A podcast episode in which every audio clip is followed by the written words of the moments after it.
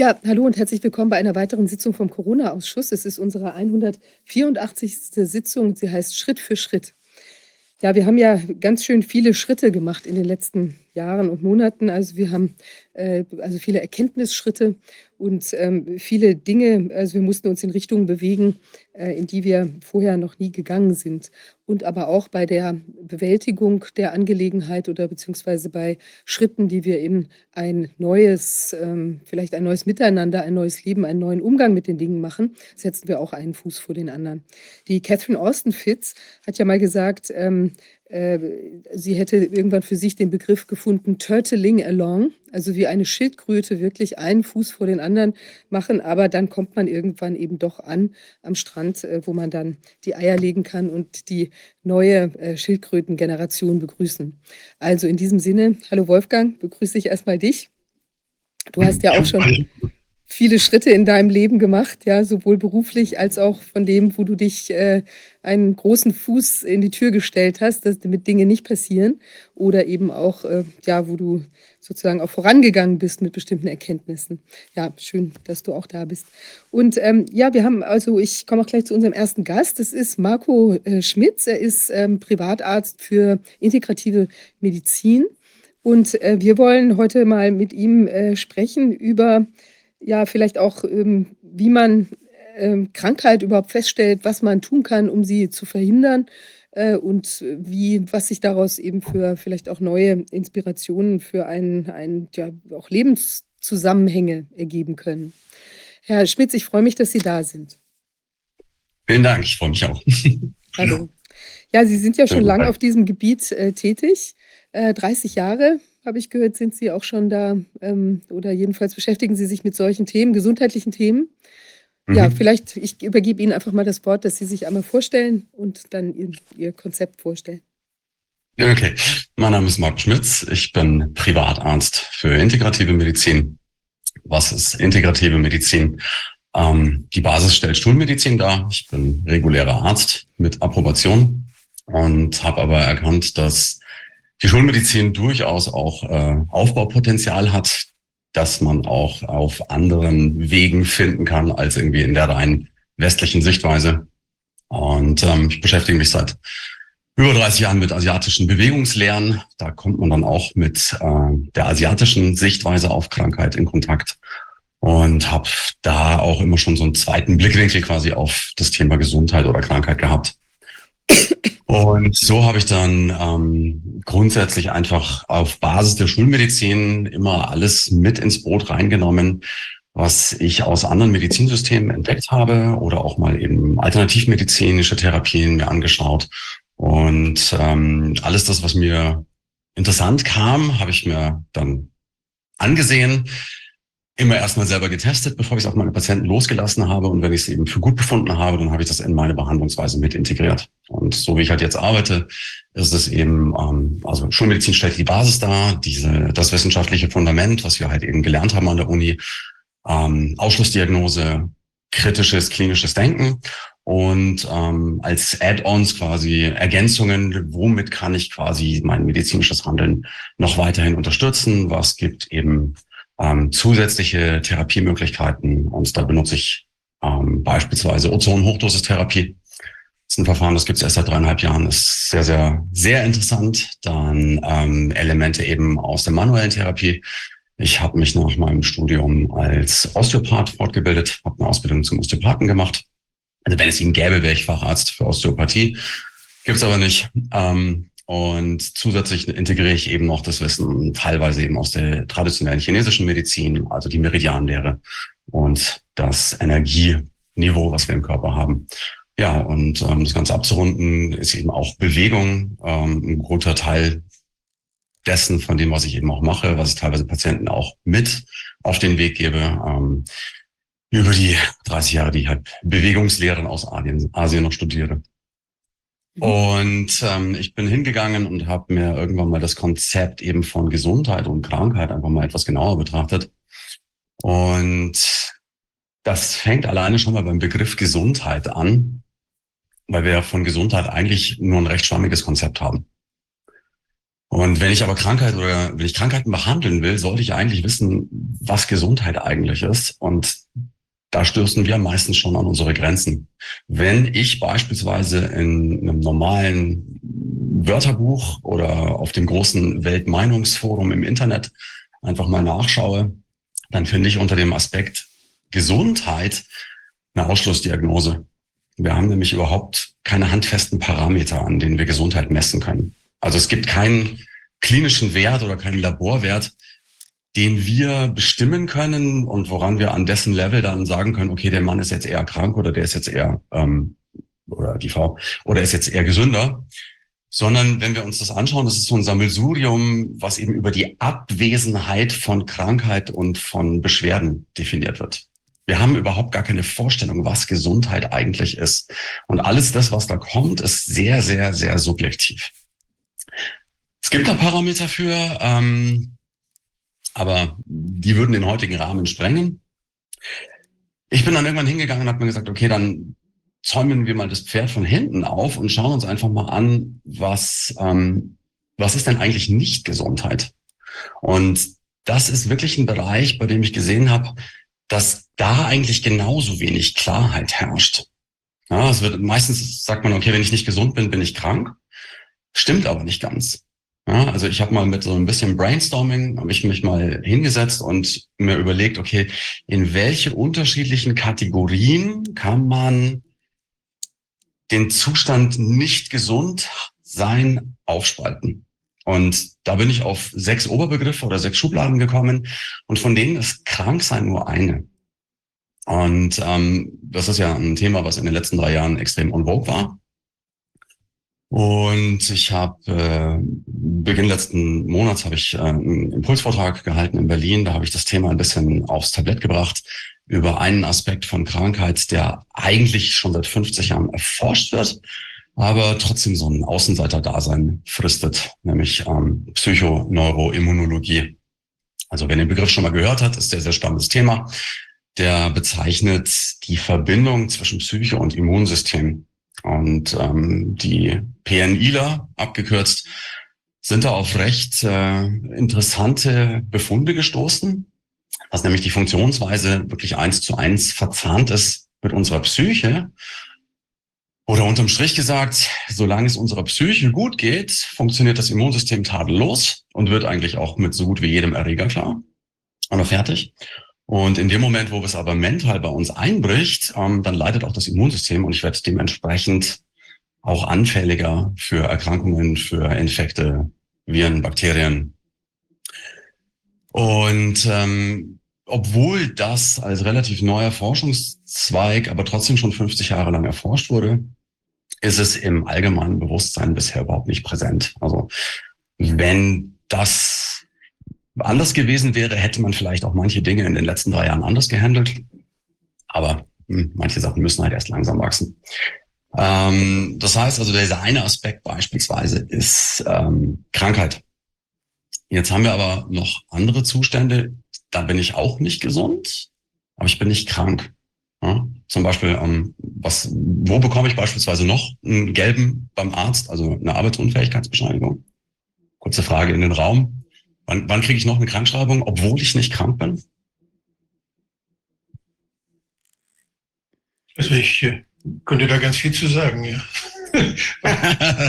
die, die, die Arbeitsunfähigkeit ist ja gerade heute sehr, sehr aktuell, weil der gemeinsame Bundesausschuss beschlossen hat, dass äh, Ärzte jetzt, ohne dass sie ihre Patienten persönlich sehen, die müssen zwar ihnen bekannt sein, aber sie müssen sie nicht sehen, sie können sie arbeitsunfähig schreiben. Das heißt, ein Arzt kann ohne, die, ohne körperliche Untersuchung per Telefon äh, durch ein Gespräch mit dem Patienten kann er dann anschließend bescheinigen, ja, dieser Mensch ist mit für fünf, bis zu fünf Tage ist er arbeitsunfähig. Das heißt, der, der Arbeitgeber muss auf ihn verzichten dann. Es ist also eine, eine ziemliche, ist eine Entscheidung, die ja auch mit Geld verbunden ist, mit Kosten verbunden ist. Und der, der Arbeitnehmer kann dann sich erholen und kann dann warten. Fünf, bis zu fünf Tage geht das. Und ich habe daran gedacht, wie, wie viel, wie viel Elend und Leid bei vielen Ärzten entstanden ist, die während der Corona-Zeit Maskenatteste ausgestellt haben die denn, denen vor Gericht vorgeworfen wurde, dass sie ihre Patienten nicht gesehen haben. Wenn sie ihre Patienten kennen und die Patienten die Beschwerden schildern, dann kann man die arbeitsunfähig schreiben jetzt. Aber man kann nicht sagen, du wirst kranker, wenn du die Maske aufsetzt. Das ist nicht gut für dich. Das ist ja das, was der Arzt dann bescheinigt hat. Und dieser Widerspruch, der ist sowas von Hanebüchen, der ist so schrecklich, dass ich das als, als Sozialmediziner, der mit solchen gutachterlichen Fragen ja auch immer zu tun hatte, äh, dass ich das überhaupt nicht nachvollziehen kann, wie man da mit einigermaßen logischem Denken klarkommt mit dieser, mit diesem Widerspruch. Weil wir haben natürlich für die, für die, für die Krankheit haben wir unterschiedliche Begriffe, je nachdem, welcher Rechtsraum, welchen Rechtsraum man betritt. Der eine sagt, Krankheit geht dich gar nichts an, das bestimme ich, wann ich krank bin. Das ist so das, das Ursprüngliche, dass jeder selbst sagt, wann er krank ist. Und dann gibt es eben auch, äh, im Gesetz gibt es dann, wenn die Krankheit dann mit Ansprüchen verbunden ist, dann ist es definiert, bundessozialgerichtlich oder Bundes, äh, äh, durch den Bundesgerichtshof auch. Also da gibt es unterschiedliche Definitionen. Einmal wird es man, oder häufig wird es an die Behandlungsbedürftigkeit angeschlossen. Das heißt, dass man dann zum Arzt, und der Heilpraktiker kommt da nicht vor zum Beispiel. Viele Leute behandeln, lassen sich dann ja auch woanders behandeln oder gehen vielleicht gar nicht zum, zum Arzt und behandeln sich selbst oder in der Familie versorgt. Das gibt's ja alles. Aber da bei Gerichten, die suchen sich dann irgendein ein Kriterium aus, welches formal dann auch zu beurteilen ist. Und das ist natürlich, das trifft natürlich längst nicht jeden Fall. Dadurch gibt es immer es ist ein sehr unscharfer Begriff. Krankheit und Gesundheit sind sehr unscharfe Begriffe. Und das ist auch gut so. Wir sollen uns ja darüber unterhalten. Wir können uns ja auch streiten darüber. Und ich, das wird nur problematisch, wenn mir einer sagt, wann ich gesund bin. Das lasse ich mir nicht gefallen. Und mir sagt, wenn mir einer sagt, dass ich krank bin, lasse ich mir auch nicht gefallen. Das möchte ich schon selbst bestimmen. Und ähm, das ist die große Frage ja auch mit der WHO, die ja die Gesundheit weltweit definiert hat als einen Zustand als einen Zustand, der frei ist von körperlicher, seelischer und, und geistiger und psychischer, also psychischer und äh, geistiger äh, ja, Beschwerden. Also das ist, das ist aber etwas, was, aber auch da sehr unscharf. Ja, ganz völlig unscharf. Weil es, und vor allen Dingen ist es eine Frechheit, dass eine Welt, eine Weltbehörde, eine große Behörde irgendwo äh, den Menschen definiert, was, was sie unter Gesundheit zu verstehen haben das ist ja kulturell auch unheimlich unterschiedlich. Wenn Sie, wie Sie schon sagten, wenn Sie chinesische Medizin machen oder wenn Sie, äh, wenn Sie die, das Buch von dem lesen, lesen, Krankheit als Weg zum Beispiel, was ja schon früher sehr, sehr bekannt war und sehr, sehr erfolgreich war, wo man der Krankheit auch eine gewisse ja, das, das ist ein, ist eben ein Weg dann, den man gehen muss, um mit seinem Leben fertig zu werden. Der geht dann manchmal auch durch Krankheitssymptome durch und dann hinterher geht es einem vielleicht besser. Also da sind so viele verschiedene Möglichkeiten, dass diese, dieses Bild von der Krankheit und von der Gesundheit für sich selbst dann anzunehmen oder abzulehnen. Das ist, glaube ich, da tun mir die Richter wirklich leid, wenn die da entscheiden, wenn die da entscheiden müssen. Die brauchen natürlich formale Dinge, aber die Richter müssen sich an die Gesetze halten. Und die Gesetze mhm. werden im Parlament gemacht. Und im Parlament hat es ein paar, hat es ein paar Dinge gegeben, die dort, äh, die dort definiert worden sind, zum Beispiel bei der, im Arbeitsrecht. Ähm, da gibt es sehr wohl diese Definition, dass man arbeitsunfähig ist, wenn man eben, wenn man diese Arbeit, die man zuletzt gemacht hat, das bezieht sich ja auf die zuletzt gemachte Arbeit. Ein, ein Bauarbeiter ist arbeitsunfähig, wenn er die, seine Arbeiten am Bau nicht mehr machen kann. Er kann aber sehr wohl zu Hause noch schreiben und sehr wohl zu Hause, der ist trotzdem arbeitsunfähig und kann, muss nicht zur Arbeit. Wenn er nämlich die Arbeit aufnehmen würde, und das ist das Kriterium für das Gericht, dann würde seine Krankheit nicht weggehen oder würde vielleicht sogar schlimmer werden. Und dann, äh, das darf man keinem zumuten und deshalb muss der Arbeitgeber das hinnehmen. Also das sind sehr, es gibt da, je nach Zusammenhang gibt es sehr, sehr unterschiedliche Definitionen. Genau, damit sind wir aber immer noch in dem ersten von den, ähm, oder in der ersten von diesen sechs möglichen Abweichungen, ähm, die eben auch schon für sich ein riesengroßes Paket ist, ja, und eben sehr, sehr schwammig auch definiert ist, sowohl im medizinischen Bereich als auch im juristischen Bereich. Genau. Es gibt aber tatsächlich auch andere Nicht-Gesundheitszustände, die aber nicht unter die Kategorie Krankheit fallen. Und beispielsweise ein Bauarbeiter, der seine Arbeit nicht mehr machen kann, der könnte beispielsweise auch eine Arbeitsunfähigkeitsbescheinigung erhalten, wenn er sich während seiner Arbeitszeit verletzt.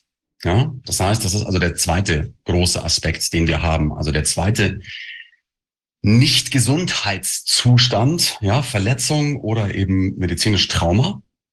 Das heißt, ich habe ein Trauma erlitten, sei es jetzt physisch, also eine Schnittverletzung oder eine, eine, stumpfe Verletzung, oder aber auch eine, ein psychisches Trauma, beispielsweise PTSD, ja, wenn ich im, im, im Gefecht bin, neben mir schlägt eine Granate ein und ich bin danach traumatisiert. Das ist also auch ein, eine Form von eines Nicht-Gesundheitszustandes, der aber keiner Krankheit entspricht, sondern ein Trauma ist. Ja. Ähm, dann haben wir dann den nächsten Aspekt, der auch ein Nicht-Gesundheitszustand ist, ähm, der übrigens auch ein Fest für die Industrie ist, nämlich Vergiftung. Ist auch ein ganz großes Thema. Ähm, wenn ich vergiftet bin, bin ich auch nicht gesund. Ich bin ja vergiftet. Und diese Vergiftung erfüllt nicht die Klassifizierung einer Krankheit, und auch nicht die eines Traumas, sondern es ist tatsächlich eine Gifteinwirkung. Wie das Gift jetzt wirkt über Umweltgifte, über Strahlung, elektromagnetische Felder etc. etc. etc. Also oder beispielsweise Selbstvergiftung durch CO2 durch Rückatmung, wo wir das andere Thema beispielsweise gehabt haben, ähm, ist auch ein Punkt, wo ich persönlich einfach sehe, dass da sehr, sehr häufig die Trennschärfe fehlt, weil, jetzt muss ich das richtig rum formulieren. Das ist jetzt nur meine persönliche Meinung, weil ich der Meinung bin, dass diese ganzen modernen neuen Erkrankungen, die wir in den letzten 30, 40, 50 Jahren plötzlich auf der Bildfläche ähm, haben auftreten sehen, gar keine Krankheiten sind, sondern Vergiftungen. Und zwar schleichende Vergiftung. Da muss man aufpassen, dass man das nicht, äh, dass man die Begriffe, dass die, dass die brauchbar bleiben. Bei einer, bei einer Vergiftung gingen wir eigentlich davon aus, dass es etwas ist, was durch äh, chemische, also was durch, durch Substanzen ausgelöst wird. Das Oder heißt, andere physikalische, äh, physikalische also Vergiftung durch magnetische Strahlen, das wäre der falsche Begriff. Dann würde man das Ganze verwirren.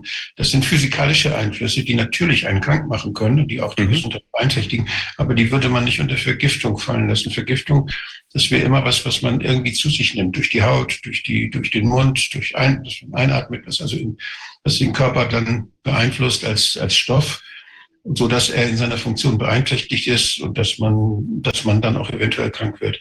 Man kann ja vergiftet sein, ohne dass man krank ist. Genau. Das heißt, eine Vergiftung kann schleichend eintreten, wenn ich äh, einem, einem Stoff zum Beispiel lange ausgesetzt bin, so und zwar so lange, bis ich dann irgendwas merke. Wenn ich ein, wenn ich Alkoholiker bin, Alkohol ist ja, wenn es ist, kann man ja auch als Gift sehen. Wenn ich also Alkoholiker bin und genieße den, den, Wein jeden Tag eine Flasche und dann zwei Flaschen und dann äh, irgendwann merke ich mal, oh, ich habe mich mit dem Zeug vergiftet, meine Leber ist kaputt, dann ist das äh, ja, dann, dann wäre das, würde das den Tatbestand der Vergiftung erfüllen. Giftung ist ja eine Frage der Dosis, wie man am Wein besonders gut sehen kann. Ja, absolut. Ähm, ich, warum ich das Ganze auch als, ähm, als Gift benannt habe, weil ähm, ich in der Art und Weise, wie ich arbeite, auch ähm, die elektrische Komponente des Körpers mit einbeziehe. Ja, die Physik ist der Chemie vorgeordnet in den Wissenschaften von, der, von den Reihenfolgen her. Und bevor es zur Biochemie kommt, ist erstmal die Physik vorgeordnet. Und das ist ein Aspekt, der beispielsweise bei uns in der Schulmedizin ein Randdasein fristet, wenn er überhaupt angeschaut wird. Ja? Also die haupttherapeutische äh, Schubrichtung ist ähm, chemisch oder biochemisch und dass die Zellen oder das, das System, worauf wir basieren, erstmal primär elektrisch funktioniert, bevor die Biochemie einsetzt, ist ein Aspekt, der in der regulären Medizin eigentlich ja nicht beachtet wird. Auch. Und nur um das zu schließen, das heißt also, dass für mich diese ähm, Einflüsse auf die Bioelektrizität des Körpers einfach ich deswegen unter dem Oberbegriff Vergiftung subsumiert habe. Aber vom rein chemischen, biochemischen Aspekt gebe ich Ihnen recht. Also Sie können Standpunkte einnehmen und von da aus können Sie Dinge beurteilen.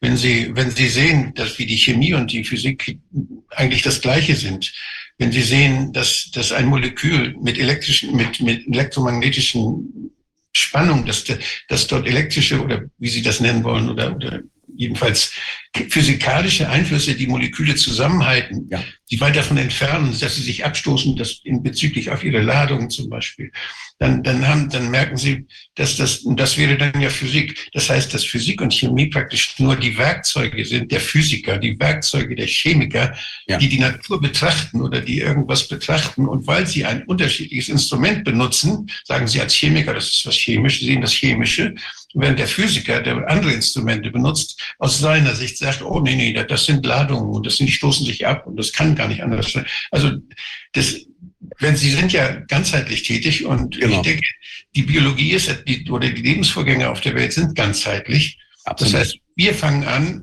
mit unserer Unzulänglichkeit Dinge zu beobachten, äh, zu sortieren, welches Instrument wir gerade nehmen und welches Mikroskop oder mhm. welches Messgerät wir gerade nehmen. Und dann sagen wir, beschreiben wir das mit diesem Messgerät. Und davon hängt dann das ab, wo wir es einsortieren. Das stimmt. Genau.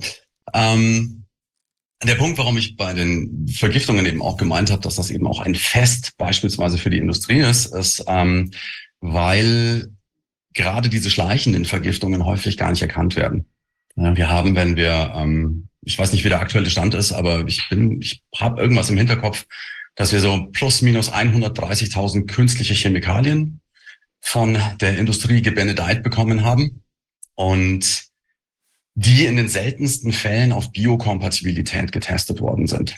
So, da haben wir sowas wie beispielsweise dieses Dirty Dozen, also Chemikalien, die einfach so giftig sind, dass man deren Giftigkeit nicht lange unter den Teppich kehren kann. Also PCB, Dioxin etc. etc. Also Dinge, die wirklich manifest sofort toxisch erkennbar sind.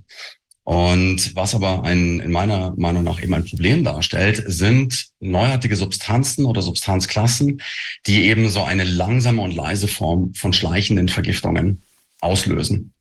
Und das Fatale daran ist, ist, ähm, wenn die Klarheit nicht darüber vorherrscht, ähm, dann therapiere ich falsch. Vor die Therapie hat der liebe Gott die Diagnose gesetzt, ist ein Sprichwort dann bei den Ärzten. Und wenn mir aber nicht klar ist, dass dieser Symptomenkomplex, mit dem sich mein Patient vor mir präsentiert, auf einer Vergiftung basiert, sondern ich den als Krankheit fehldiagnostiziere, dann therapiere ich falsch. Und da haben wir leider so das Problem, dass sich so die, ähm, die Katze in den Schwanz beißt. Ähm, leider sind wir halt in der Situation, dass auch an den, äh, an den Universitäten sehr, sehr viel von der Forschung ähm, bezahlt wird aus dem äh, privaten Bereich. Ähm, also in, an den regulären Universitäten habe ich so eine Zahl von 60 Prozent der Studien sind industriell bezahlt. An ähm, medizinischen Universitäten ging das irgendwie bis auf 80. An der Uni, wo ich war, waren es 95. Also, und da gilt halt immer noch Walter von der Vogelweide. Und dann ist einfach die Frage, ähm, wo kann man jetzt mehr Geld dran verdienen? Ist jetzt Geld da für eine Studie, die zeigt, dass dieser neuartige Symptomenkomplex auf einer Vergiftung basiert? Oder gibt es Geld für Studien, die aus diesem neuartigen Symptomenkomplex jetzt ein neues Krankheitsbild machen? Ja, wo ist die wirtschaftliche Rendite vorhanden? Garantiert nicht bei der Vergiftung, weil da muss ich ja nur das Gift weglassen. Ist es denn nach Ihrer Erfahrung, jetzt Sie sprachen diese, diese Zusatzstoffe in den Lebensmitteln an, ist es denn da so, dass man das auch ähm, tatsächlich ähm, eine Korrelation feststellen kann? Also von, ich weiß nicht, wenn ich ständig irgendwelche bunt gefärbten ähm, Zuckerkügelchen esse, gut, dann kann ich ja Probleme kriegen wegen dem Zucker oder wegen der Farbe. Aber gibt es da Erkenntnisse, dass manche dieser Zusatzstoffe in Lebensmitteln wirklich richtig schädlich sind? Oder ist das eben einfach, weil wir mit so einer diffusen Menge an, äh, an Problemstoffen belastet sind, dass es eben irgendwann bei Menschen oder bei dem einen oder anderen halt sich dann plötzlich in einer Schuppenflechte äußert oder in irgendeinem irgendwas anderem? Hm, boah. Ich bin, ich bin nicht der, ähm, ich, wie soll ich sagen, ich bin eher der Empiriker. Und da kann ich einfach nur ein ganz einfaches ähm, ähm, einen Vorschlag machen. Probieren Sie es einfach mal aus. Ja? Ausschlussdiagnostik in der Selbsterfahrung. Ja, gehen Sie einfach mal hin und lassen Sie einfach mal 30 Tage lang raffinierten Zucker weg und beobachten Sie, was passiert. Ja, gehen Sie mal hin und äh, ernähren sich halt einfach mal nur 30 Tage lang konsequent von Bio und lassen halt einfach mal diese ganzen vorgefertigten und fabrizierten Lebensmittel weg. Gehen Sie nicht im Restaurant essen oder sonst wo, außer Sie können es sich leisten und gehen in ein Bio-Restaurant essen. Ähm, machen Sie einfach mal das, machen Sie einfach mal diese Selbsterfahrung, ja. Kümmern Sie sich einfach mal um gutes Wasser. Ja, gutes Wasser ist beispielsweise auch noch nicht mal das, was man im Supermarkt kaufen kann. Ja, ist auch ganz spannend. Also wir haben in Deutschland beispielsweise bei den, bei den Tests, die wir gemacht haben, haben wir drei Wassersorten rausgefunden, die ähm, einen Wert haben, dass sie überhaupt zellgängig sind. Und für den Rest schmeiße ich einfach Geld raus. Ähm, der kommt aber ähm, nicht mal innerhalb der Zelle an. Also ich kann also auch die Wasserflasche nehmen und sie neben den Kopf schütten. Das hat ungefähr denselben Effekt. So, das ist einfach nur dieser, dieser Ratschlag, den ich einfach mal empfehlen kann. Ja, im Selbstversuch Mhm. Lassen Sie einfach mal das ganze fabrizierte Zeug weg oder auch ähm, ähm, bei, bei Gesundheitsprodukten, ja, bei, ähm, bei Duschgels, bei Schmink Schminkfarben oder, oder, oder. Machen Sie einfach mal ein Experiment, ja, kaufen Sie einen Monat lang irgendwie nur Zeug aus dem Biomarkt ein, wenden Sie das konsequent einen Monat an und schauen Sie mal, wie es Ihnen danach geht. So, und das sind für mich die Dinge, die, ähm, denen vertraue ich teilweise mehr als jeder Studie, weil das eine Studie ist, die ich quasi als Einzel, also als Single Case Study an mir selber fort oder durchgeführt die, habe. Und, und die Nahrung aus dem Biomarkt ist umso gesünder, je weiter der Biomarkt weg ist, dann muss man nämlich mehr gehen, um dahin zu kommen. Und das ist und gehen ist gesund. Sehr gut. Sehr, bei, den, bei, den, bei, den, toxischen, bei den, bei den toxischen Wirkungen, da ist es natürlich individuell unheimlich, wenn unterschiedlich. Wenn Sie, wenn Sie allergisch reagieren, wenn Ihr Immunsystem jetzt heftig reagiert und Sie deshalb krank werden, dann kann das bei einem Menschen der Fall sein, beim anderen Menschen nicht, je nach Sensibilisierung und je nach Status des Immunsystems. Aber es gibt natürlich Zellgifte und es gibt äh, Gifte, die die Funktion unseres, unserer, unserer Körpersysteme durcheinander bringen. Wenn Sie jetzt, äh, wenn Sie äh, den Fingerhut, wenn sie das Digitales schlucken, das wirkt bei allen nicht so gut. Da wird das Herz langsam und dann kann auch, auch stehen bleiben. Also das kann, und ihm wird sehr übel. Also das kann, das kann, das wirkt immer, das wirkt immer ähnlich. Und so können sie bei bestimmten Giften, die, die, die, schädigen einfach, die schädigen einfach bestimmte Zellen und dann, dann macht sich das bei den Menschen ähnlich bemerkbar. Da gibt es, da gibt es Schwellendosen und da gibt es Schwellendosen für die tolerable tägliche Einnahme. Da hat man, das hat man dann meistens bei Tieren ausprobiert. Wie viel, wie viel Mikrogramm, Milligramm darf man von diesem Zeug dann auf, äh, aufnehmen, bis man, bis da im Körper irgendwas messbar ist und dann bis irgendwelche Krankheiten äh, auftreten. Und da gibt es sehr, sehr systematische äh, Untersuchungen. Vor allen Dingen gab es die auch in der, im, beim Arbeitsschutz. Denn da gab es mal Gewerkschaften, die sich sehr dafür eingesetzt haben, dass die Arbeitnehmer äh, dann nicht bei ihrer Arbeit krank wurden. Das war früher so. Heute mhm. kümmern sie sich dann nicht mehr so drum.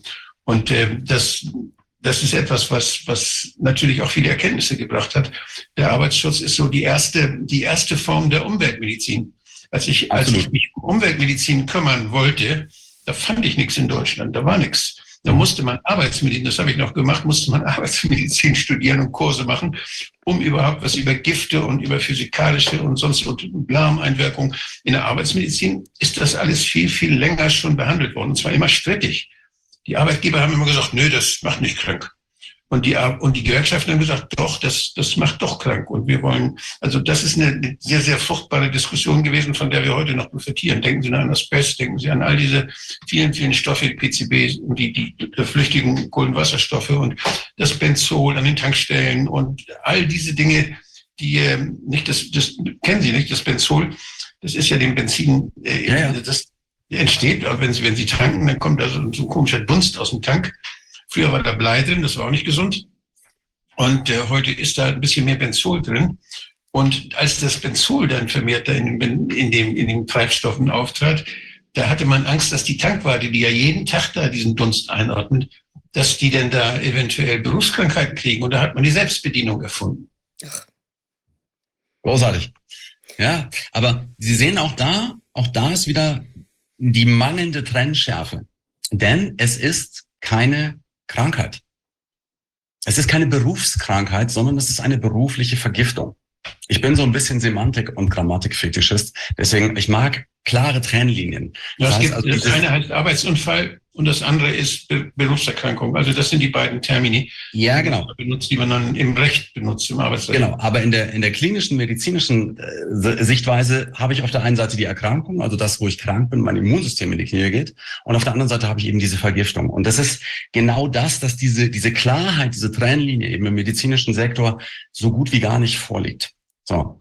Dann habe ich noch, ähm, noch drei andere Abweichungen quasi von Gesundheit. Die eine ist Mangel. Ja, also wenn wir uns ans äh, 16., 17., 18. Jahrhundert zurückerinnern, gab es eben auch die Seefahrerkrankheit, ja, die auch von jedem einzelnen Individuum eben als Krankheit empfunden wurde. Skorbut. Ja, also den Leuten sind die Haare ausgefallen, sind die Zähne ausgefallen. Und ähm, der Punkt ist ja der, dass ich das subjektiv als Patient gar nicht differenzieren kann. Das kann ich ja beispielsweise bei der Vergiftung auch nicht. Ich kann ja gar nicht, ich, ich fühle mich einfach schlecht. Und mir als Laie oder als Patient fehlt halt überhaupt die Kompetenz, um zu erkennen, was, was für einen Zustand habe ich da eigentlich.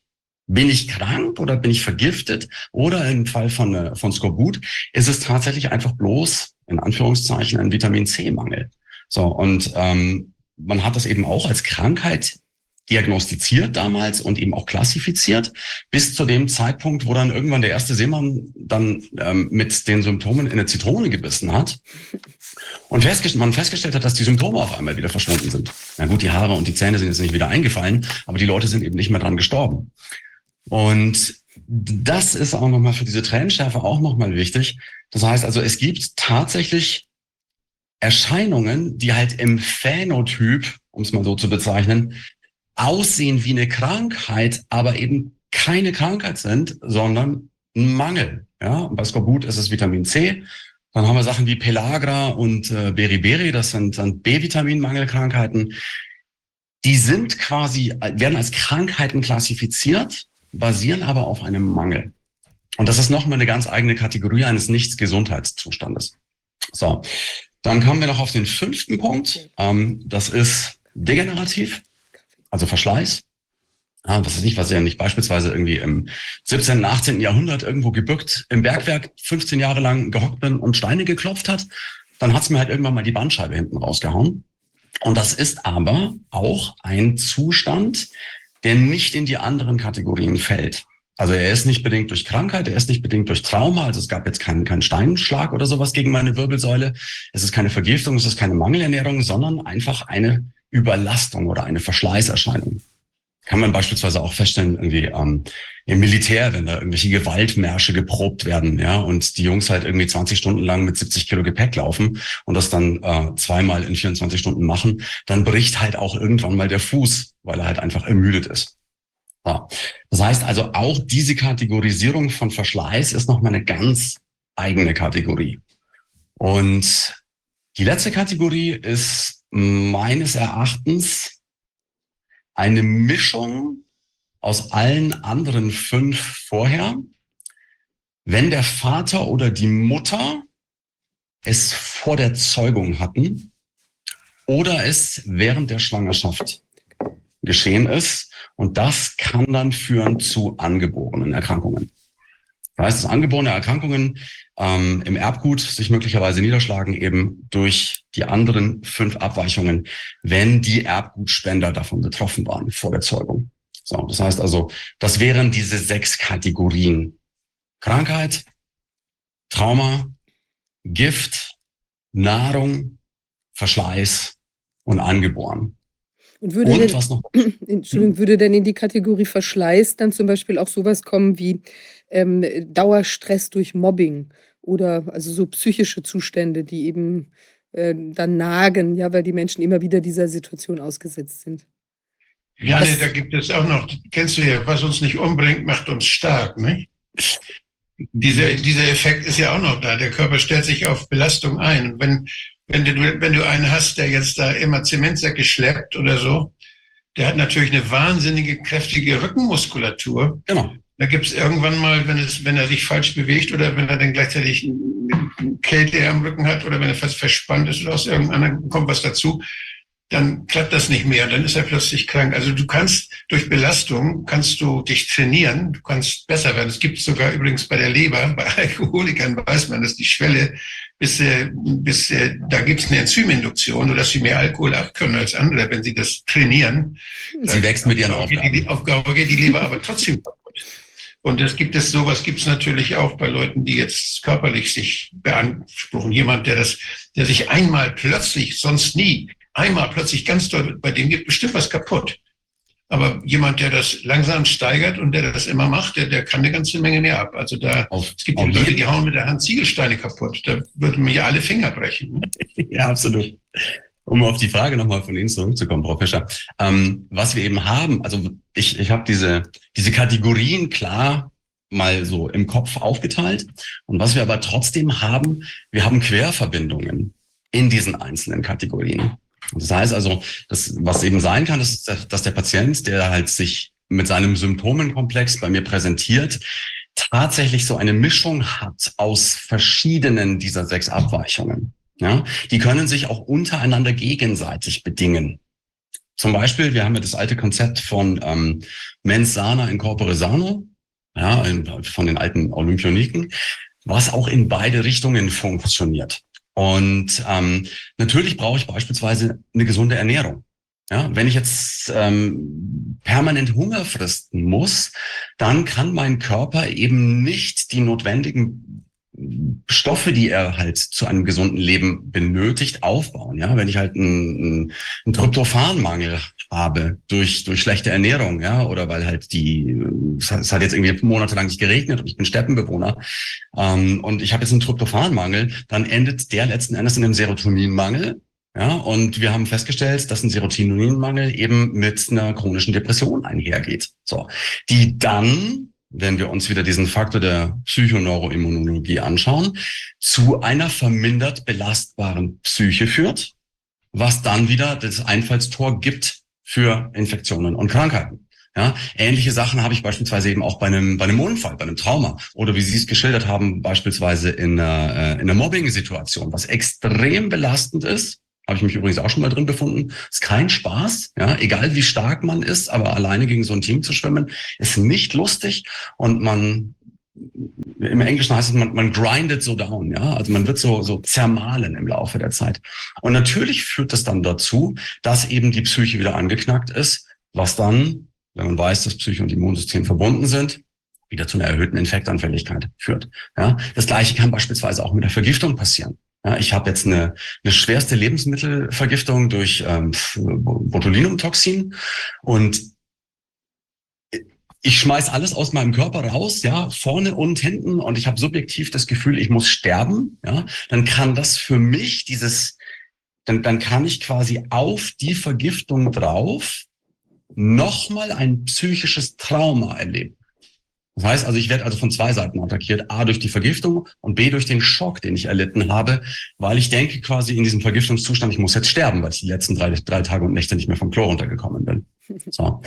Und so ist es tatsächlich so, dass ich die, ähm, wenn, wenn ich, wenn ich die Medizin praktiziere, wie ich das mache, dass ich mir diese, diese, ähm, die Symptome halt nach den Kategorien erforsche und aber auch immer im Hinterkopf haben muss, Moment mal, wenn ich die eine Kategorie habe, schließt das die anderen pauschal nicht aus. Ja, also ich muss also immer ein Ohr offen haben für mögliche Querverbindungen, beziehungsweise eben nochmal einen extra Blick drauf haben, um zu sagen, okay, ähm, jetzt schauen wir uns die anderen Aspekte auch nochmal an und klopfen die ab. Und kann man denn, es ist ja jetzt auch sehr unterschiedlich, wie die Menschen mit Erkrankungen umgehen. Es gibt ja den sogenannten Männerschnupfen der, der ja dann zu. Viel schlimmer. Was? Der ist viel schlimmer als der bei Frauen. Ja, genau. Also der. Die kenne ich noch gar nicht. Jetzt, wie war das musst du mir erklären, die kenne ich noch. Oder die nicht. Männergrippe. Das die, also jedenfalls habe ich das, ich kenne das vom Hörensagen, ja, dass äh, dann, wenn Männer von eben einer, einer Schnupfen befallen sind, dass dann die Welt untergeht, ja und ähm, die irgendwie ganz, ganz fürchterlich in den Seilen hängen. Aber das mag auch jetzt nur, ähm, ich weiß nicht, es, es gilt sicher nicht für alle Männer. Aber was ich eigentlich sagen möchte. Juliane, das hängt von der Welt, das hängt von der Welt ab, in der die Männer leben. ja, das kann auch sein. Was, denn da, was denn da untergeht. Okay, na gut, jedenfalls, was ich eigentlich sagen wollte, ist, dass das ja sehr unterschiedlich ist, auch die, ähm, die Belastbarkeit. Ja, also manche Männer sind hier, manche Menschen sind ja wirklich ähm, äh, erstaunlich widerstandsfähig gegenüber allen möglichen Arten von Attacken und von irgendwie auch, was sie jetzt, was der Körper wegstecken kann, jedenfalls vordergründig. Es kann ja dann noch sein, dass dann plötzlich irgendwann es einfach zu viel ist und man kollabiert und dann gar nichts mehr geht oder so. Aber das muss ja auch nochmal ein Umstand sein, ähm, der eben dazu führt, also die, die, die generelle Verfasstheit oder auch die Möglichkeit, sich vielleicht in einen Zustand zu versetzen, also der dann äh, auch heilend ist. Ja, also wir waren einmal in Indien, ja, und haben dort auch sehr viele äh, indische, äh, indische Widerständler, also Maßnahmenkritiker getroffen. Ja. Und einer erzählte mir dann, seine Frau sei eben an Krebs erkrankt gewesen und dann hätte sie sich eine, irgendeine Ernährung von einem äh, speziellen einem Arzt dort irgendwie ausgeguckt, nach der sie dann gelebt hat. Und dann hätte sie quasi auch so eine Art Lachtherapie gemacht. Also sie hätte sich ähm, eben ständig äh, amüsiert über die Dinge und irgendwie ist dann der Krebs verschwunden, ob der jetzt durch dieses Essen oder durch andere glückliche Umstände. Aber der meinte eben, also dass auch diese Einstellung, ja, also dass das Leben eben schön ist, dass es was zu lachen gibt und so weiter, dass das halt auch dazu führt, dass wahrscheinlich eben auch Heilungskräfte im Körper mobilisiert werden. Und wenn ich stattdessen da sitze und sage, oh Gott, ich brauche jetzt fünf Chemotherapien und ich habe doch keine Ahnung, ob ich es schaffe und so weiter, dann wäre halt, dann ist es, sieht es wahrscheinlich sehr viel schlechter aus, ja. Ja. Ähm, das ist ähm, die, die Art und Weise, wie ich beispielsweise in der Praxis therapiere, ist eher ein bisschen ähm, von der Grundeinstellung von diesen chinesischen Ärzten her. Und der Unterschied ist der, dass wir, ähm, wir sind alle unterschiedlich konstituiert und unterschiedlich gestrickt. Ja, ich habe beispielsweise mit, mit 17 habe ich mit, äh, mit Kung Fu angefangen. Und äh, das war so der erste Einblick in, ähm, in überhaupt diese chinesische Welt. Und es gibt in China beispielsweise dieses Konzept der fünf Wandlungsphasen oder wie man manchmal auch sagt, diese fünf Elemente. Und die durchziehen die komplette Denkweise in China. Also ich finde diese fünf Wandlungsphasen beispielsweise in Körpergeweben, ich finde die in Geschmacksrichtungen, ich finde die in Organen, ich äh, in Sinnesorganen, ich finde sie in, ähm, in Situationen, ich finde sie bei Sternzeichen. Also das ist so ein, ein hier hat mir jemand gesagt, das ist ein longitudinales System. Also es ist ein, wir, wir, wir denken normalerweise immer in der, in der Ebene. Ja, wir, wir sind horizontal ausgerichtet, wir leben auf der Oberfläche der Ebene. Und wenn ich mir beispielsweise ähm, die, die Ebene der Pflanzen anschaue, dann positioniere ich die vor meinem inneren Auge immer in der Ebene.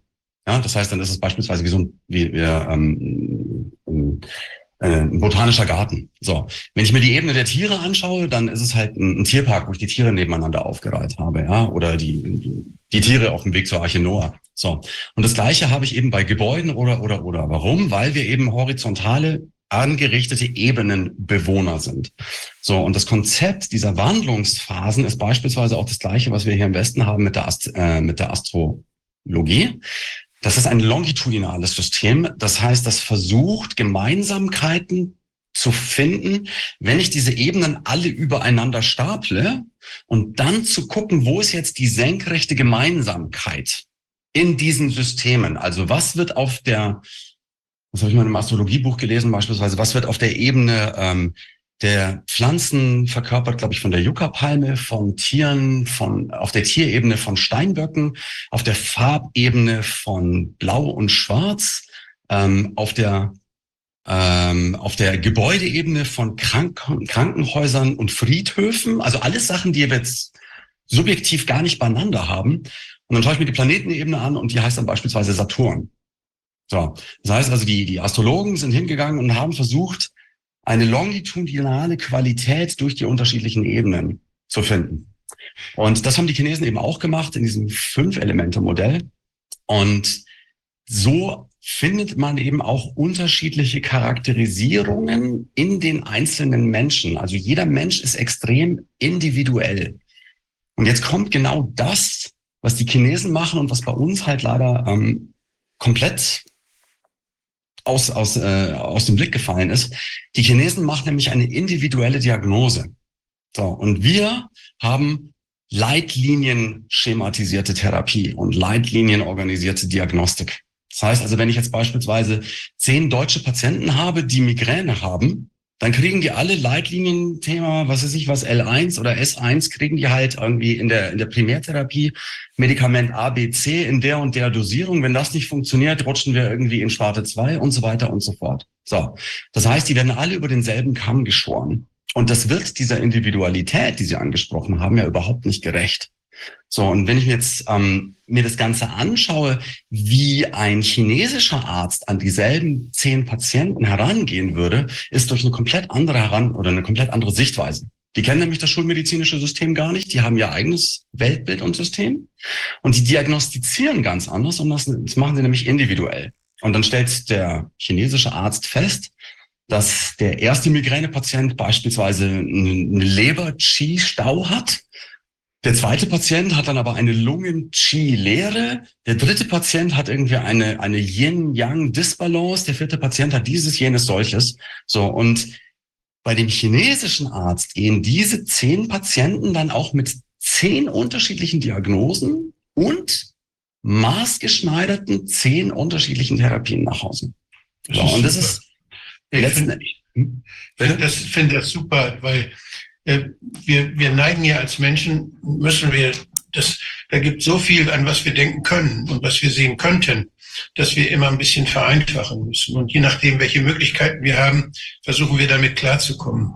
Wenn Sie mal sich zurückversetzen in die, Tage, in die Tage, als die Menschen noch durch den Wald liefen, als es noch keine Straßen gab, da haben sie dann auch sich Wege getrampelt und ist mal lieber da gegangen, wo schon mal einer gegangen ist, weil es leichter ist. Und äh, dann, dann wurde, das, wurde der Weg immer breiter. Heute haben wir Leitplanken. Haben wir Leitplanken an unseren Wegen, damit wir nicht vom Weg abkommen. Und wir sind unheimlich schnell auf diesen Wegen. Das heißt, und dieses, diese, dieses Bild, dass man eigentlich überall hingehen kann, dass die, die Natur, wir sind mitten in der Natur und wir könnten uns so und so bewegen, könnten uns diese Dinge angucken. Und das hat was zu tun mit dem, was wir können was wir denn vergessen, was die nächste Generation schon nicht mehr kann und was, was einfach, wie wir unser Leben einrichten. Wir suchen uns was aus. Und diese, diese Erklärung dafür, wir sind ja Menschen, die denken, wir brauchen immer für alles eine Erklärung. Wir laufen ja nicht einfach, weil es da bequemer ist und denken nicht, sondern wir machen uns Gedanken, weshalb bin ich jetzt da gelaufen? Oder weshalb bauen Menschen Straßen? Und solche Sachen machen, solche, solche Überlegungen gibt es ja. Denn da gibt es ja Philosophen, die sind darauf spezialisiert. Und dann gibt's diese Geschichten, die das alles erklären. Da gibt's in China andere Geschichten als bei uns. Und diese, und das, das, das ist so witzig, wenn man so eine Geschichte hat, weshalb Menschen Dinge machen. Die ganze Psychologie zum Beispiel, das die psychologischen Lehren. Oder weshalb Moleküle so reagieren oder so reagieren. Das sind dann Theorien, das sind Geschichten, die versuchen, das zu erläutern. Ich mhm. finde diese Diskussion um die Viren immer so witzig.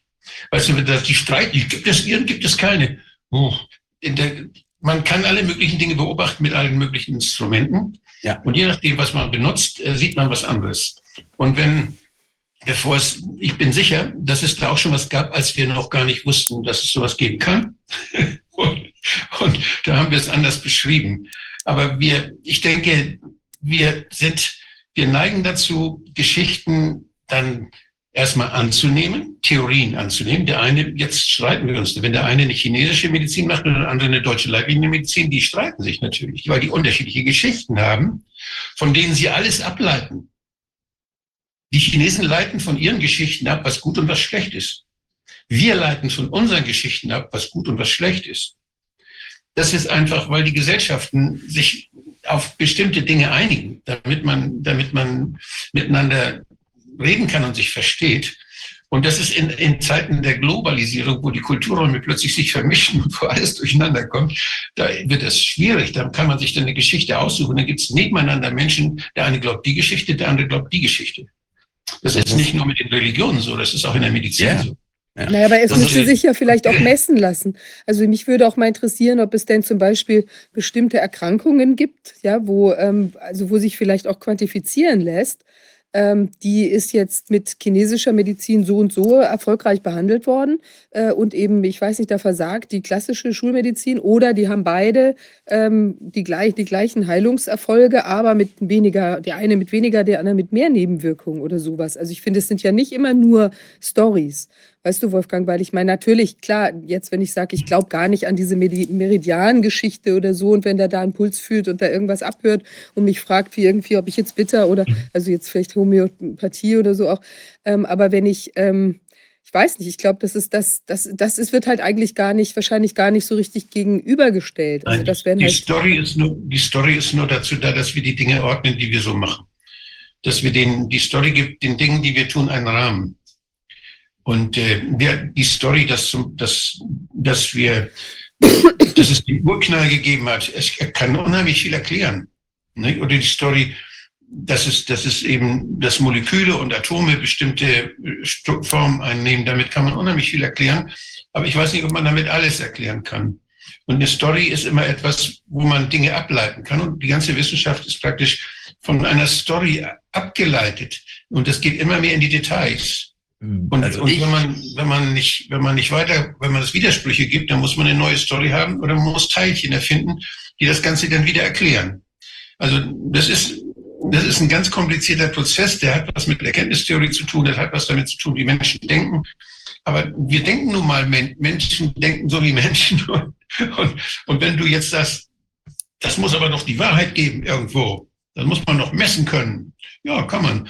Die Frage ist jetzt, wenn wir unsere Geschichte, wenn wir bei uns was messen, mit unseren, nach unseren Leitlinien, mit unseren Mess, mit unseren Laboren und so, ähm, was die Chine wenn, wenn du nach China kommst mit so einem Labor und wenn du mit den Menschen da das machen würdest, was man mit unseren Menschen macht, ob das genauso hilfreich wäre wie bei uns, das ist die Frage.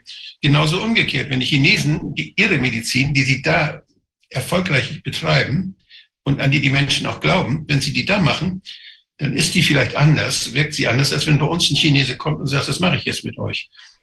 Also, Aber Herr Schmitz, was, Sie sind ja da quasi an der Quelle uns, dieser Erkenntnis. Was einig, sagen Sie denn dazu? Einigen wir, genau, einigen wir uns auf, Menschen sind verschieden. Und zwar komplett. Ja, das sehen wir in der Physiognomie. Ja, also wir müssen uns nur in die Gesichter schauen. Wir sind komplett, wir sind Individuen. Ja, und dementsprechend sind wir auch komplett individuell gestrickt. Und es gibt nicht nur eine Sichtweise. Das ist das, was ich für mich, also in meinem Leben integriert habe. Ich bin jemand, ich, ich, ich tanze gerne auf mehreren Hochzeiten gleichzeitig. Ähm, ich habe immer gerne die Möglichkeit, auch Positionen mal zu wechseln, weil niemand von sich behaupten kann, dass er die Weisheit mit Löffeln gefressen hat und im Besitz der ultimativen Wahrheit ist. Und ähm, mein Ding war dann auch immer, neben dem konventionellen Tellerrand auch mal hinzuschauen und zu sehen, okay, was gibt's noch für andere Möglichkeiten, dieses System oder dieses Phänomen Gesundheit zu betrachten. Ähm, vielleicht ist es so, ähm, ist, ist der Begriff das Ding an sich von Nietzsche bekannt, über, ähm, über Wahrheit und Lüge im außermoralischen Sinne. Da geht es um, ähm, um die Tatsache, wenn wir beispielsweise einen Baum sehen und ich sage Baum, dann ist das gelogen weil das nicht dem Ding an sich entspricht. Warum nicht? Weil ich als Mensch ähm, in, in, ein, in ein biologisches System hineingeboren bin, das über 80 Prozent der Sensorik optisch laufen lässt. Das heißt, mein, meine Haupt, wir haben fünf Sinne, aber der absolute Hauptsensor ist äh, visuell. Das heißt, ich habe viel mehr visuelle Eindrücke von diesem Baum als alle anderen Sinne. So. Das ist der Maulwurf. Sowas. Oder ich nehme jetzt die Fledermaus. Das, was ich visuell mache, macht die Fledermaus auditiv. Ja, die hat nämlich einen Ultraschall-Sonar. Das, was ich sehe, das hört die. Ein Hund, habe ich erfahren, riecht das. Hunde können 3D riechen. Ja, das heißt, die Fledermaus hat ein völlig anderes Bild von dem Baum. Der Hund hat ein komplett anderes Bild von dem Baum. Und wenn wir uns jetzt die Arachniden anschauen, die machen das Ganze über Tasten. Ja, also die, die Härchen an den Beinen der Spinne sind so empfindlich, dass sie die Körperoberfläche der Spinnen um den Faktor 200 ausdehnen können. Das heißt, wenn ich einen Meter an der Spinne vorbeigehe, dann fühlt die das 3D mit ihrer Haut. Das heißt also, jedes von uns Lebewesen hat also von diesem Baum eine komplett andere Vorstellung. Und wir werden trotzdem nie, nie, niemals an das Ding an sich, was den Baum wirklich ausmacht, mit unserer Vorstellung herankommen. Und ein bisschen so sehe ich das Ganze eben auch in der Welt und ich sehe das Ganze ebenso auch in den Patienten. Ich finde beide Ansätze sehr gut. Es ist wichtig, Leitlinien zu haben. Ja, es ist gut, ähm, beispielsweise hierarchische Strukturen zu haben, weil die nämlich sehr, sehr wichtig sind in, ähm, in pyramidal angeordneten Systemen. Und hierarchische Systeme sind nämlich immer dann wichtig, wenn Not am Mann ist und schnelle Entscheidungen getroffen werden müssen. Da habe ich keinen Platz für Demokratie. Da geht's nach Kompetenz. So, und deswegen finden wir da in den Bereichen, wo es wirklich, wo die Hütte brennt, immer hierarchische Strukturen, nämlich in der Notfallmedizin und in der Armee. Ja, da können wir uns nicht alle an einen Tisch sitzen und per Handabzeichen erstmal bestimmen, ob wir jetzt irgendwie die Artillerie rausholen oder vielleicht doch irgendwie erst die Panzergraben ziehen. Ja, sondern da heißt, der Kompetenteste entscheidet und dann geht's top-down nach unten. Und das Ganze habe ich in der Notaufnahme im Schockraum genauso. So. Das heißt, ich muss mir also Systeme raussuchen, die in den jeweiligen Situationen optimiert sind. Und das habe ich beispielsweise Leitlinientherapie, habe ich sehr, sehr gut in der Schockraumdiagnostik. Ja, ich habe Trauma, ich habe Vergiftung, ich habe alle Sachen, wo es heißt, innerhalb der nächsten 24 Stunden hopp oder top. Da ist beispielsweise eine, ein klarer Algorithmus führend. Wenn es allerdings geht um Krankheit und wir uns den, den Aspekt eben von Psyche und Krankheit anschauen, da habe ich meine Erfahrung eben gemacht, dass eben der individuelle, individuelle Ansatz häufig zielführender ist, weil ich mich ja wirklich auf den Patienten selber einstellen muss. Wieso? Das, was mich zum Beispiel knickt, ja, das lässt den anderen völlig kalt. Ja, also es sind, sind zwei Leute in derselben Situation, was weiß ich was, ähm, zwei oder drei Leute werden gekündigt ja, kriegen spontan irgendwie die, die, die fristlose Kündigung, ja. Für den einen bricht irgendwie die Welt zusammen, oh mein Gott, das war mein Traumjob, ja. Der identifiziert das oder, oder fühlt es auf eine bestimmte Art und Weise und appliziert das in einem bestimmten Organ. Ja, die PNIler haben auch weiter geforscht, haben eine Verbindung ähm, entdeckt zwischen Gefühlen und einzelnen Organsystemen. Ja, ein Bereich, der bei uns in der Medizin komplett negiert wird. Also wir haben Körper, ja, wir haben auch Psyche, ja, aber Gefühle, da kümmert sich kein Mensch drum. Ähm, da gibt's auch sehr, sehr interessante Forschungen zu. Ähm, der andere wird gekündigt und denkt so, oh Gott, mein Haus muss abgezahlt werden und irgendwie seine Kinder können nicht mehr in Sportverein, ja, und, und er kommt sich schäbig vor im Angesicht seiner Familie. Der empfindet das auch völlig anders und bei dem ist ein ganz anderes Organ betroffen. Und der dritte sagt, super, ähm, mein Chef und mein Vorgesetzter waren sowieso irgendwelche Pfeifen, ja, und ich war sowieso schon auf dem Weg, irgendwie ähm, mich, mich neu zu orientieren beruflich. Das ist so jetzt mein letztes Incentive gewesen. Und der geht froh gelaunt aus dieser Kündigung raus und der hat quasi gar nichts. So. Das heißt also, wenn wir diesen Aspekt von Psyche und Krankheit mit reinbeziehen, dann kommen wir um die Individualisierung der Patienten nicht herum. Und das ist eben so der Aspekt, den ich da eben auch habe. Das heißt, ich habe so versucht, mir meinen meinen Toolbaukasten zu bauen, mit dem ich an diese einzelnen Abweichungen der Gesundheit rangehe. Und da benutze ich eben sowohl die Schulmedizin als eben auch diese individuelle Diagnostik. Ähm, ich habe mir auch Sachen angeschaut, beispielsweise von Dr. Klinghardt. Ja. Wir benutzen auch ähm, das Konzept dieses Fünf-Körper-Modells, wo die einen sagen, das kommt irgendwie aus dem Yoga und die anderen sagen, das ist noch viel älter, das kommt aus der Kabbalah. Ähm, wir haben das mit rein integriert in unser System. Und wir schauen, wie kriegen wir beispielsweise die psychische Komponente der, ähm, der Erkrankung in den Griff. Haben da auch eine ziemlich gute Therapiemethode beigebracht bekommen. Das wäre beispielsweise der Satzbaukasten für Krankheit. So, und dann gucken wir zum Beispiel, was haben wir für Trauma und Verletzungen. Da haben wir festgestellt, okay, was kann ich machen? Ozon-Hochdosistherapie ist beispielsweise ein Baustein im Setzbaukasten. Ähm, die Hochdosistherapie führt zu einer Stammzellregeneration und zu einer mitochondrialen Therapie. Das heißt also, damit kann ich tatsächlich physikalische Verletzungen schneller ankurbeln, ja, die Heilungsphasen verbessern und optimieren. Oder ich kann bei physikalischen Verletzungen auch eine manuelle Therapie beispielsweise machen. Das heißt, ich gehe osteopathisch an den Patienten ran und mache eine manuelle Entlastung. Ich versuche Stress aus dem Gewebe rauszunehmen, ähm, Muskelverspannungen, Faszientherapie zu machen. Ähm, das wäre der, der Block für Trauma. Dann ähm, nutzen wir beispielsweise bei Vergiftungen ähm, ein Entgiftungstherapie-Schema, was beispielsweise auch Dr. Klinghardt vorschlägt. Ähm, das läuft über Chlorella, äh, Koriander und Bärlauch. Ähm, kann man sich aber beispielsweise auch mal drüber informieren. Ähm, ist was, was wir individuell beispielsweise auch seit über dreieinhalb Jahren persönlich anwenden. Dr. Klingert hat mal gesagt, bei dem Ausmaß an Toxinen, mit dem der durchschnittliche Westler bombardiert wird, kann man diese Entgiftungsbasistherapie einfach mal zwei Jahre am Stück machen, dass man danach wenigstens einigermaßen pari im Fließgleichgewicht ist. Ja?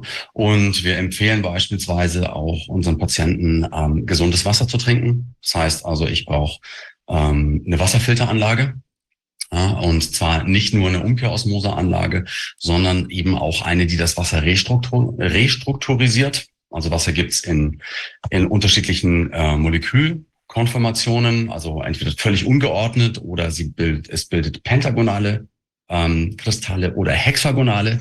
Das, was wir quasi zur Entgiftung und zur Reinigung des Körpers brauchen, scheinen die hexagonalen äh, Strukturen zu sein. Da geben wir beispielsweise eben auch ähm, Anleitungen oder eben Empfehlungen für unsere Patienten, was sie da machen können, wie sie sich dieses Wasser selber herstellen können. Ähm, das wäre der Aspekt Gift oder Entgiftung. Dann für den Aspekt Nahrung haben wir drin ähm, gesunde Nahrung. Ja, ähm, am besten aus dem Bioladen. Ja, das, äh, die Bioware aus dem Bioladen ist meistens besser als die Bioware aus den äh, regulären Supermärkten. Der Unterschied liegt meistens darin, dass zwar bei der regulären Supermarktware auch keine Pestizide verwendet werden, aber dass die Böden ausgelaugt sind und dementsprechend der Nährstoffgehalt nicht so gut ist. Und da gibt es ähm, auch verschiedene Stufen. Und ich möchte jetzt keine Werbung machen, aber es gibt äh, eine, eine äh, eine Klassifizierung von Bioware, die kommt aus dem anthroposophischen Umfeld und die ist von den eigenen, äh, von den Gütekategorien nochmal einige Oktaven oberhalb der EU-Bio-Verordnung, was man eigentlich auch sehr empfehlen kann. Und beispielsweise eben bei Ernährung, neben der Bioernährung eben auch gutes Wasser. Ja, sehr, sehr wichtig. Also, und bei dem Thema Verschleiß, ähm, hilft halt beispielsweise auch Ozon. Ozon in der Hochdosistherapie kann beispielsweise Verletzungen helfen, schneller zu heilen, die eben auch verschleißbedingt entstanden sind. Wir können bei Verschleißgeschichten eben auch osteopathisch außenrum behandeln. Das heißt, wir können die, die Fehlstellungen im Körper verbessern, dass eben ähm, weniger Druck oder Zug auf der Verschleißstelle lastet. Und was eben auch ein Aspekt ist für die Verschleißgeschichte, ist Bewegung. Das heißt eben auch Patienten zu unterrichten in Bewegungslehre. Das ähm, kann man entweder in der in der aktiven Meditation machen über Kampfkunst oder in der entschärften Kampfkunst über Tai Chi und Qigong. Das sind auch alles, ähm, oder Yoga zum Beispiel. Ähm, Feldenkreis. Feldenkreis, genau, ganz genau. Ähm, Yoga beispielsweise ist jetzt beispielsweise auch nicht für jeden optimal, also weil es eben sehr, sehr statisch ist. Ja, Da gibt es eben auch Patienten, denen ist eher eine, eine dynamischere Bewegungsform anzuraten. Feldenkreis es sehr exakt hat man mein Kampfkunstlehrer eben auch in der in der in der Kampfkunst mit unterrichtet. Ähm, das sind eben so die die Pakete, die wir eben auch um das äh, um das Konzept des Verschleißes schnüren können.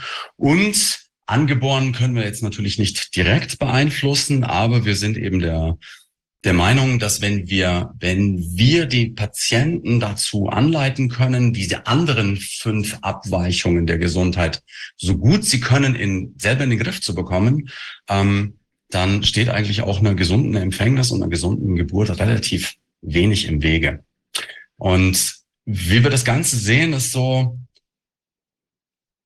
das Gesundheitssystem, wie wir es hier im Westen kennen, ist eigentlich ein Euphemismus, weil das, das Gesundheitssystem eben nicht von Gesundheit lebt.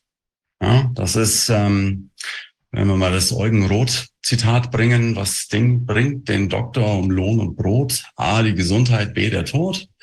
Drum hält der Arzt, auf das er lebe, uns zwischen beiden in der Schwebe. Ja, das ist eben das Geschäftsmodell des Gesundheitssystems möglichst, möglichst viele Gesundheitsprodukte verkaufen zu können. Und da ist Gesundheit eben nicht förderlich für. Und ähm, wenn ich beispielsweise eben Seminare und Fortbildungen gebe für Patienten, dann mache ich das unter diesem Aspekt der medizinischen Selbstverteidigung. Ähm, um Gesundheit muss man sich nämlich in Zeiten von heute selber kümmern. Das ist immer so ein bisschen schwierig, weil wir gerade hier in Deutschland so mit dieser ähm, Vollkasko-Mentalität aufgewachsen sind. Ja, ich zahle ja Krankenkasse. Und ich dann immer so das Problem habe, dass ich meinen Patienten das dann erklären muss, ja, die Krankenkasse, die zahlst du fürs Kranksein, aber für Gesundheit musst du halt nochmal selber investieren und äh, in, in selber nochmal Geld in die Hand nehmen, weil das System da draußen eben nicht sich Gesundheit Die nennen sich doch Gesundheitskasse, das verstehe ich nicht. heißen die so inzwischen, die gesund, stimmt. Ja, Manche heißen so AOK oder so. Das heißt, auch das heißt auch Gesundheitskarte und nicht mehr Krankenkassenkarte. Also sorry, da, da gab es noch jemanden von, von Hameln mit einer Flöte und das, äh, das ist mittlerweile von den PR-Abteilungen auch sehr optimiert worden. Und ähm, es ist halt wirklich, wenn, wenn man in Deutschland als Arzt sich wirklich ausschließlich auf Gesundheit ähm, spezialisiert, dann geht das eigentlich nur noch als Privatarzt. Ja? Also ich kann das, ist im Gesundheitswesen nicht anders als in anderen Bereichen. Auch wenn wir wenn man den richtigen Namen für eine Sache hat und da ist auch wirklich das, da passiert auch das, was, was der Name sagt, was man eigentlich, wofür der Name erfunden wurde, dann kann man sich einigermaßen zurechtfinden. Wenn aber da Leute sind, die gucken, welche Namen kommen besonders gut an und die nehmen sie genau für das Gegenteil. Die, das haben wir, das sehen wir auch. Wir, uns wird erzählt, dass wir dass wir gesund werden, wenn wir, wenn wir den ganzen Mist mitmachen, den man da mit uns gemacht hat, jetzt während der, während der Pandemie. Da wird uns erzählt, dass wir, dass wir dann angeblich gesünder sind. Und äh, dabei wollte man ganz was anderes. Also man in der Propaganda, da, da zeigt, sagt man den Leuten immer, das ist für euch, das ist gut für euch. Und macht dann irgendwas, was man selber will, was, die, was mit den Leuten geschehen soll. Das heißt, hier wird gelogen. Die, die Begriffe werden systematisch missbraucht korrumpiert. Wir können uns nicht mehr darauf verlassen. Wir wissen nicht mehr, auch in der Politik wissen wir nicht mehr, was links und rechts ist. Das waren mal Begriffe, die wir benutzen konnten. Das geht nicht mehr. Das heißt, die Begriffe werden einfach benutzt. Die Wörterbücher werden einfach umdefiniert. Und das ist etwas, was uns natürlich durcheinander bringt. Deshalb müssen wir jetzt immer nachfragen, was meinen Sie damit? Ja. Und wie, woran machen Sie das fest? Woran erkennen Sie, was jetzt gesund ist und was nicht gesund. Und dann erkennen sie, was links ist und was rechts ist. Ja. Wir müssen immer nachfragen, damit wir uns wieder einigen können, damit wir uns verstehen. Was ganz entscheidend ist, ist, dass, also das ist das, was die Leute jetzt ähm, realisieren müssen, ist, dass dieses, ähm, dieses, diese, diese, wie soll ich sagen, dieses Konzept der erlernten Hilflosigkeit, was ja flächendeckend über der Menschheit ausgerieselt wurde, mhm. dass das nicht mehr zielführend ist, speziell nicht in Gesundheitsfragen. Ja, und wenn ich ähm, da einfach mache und mein Denken den Experten überlasse, dann kann es tatsächlich sein, dass ich den Rattenfängern auf den Leim gehe. Ja, ich weiß nicht mehr, wer es gesagt hat, aber ich habe immer mal ein Zitat gelesen. Ähm, die Leute aus den Medien und PR-Abteilungen haben in der Hölle den ersten Platz. Ähm, ich weiß nicht, wie viel da dran ist, aber ich ähm, ja, ich bin der festen Überzeugung, dass die PR-Firmen, die auch die Tabakkonzerne beraten haben, mittlerweile auch die Pharmakonzerne beraten haben oder noch bessere. Aber die definieren ja selber, was Himmel und was Hölle ist. Von daher.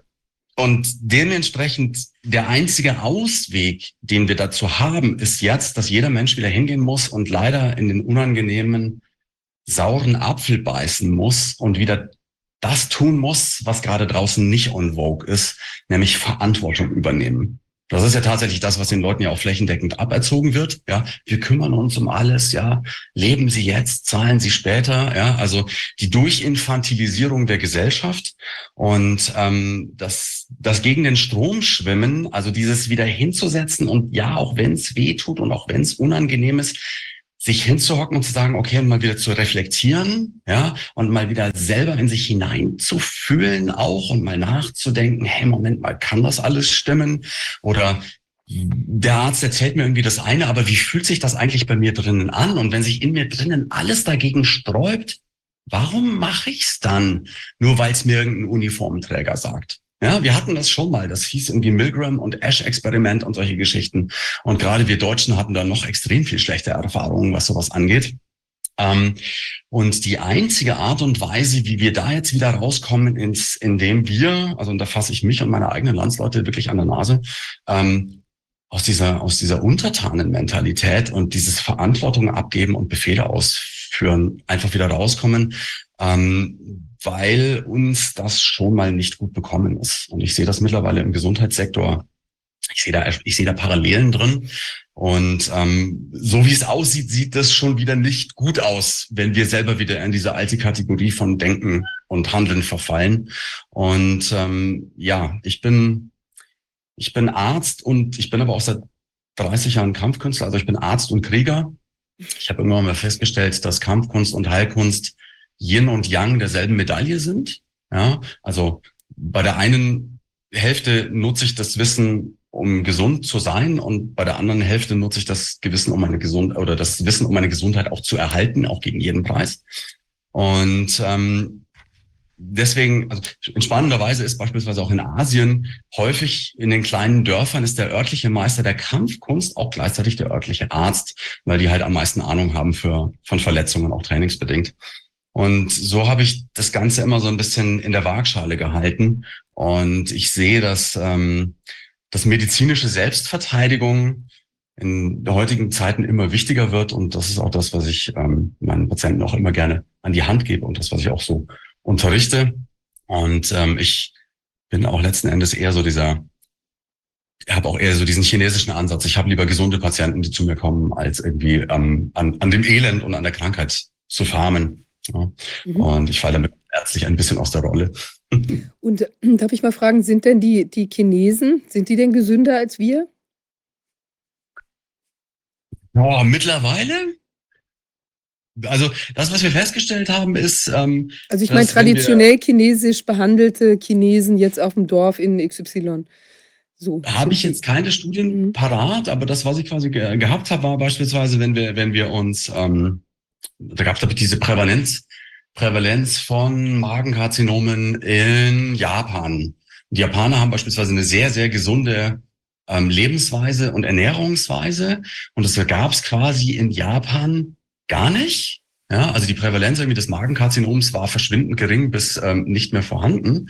Und dann hat man aber festgestellt, dass wenn die halt einwandern in westliche Zivilisationen, dann haben beispielsweise die Einwanderer in, in den USA, also die Eltern, die haben dann immer noch keine ähm, Magenkarzinome gehabt, aber die nächste Generation, ja, also der eingewanderten Japaner in, äh, in, in den USA, die haben dann quasi dieselbe Prä Prävalenz von äh, diesen Erkrankungen gehabt. Also es gibt sehr, sehr entscheidende Hinweise, dass sehr, sehr viele Erkrankungen, Erkrankungen eben auch lebensstilbedingt sind. Ja, und ich habe jetzt die aktuellen Daten nicht, aber je mehr, also je mehr westliche Lebensdenkweise und Medizin irgendwo praktiziert wird, umso mehr gleichen sich dann die Krankheitszahlen eben auch den westlichen ähm, Durchschnittszahlen an. Mhm. Das finde ich auch spannend. Wolfgang, weißt du da vielleicht auch noch mal was zu? Also ich meine, das kann natürlich jetzt, man hat ja auch mal aus Indien gehört, dass die Leute dann alle, da kam dann auch McDonald's hin und dann wurden die Inder da plötzlich total dick, weil die den ganzen Tag eben nur Coca-Cola getrunken haben und äh, eben Burger mhm. gegessen, weil es alles so toll und neu und was weiß ich war. Und dann hatten die ja auch sehr, sehr viel äh, Diabetes. Das nahm ja irgendwie, es gab es vorher, glaube ich, gar nicht so sehr in Indien. Also ja, das ist, ist doch, ist ja, glaube ich, eine bekannte äh, Geschichte. Aber ich meine, hängt es dann jetzt, ist es, sind es dann die Behandlungsformen oder eben dann solche schlechten westlichen ähm, Gewohnheiten, dann solches Zeugs nur zu sich zu nehmen? Also die Japaner, ich war einmal auch in Japan, die haben ja, die essen ja auch zum Frühstück beispielsweise auch häufig oder generell so fermentiert fermentiertes Zeug, also was teilweise auch für uns so ein bisschen speziell anzuschauen und äh, zu schmecken ist, ja, aber das hat eben dann doch teilweise sehr positive Effekte anscheinend, ja. Also ich meine, was, was mhm. ist dazu zu sagen? Ja, diese Zivilisationskrankheiten hängen von der Zivilisation ab, in der du lebst, natürlich. Und äh, wenn man sieht, was, wie das in, auch in derselben, ein und derselben Region, nehmen wir mal Nordamerika, wo früher sehr viele Menschen gestorben sind an, an, an Gewaltanwendung. Sind vom Pferd gefallen, vom Pfeil getroffen oder von der Kugel oder weiß nicht was, oder sind verhungert oder sind, da, da gab es sehr viel, sehr viel Gewalttote. Und dann gab es sehr viel Infektionen eine Zeit lang. Und dann gibt es, und als es noch keine Antibiotika gab, aber dann äh, gab, wurde das alles anders und dann wurden die Menschen ernährt und wurden, wurden ernährt von großen Fabriken, die dann ja Mist hergestellt haben, was sie den Menschen verfüttern und verkaufen. Und dann wurden sie alle dick. Und das ist ja, dann gibt's noch, dann gibt's noch Unterschiede, natürlich gewaltige Unterschiede auch in einer Zivilisation, ob du, ob du arm bist oder reich. Welche, welcher Mode du folgst. Wenn du arm bist, kannst du keiner Mode folgen. Dann sitzt du, dann sitzt du da, ja, sitzt du vom Fernseher und nimmst deine Chips und deine Cola und, und dann siehst du, dass du den Tag rumkriegst, aber machst keine Kurse für, für gesunde Ernährung oder für, für, für Yoga oder was du, also das kannst du dir nur leisten, wenn du viel Geld hast und wenn du, wenn du das bewusst die Erziehung hast. Das heißt, selbst in einer Zivilisation gibt es unterschiedliche Zivilisationskrankheiten in Abhängigkeit von der Bevölkerungsschicht, in der du, in dem, von dem Umfeld, in dem du aufgewachsen bist.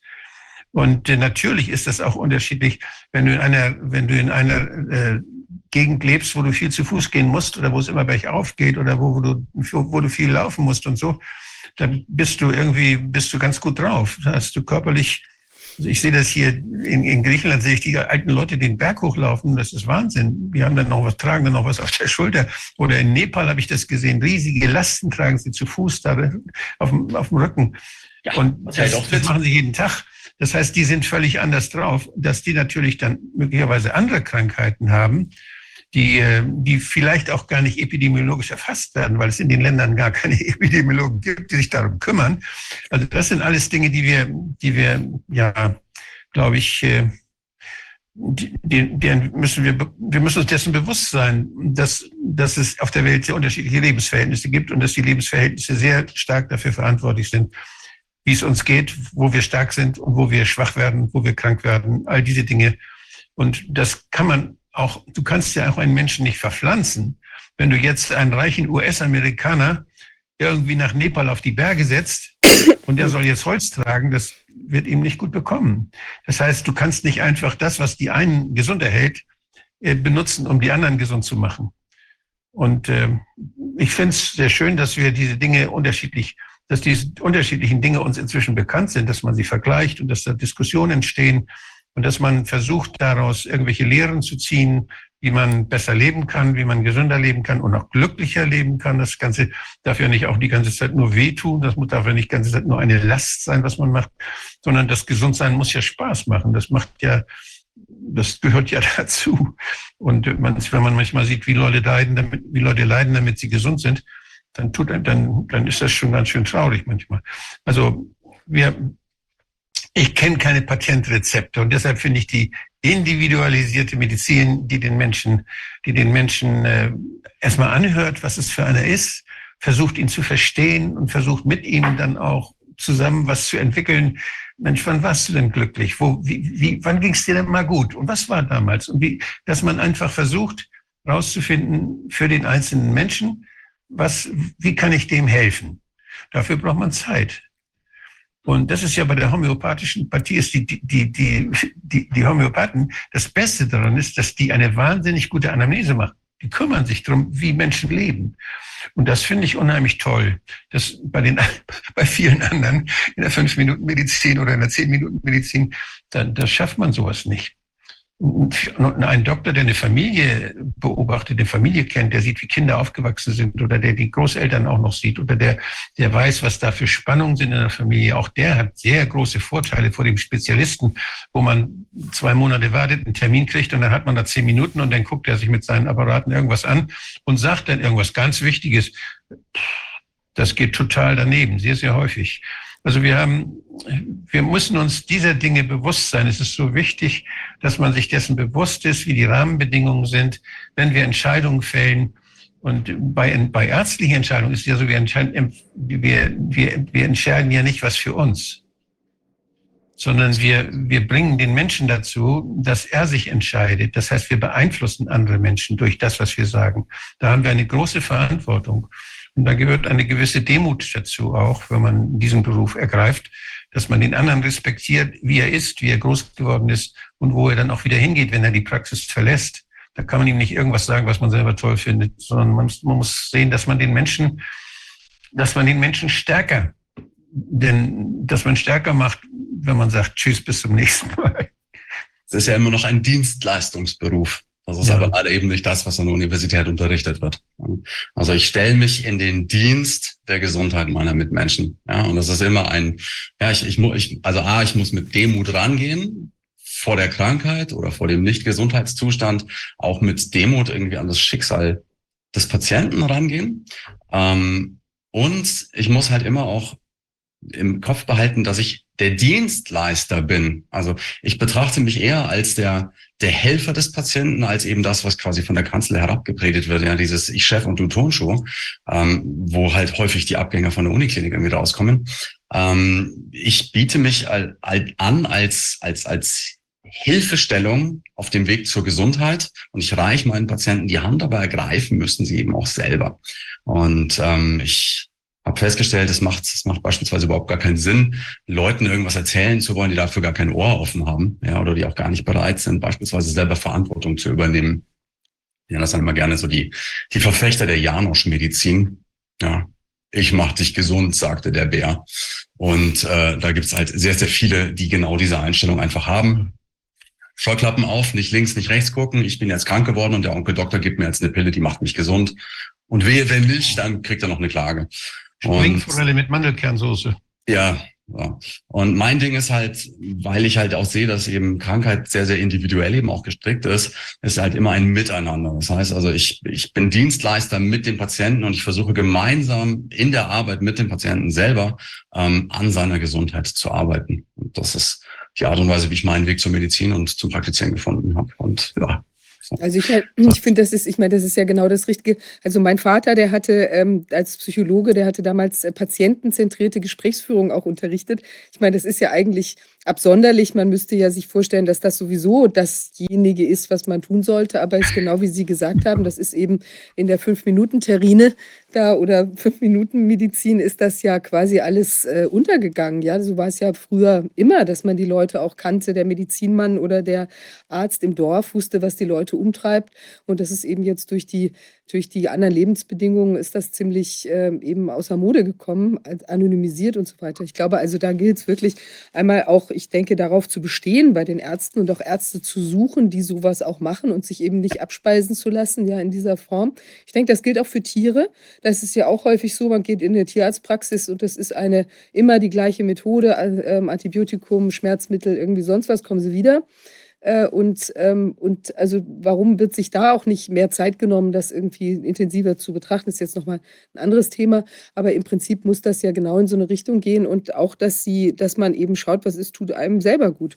Wolfgang hat, sie hat ja gerade auch die, durch die Kletterkatze, die da bei ihm war, was für seine Gesundheit getan, weil die Anwesenheit der Tiere ja auch eine wohltuende Wirkung, sogar äh, wissenschaftlich festgestellt, auf, ich glaube, den, den Blutdruck oder sonstige Körperfunktionen hat. Ja, also das ist ich glaube, da muss man eben auch einfach genauer hingucken, was tut einem selber gut und was für Lebensbedingungen tun einem gut und sich da einfach viel bewusster werden und das viel mehr einzugestehen. Ja, und dann kann man, glaube ich, auch sinnvoller ähm, agieren und ich glaube eben auch rausgehen aus der Angst, auch eine gewisse Selbst, ähm, ja, Selbsteinschätzung auch lernen von der Situation. Also unsere Kinder sind zum Beispiel bislang immer nur, Gott sei Dank, homöopathisch behandelt worden, können, also oder mit ja. Kräutern oder sowas.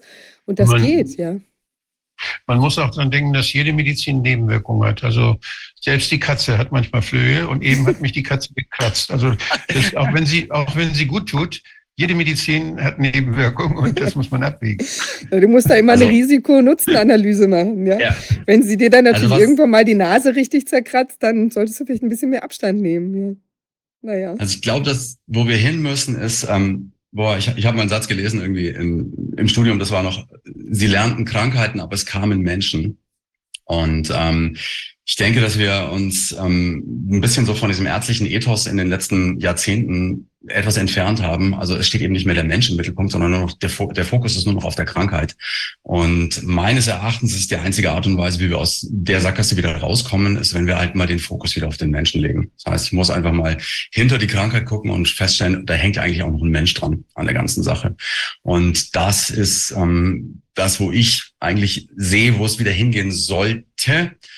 Wer das in seiner eigenen Praxis wie oder wo umsetzen kann oder mag, ähm, ist jedem selbst überlassen.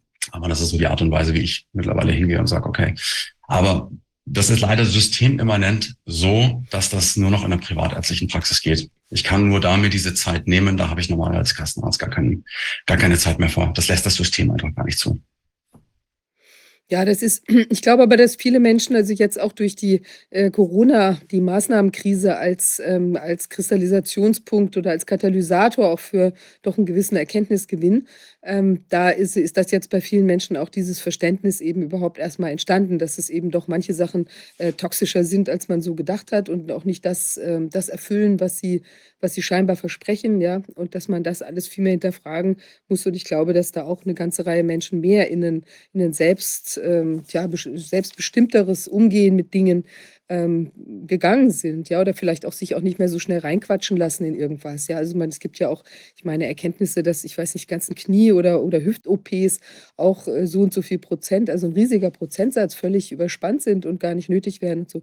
Und ich glaube, da muss man, also das ist eben, das ist ja zumindest eines der Sachen, die positiv sind an der Maßnahmenkrise, dass die Menschen kritischer, insbesondere in gesundheitlichen Fragen geworden sind. Ja. Also toll, Absolut. dass Sie da schon so lange äh, diesen Weg beschreiten, ja. Und ich finde das also sehr gut, hier auch nochmal die Anregung zu geben, dass die Menschen sich wirklich also wichtige Schritte machen in die gesundheitliche Selbstermächtigung und eben auch andere Formen finden. Ja. Und dann sind sie wahrscheinlich auch gar nicht mehr so häufig bei Ärzten vorstellig. Also es gilt natürlich jetzt nicht für Menschen, die eben irgendwelche, gibt ja auch Leute, die mit irgendeinem Problem geboren sind oder die eben auch, äh, ja, also wo, wo es eben schon so weit fortgeschritten ist, dass man halt nicht, also dass man auch jetzt nicht äh, naja, fragt sich natürlich, was sich als gesund definiert. Das sagten Sie ja eins, äh, eingangs auch, aber eben, dass da vielleicht auch Grenzen gesetzt sind. Aber ich glaube, auch da kann man viel verbessern, indem man sich eben wirklich ernsthaft damit auseinandersetzt. Wir haben, und wir haben so ein wunderschönes Modell.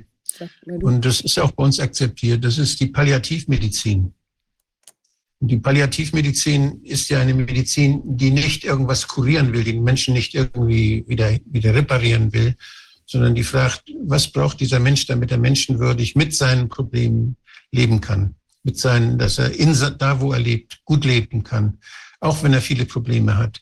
Und dieser Ansatz der Palliativmedizin, der ja bei uns akzeptiert ist, der ist wunderbar und der darf aber nicht nur für Leute gelten, die kurz vor dem Tod sind, sondern der muss Grundprinzip sein bei allen Menschen, die zum Beispiel chronische Erkrankungen haben. Hm. Das stimmt, ja, absolut.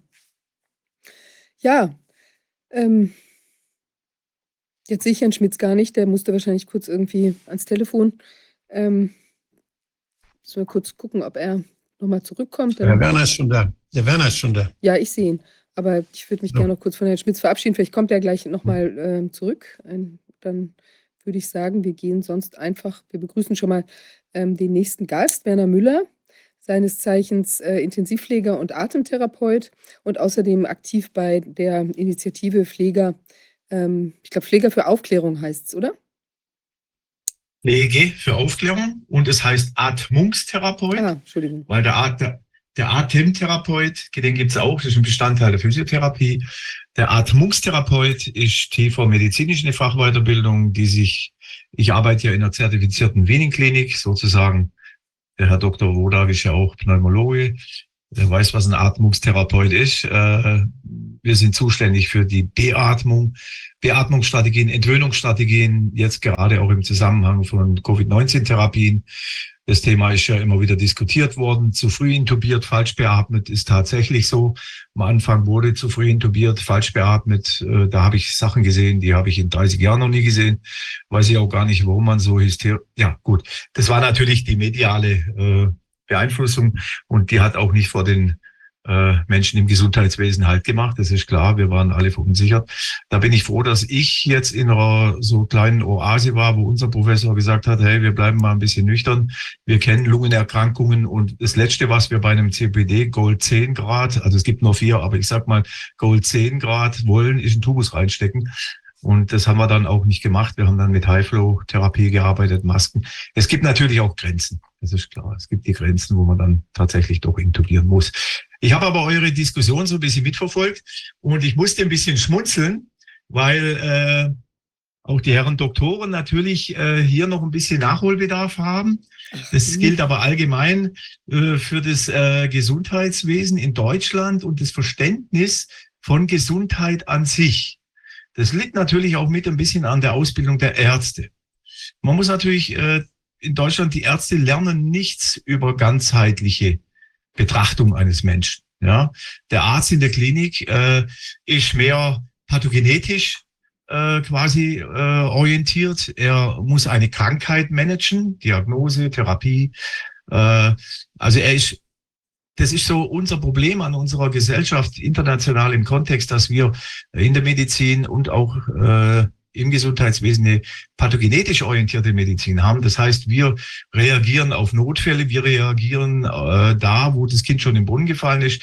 Äh, international in vielen Ländern ist der Schwenk eher hin zur gesundheitsorientierten, orientierten Medizin und Pflege. Wobei ich jetzt hier genau die Brücke schlagen will zur Pflege. Die Krankenpflege macht schon lange eher die salutogenetisch orientierte Richtung, weil wir in unserem Beruf natürlich Pathogenese und Salutogenese lernen. Zum einen müssen wir auf der Intensivstation komplexe Therapien durchführen, wie ECMO, äh, Dialyse, Beatmungsstrategien, Entwöhnung, medikamentöse Therapien, die der Arzt zwar anordnet, aber oft gar nicht ausführen kann. Ich möchte hier keinen Keil treiben zwischen Ärzte und Pflegekräfte. Das weiß jeder Arzt, der in der Klinik intensiv gearbeitet hat, dass wenn er vom Studium kommt, er froh ist, wenn er erfahrene Pflegekräfte da hat. Äh, das ist eine ganz normale Sache. Es ist immer ein Teamspiel auf der Intensivstation. Da denkt keiner, ich bin besser oder so. Es ist einfach so, dass man äh, weiß, was man aneinander hat und zum Wohl des Patienten. Dennoch ist in der Gesellschaft die Orientierung im Gesundheitswesen an sich in Deutschland eben leider lobbyorientiert. Ja, wir sind bestimmt von Pharmaindustrie, Krankenhausgesellschaften. Die Macht der Krankenkassen wird immer unglaublich, unglaublicher. Ich habe damit zu tun, weil ich ja auch als Atmungstherapeut verantwortlich bin für die Überleitung von Patienten, die wir nicht mehr von der Beatmung wegkriegen, in die außerklinische Intensivversorgung. Da ist Deutschland weltweit ganz an der Spitze. Es gibt kein Land in der Welt meines Wissens, wo sechs, äh, acht bis zehntausend Menschen außerklinisch intensiv medizinisch und pflegerisch versorgt werden. Das ist ein, äh, ein Bereich, der pro Patient, sagen wir mal, 20 bis 30.000 Euro pro Monat das Gesundheitswesen belastet. Ja. Allerdings haben wir hier auch gerade besorgniserregende Entwicklungen. Kann ich ja später nochmal drauf eingehen. Also äh, das salutogenetische Konzept wurde von dem Herrn Antonowski, einem israelischen Soziologen, auch entwickelt, schon recht früh. Da geht's mehr nicht nur um das Management von Krankheiten, sondern eher auch um äh, Resilienzmodelle, also quasi die, äh, das Erkennen von Ressourcen, das Nutzen von Ressourcen. Äh, ich sage es mal kurz, äh, jeder kranke Patient hat auch immer, selbst wenn er im Sterben liegt, irgendeine Ressource, die er nutzen kann, irgendein Potenzial. Ja, und es gilt, wir lernen es in der Ausbildung eben, Potenziale zu erkennen. Wenn ich Potenziale als Atmungstherapeut nicht erkenne, werde ich niemals einen Patient von der Beatmung wegbekommen. Das ist so. Ja, das ist eigentlich ein Grundthema auch weltweit der Pflegeausbildung. Das Problem in Deutschland ist, dass die Pflege seit Jahrzehnten, äh, man kann aber sagen über 100 Jahre schon, klein gehalten wird. Äh, Im internationalen Kontext sind wir ganz hinten. Wir haben keine Akademisierung, wir haben keine Pflegekammern, die wir unbedingt bräuchten, um äh, selbst erstmal unser Beruf zu definieren. Die Pflege ist erst seit 2020 anerkannter Heilberuf, ja, wobei alle oder viele andere Bereiche im Gesundheitswesen neben den Ärzten schon Heilberufe waren vorher. Ja, äh, obwohl wir natürlich auch ein Heilberuf sind und das jetzt erst seit 2020 über ein Pflegeberufegesetz definiert wird. Es kommen jetzt langsam Sachen hinzu wie äh, Pflegevorbehaltsaufgaben. Das sind spezielle Aufgaben der Pflege, die nur der Pflege zugedacht sind, nicht den ärztlichen Kollegen oder anderen Fachbereichen.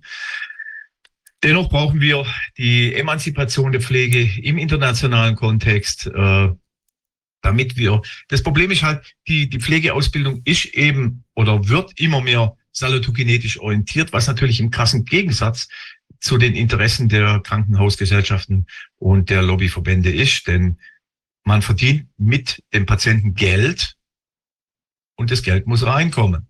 Der Herr Lauterbach, äh, den wir ja alle leider kennen, äh, war ja auch mit beteiligt an der Einführung des DRG-Finanzierungssystems 2000, also vor 20 Jahren mit äh, Frau Ulla Schmidt, was dazu geführt hat, dass äh, wir diese finanziellen Probleme im Gesundheitswesen bekommen, dass die Pflege demontiert wurde und äh, jetzt spielt er sich als äh, Pflegemessias auf, indem er sagt, äh, ja, wir müssen das DRG-System äh, modifizieren. Nein, er muss eigentlich abtreten, das sage ich immer wieder. Er muss, er muss schon lange zurücktreten. Schon, eigentlich hätte er nie antreten dürfen. Äh, ja, okay. Äh, so viel zur Einleitung. Also, die Pflege braucht in Deutschland eine rapide Entwicklung. Wir sind zwei Millionen Pflegekräfte und 500.000 Ärzte. Die Pflege macht den größten Anteil im Bereich der Heilberufe aus. Das ist ja enorm und es ist ja auch so, dass die Menschen auch gerade in den Krankenhäusern, das sind ja diejenigen, mit denen die Patienten dann auch am allermeisten zu tun haben. Also deren Ausbildung, deren Umsicht, deren Einfühlungsvermögen und so weiter äh, sind natürlich ganz, ganz entscheidend, auch für die ähm, Erkennung von Komplikationen und vom, äh, also auch zur Aktivierung auch psychischer äh, Heilkräfte, wenn man sich da irgendwie gut aufgehoben äh, fühlt und nicht eben nur einmal in dem, am Tag oder einmal in der Woche im besten Fall noch die Chefarztvisite da durchrauscht. Ja, also das ist ja, das ist ja wahrscheinlich auch was ganz Entscheidendes. Also Pflegekräfte sind wesentlich näher am Menschen dran als die meisten anderen Kittelträger. Das ist das, was ich selber im Zivildienst auch erlebt habe. Ja, ich habe auch Pflege gemacht in meinem Zivildienst und ähm, das war eine sehr außergewöhnliche Erfahrung, wenn man irgendwie so als Abiturient irgendwie von nichts Ahnung hat und dann auf einmal in der Pflege landet. Ähm, man, man kriegt eine, eine zwischenmenschliche Bindung, die ich so noch nie erlebt habe. Ja, also wenn man jemanden pflegen muss, der selber nicht in der Lage ist, seine, seine, seinen Körperfunktionen irgendwie nachzukommen oder danach sauber zu machen und das dann macht und es dabei schafft, dieser Situation, das, das Entwürdigende zu nehmen und den anderen trotzdem als Menschen zu sehen, das war was sehr, sehr, sehr Besonderes. Also wo ich auch ähm, danach, auch in meinem Studium von profitiert habe, weil ich, weil mich diese, diese Bindung, die ich quasi zu den, zu den Menschen auch gehabt habe, die auch in meinem Studium nicht verloren habe. Und das ist leider das, was ich eben auch feststelle. Also die, die an den Menschen dran sind, die auch den Menschen sehen, sind die Pflegekräfte und sind leider, leider in den seltensten Fällen auch wirklich die Ärzte. Ja, das äh, Problem liegt eben, wie ich gesagt habe, in der Struktur des Gesundheitswesens. In anderen Ländern ist das anders. Da haben wir noch eine Akademisierung. Wir haben eine weltweite zehn, zehnstufige Pyramide der Qualifikation der Pflegekräfte, wo jetzt zum Beispiel im internationalen Vergleich eine dreijährig examinierte Pflegekraft in der Pyramide auf Stufe 4 steht. Äh, ab Stufe 4 wäre dann jetzt das Äquivalent zum Beispiel jemand mit der Fachweiterbildung, äh, der dann bis Stufe 6 kommen kann. Hier fängt aber international die Standardausbildung schon im Bachelor-Niveau an, ab äh, Stufe 6 dann im äh, Masterniveau. Deswegen leiten auch äh, zum Beispiel Pflegekräfte mit Masterniveau in den USA Krankenhäuser und nicht wie hier in Deutschland Chefärzte, die dann äh, leider gezwungen sind, ihren Job nicht mehr richtig machen zu können, weil sie so viel Verwaltungsaufwand haben. Ja, äh, das ist nämlich auch die andere Krux äh, der Sache. Aber äh, ich denke, de, das Problem liegt in der Anerkennung der Pflege und wir müssen politisch unterstützt werden, unseren Beruf selber zu definieren.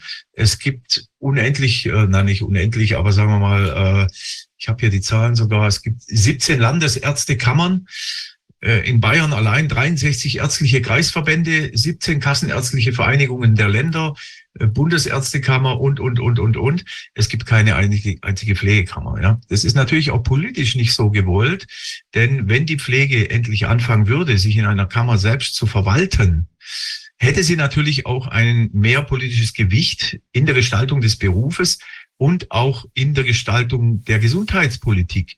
Denn die Gesundheitspolitik in Deutschland wird von fachfremden Menschen gestaltet. Der Herr Lauterbach hat noch nie einen Corona-Patient behandelt, der wüsste gar nicht, wie es geht.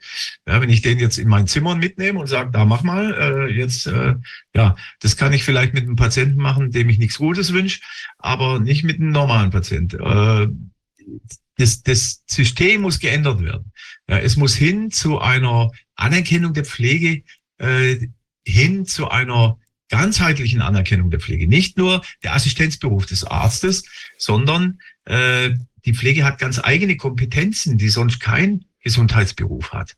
Andererseits muss sie auch medizinisch hochkomplexe Dinge tun. In vielen Ländern in den USA oder anderen Ländern äh, gibt es ja auch äh, geht's hin bis in die kleinsten Strukturen der Gemeinden, dass die, die äh, Community Healthcare Nurse zum Beispiel schon Prävention, Ernährungslehre in den Kindergärten macht, äh, schon im Gesundheitswesen die Menschen vorbereitet über gesunde Lebenswandel. Also das, was ihr vorher diskutiert habt, was sein müsste, das gibt es schon. Das wird aber weltweit von den Nurses meistens gemacht Äh, selbst da in den Ländern, wo die Nurses eine höhere Stellung haben, ist trotzdem meistens der Physician derjenige, der dann im Interview interviewt wird. Aber das ist irgendwie wahrscheinlich so, keine Ahnung, so ein, so ein traditionelles politisches Ding, dass der Physician eben der Kompetenzansprechpartner ist, äh, wenn es um Gesundheitsfragen geht. Aber es ist genau umgekehrt. Ja, es ist eigentlich oder müsste eigentlich die Nurse sein, die in Zusammenarbeit mit dem Physician äh, diesen gesamten Bereich abdeckt, nämlich den medizinischen Bereich, den akuten Bereich, plus den pflegerisch, ich sag mal pflegerisch bindestrich medizinischen Bereich und den präventiven Bereich. Hin, weg von der pathogenesen Einstellung des Gesundheitswesens hin zur Salatogenese oder zur Ganzheitlichkeit. Ja. Ich habe äh, in meiner, ja, in meiner Tätigkeit als Berichterstatter für Gesundheitsprojekte in Afrika habe ich Krankenhäuser besucht in Afrika. Und da war es so, da waren einige Ärzte und äh, Pflegepersonal gab es fast gar nicht, sondern da waren die Familien mit dem Krankenhaus. Mhm. Die waren mit im Krankenzimmer, mit dem Kranken. Und Teile jedenfalls der Familie. Und die haben sich um den gekümmert und die Ärzte haben das ganze System der Familie mit behandelt praktisch. Die haben gleich mit der Familie gesprochen und äh, ich meine, hier auch, auch in Griechenland ist es so, dass hier die ärztliche Versorgung in den Krankenhäusern nicht schlecht ist. Aber wenn die Familie sich nicht um die Pflege kümmert, wenn da keiner kommt, dann kann es sein, dass man hier ganz lange nichts zu essen kriegt oder ganz lange alleine ist, wenn man in einem normalen Krankenhaus ist. Und äh, das heißt hier, es gibt, es gibt sehr, sehr unterschiedliche Systeme. Wenn ich an, wenn ich an Finnland denke, die, wo die kommunale, wo, wo Gesundheit was Kommunales ist, wo die Kommunen sich einigen, ob sie sich zusammen ein Krankenhaus leisten oder nicht, wo sie auch das Budget haben, dann zu entscheiden, was sie für ihr Geld haben wollen. Da entstehen völlig andere Strukturen und in Schweden ja auch, wo Regionalbudgets dann, ja man, oder auch selbst in Deutschland, wenn ich an die Psychiatrie denke, wo es Regionalbudgets gibt, da geht es, da werden plötzlich 80 Bettenstationen in der Psychiatrie aufgelöst, bleiben zehn Betten über und das Pflegepersonal und die Ärzte gehen als Team in den Dschungel, wo die Leute krank werden, um sie da zu besuchen und da ambulant zu behandeln. Das heißt, was wir bezahlen, das bestimmt praktisch die Strukturen. Und da gibt es einen Wettbewerb der Professionen, den höre ich aus Ihren Worten auch raus. Die Ärzte gegen Pflegepersonal, wer, der, wer besser, wer mehr.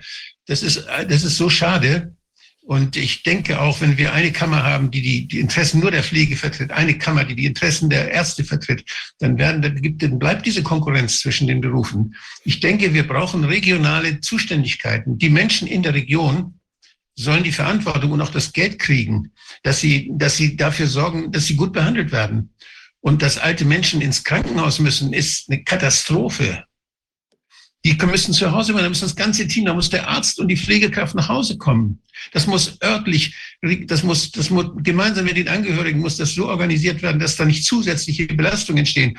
Wissen Sie, wenn ich Notdienst auf, Notdienst gemacht habe im Krankenhaus nochmal so als Praktikum und dann gesehen habe, wie die Leute da auf dem Flur rumliegen, die 80-Jährigen, wie, wie das Durchschnittsalter der Notaufnahmen, das war über, weit über 70.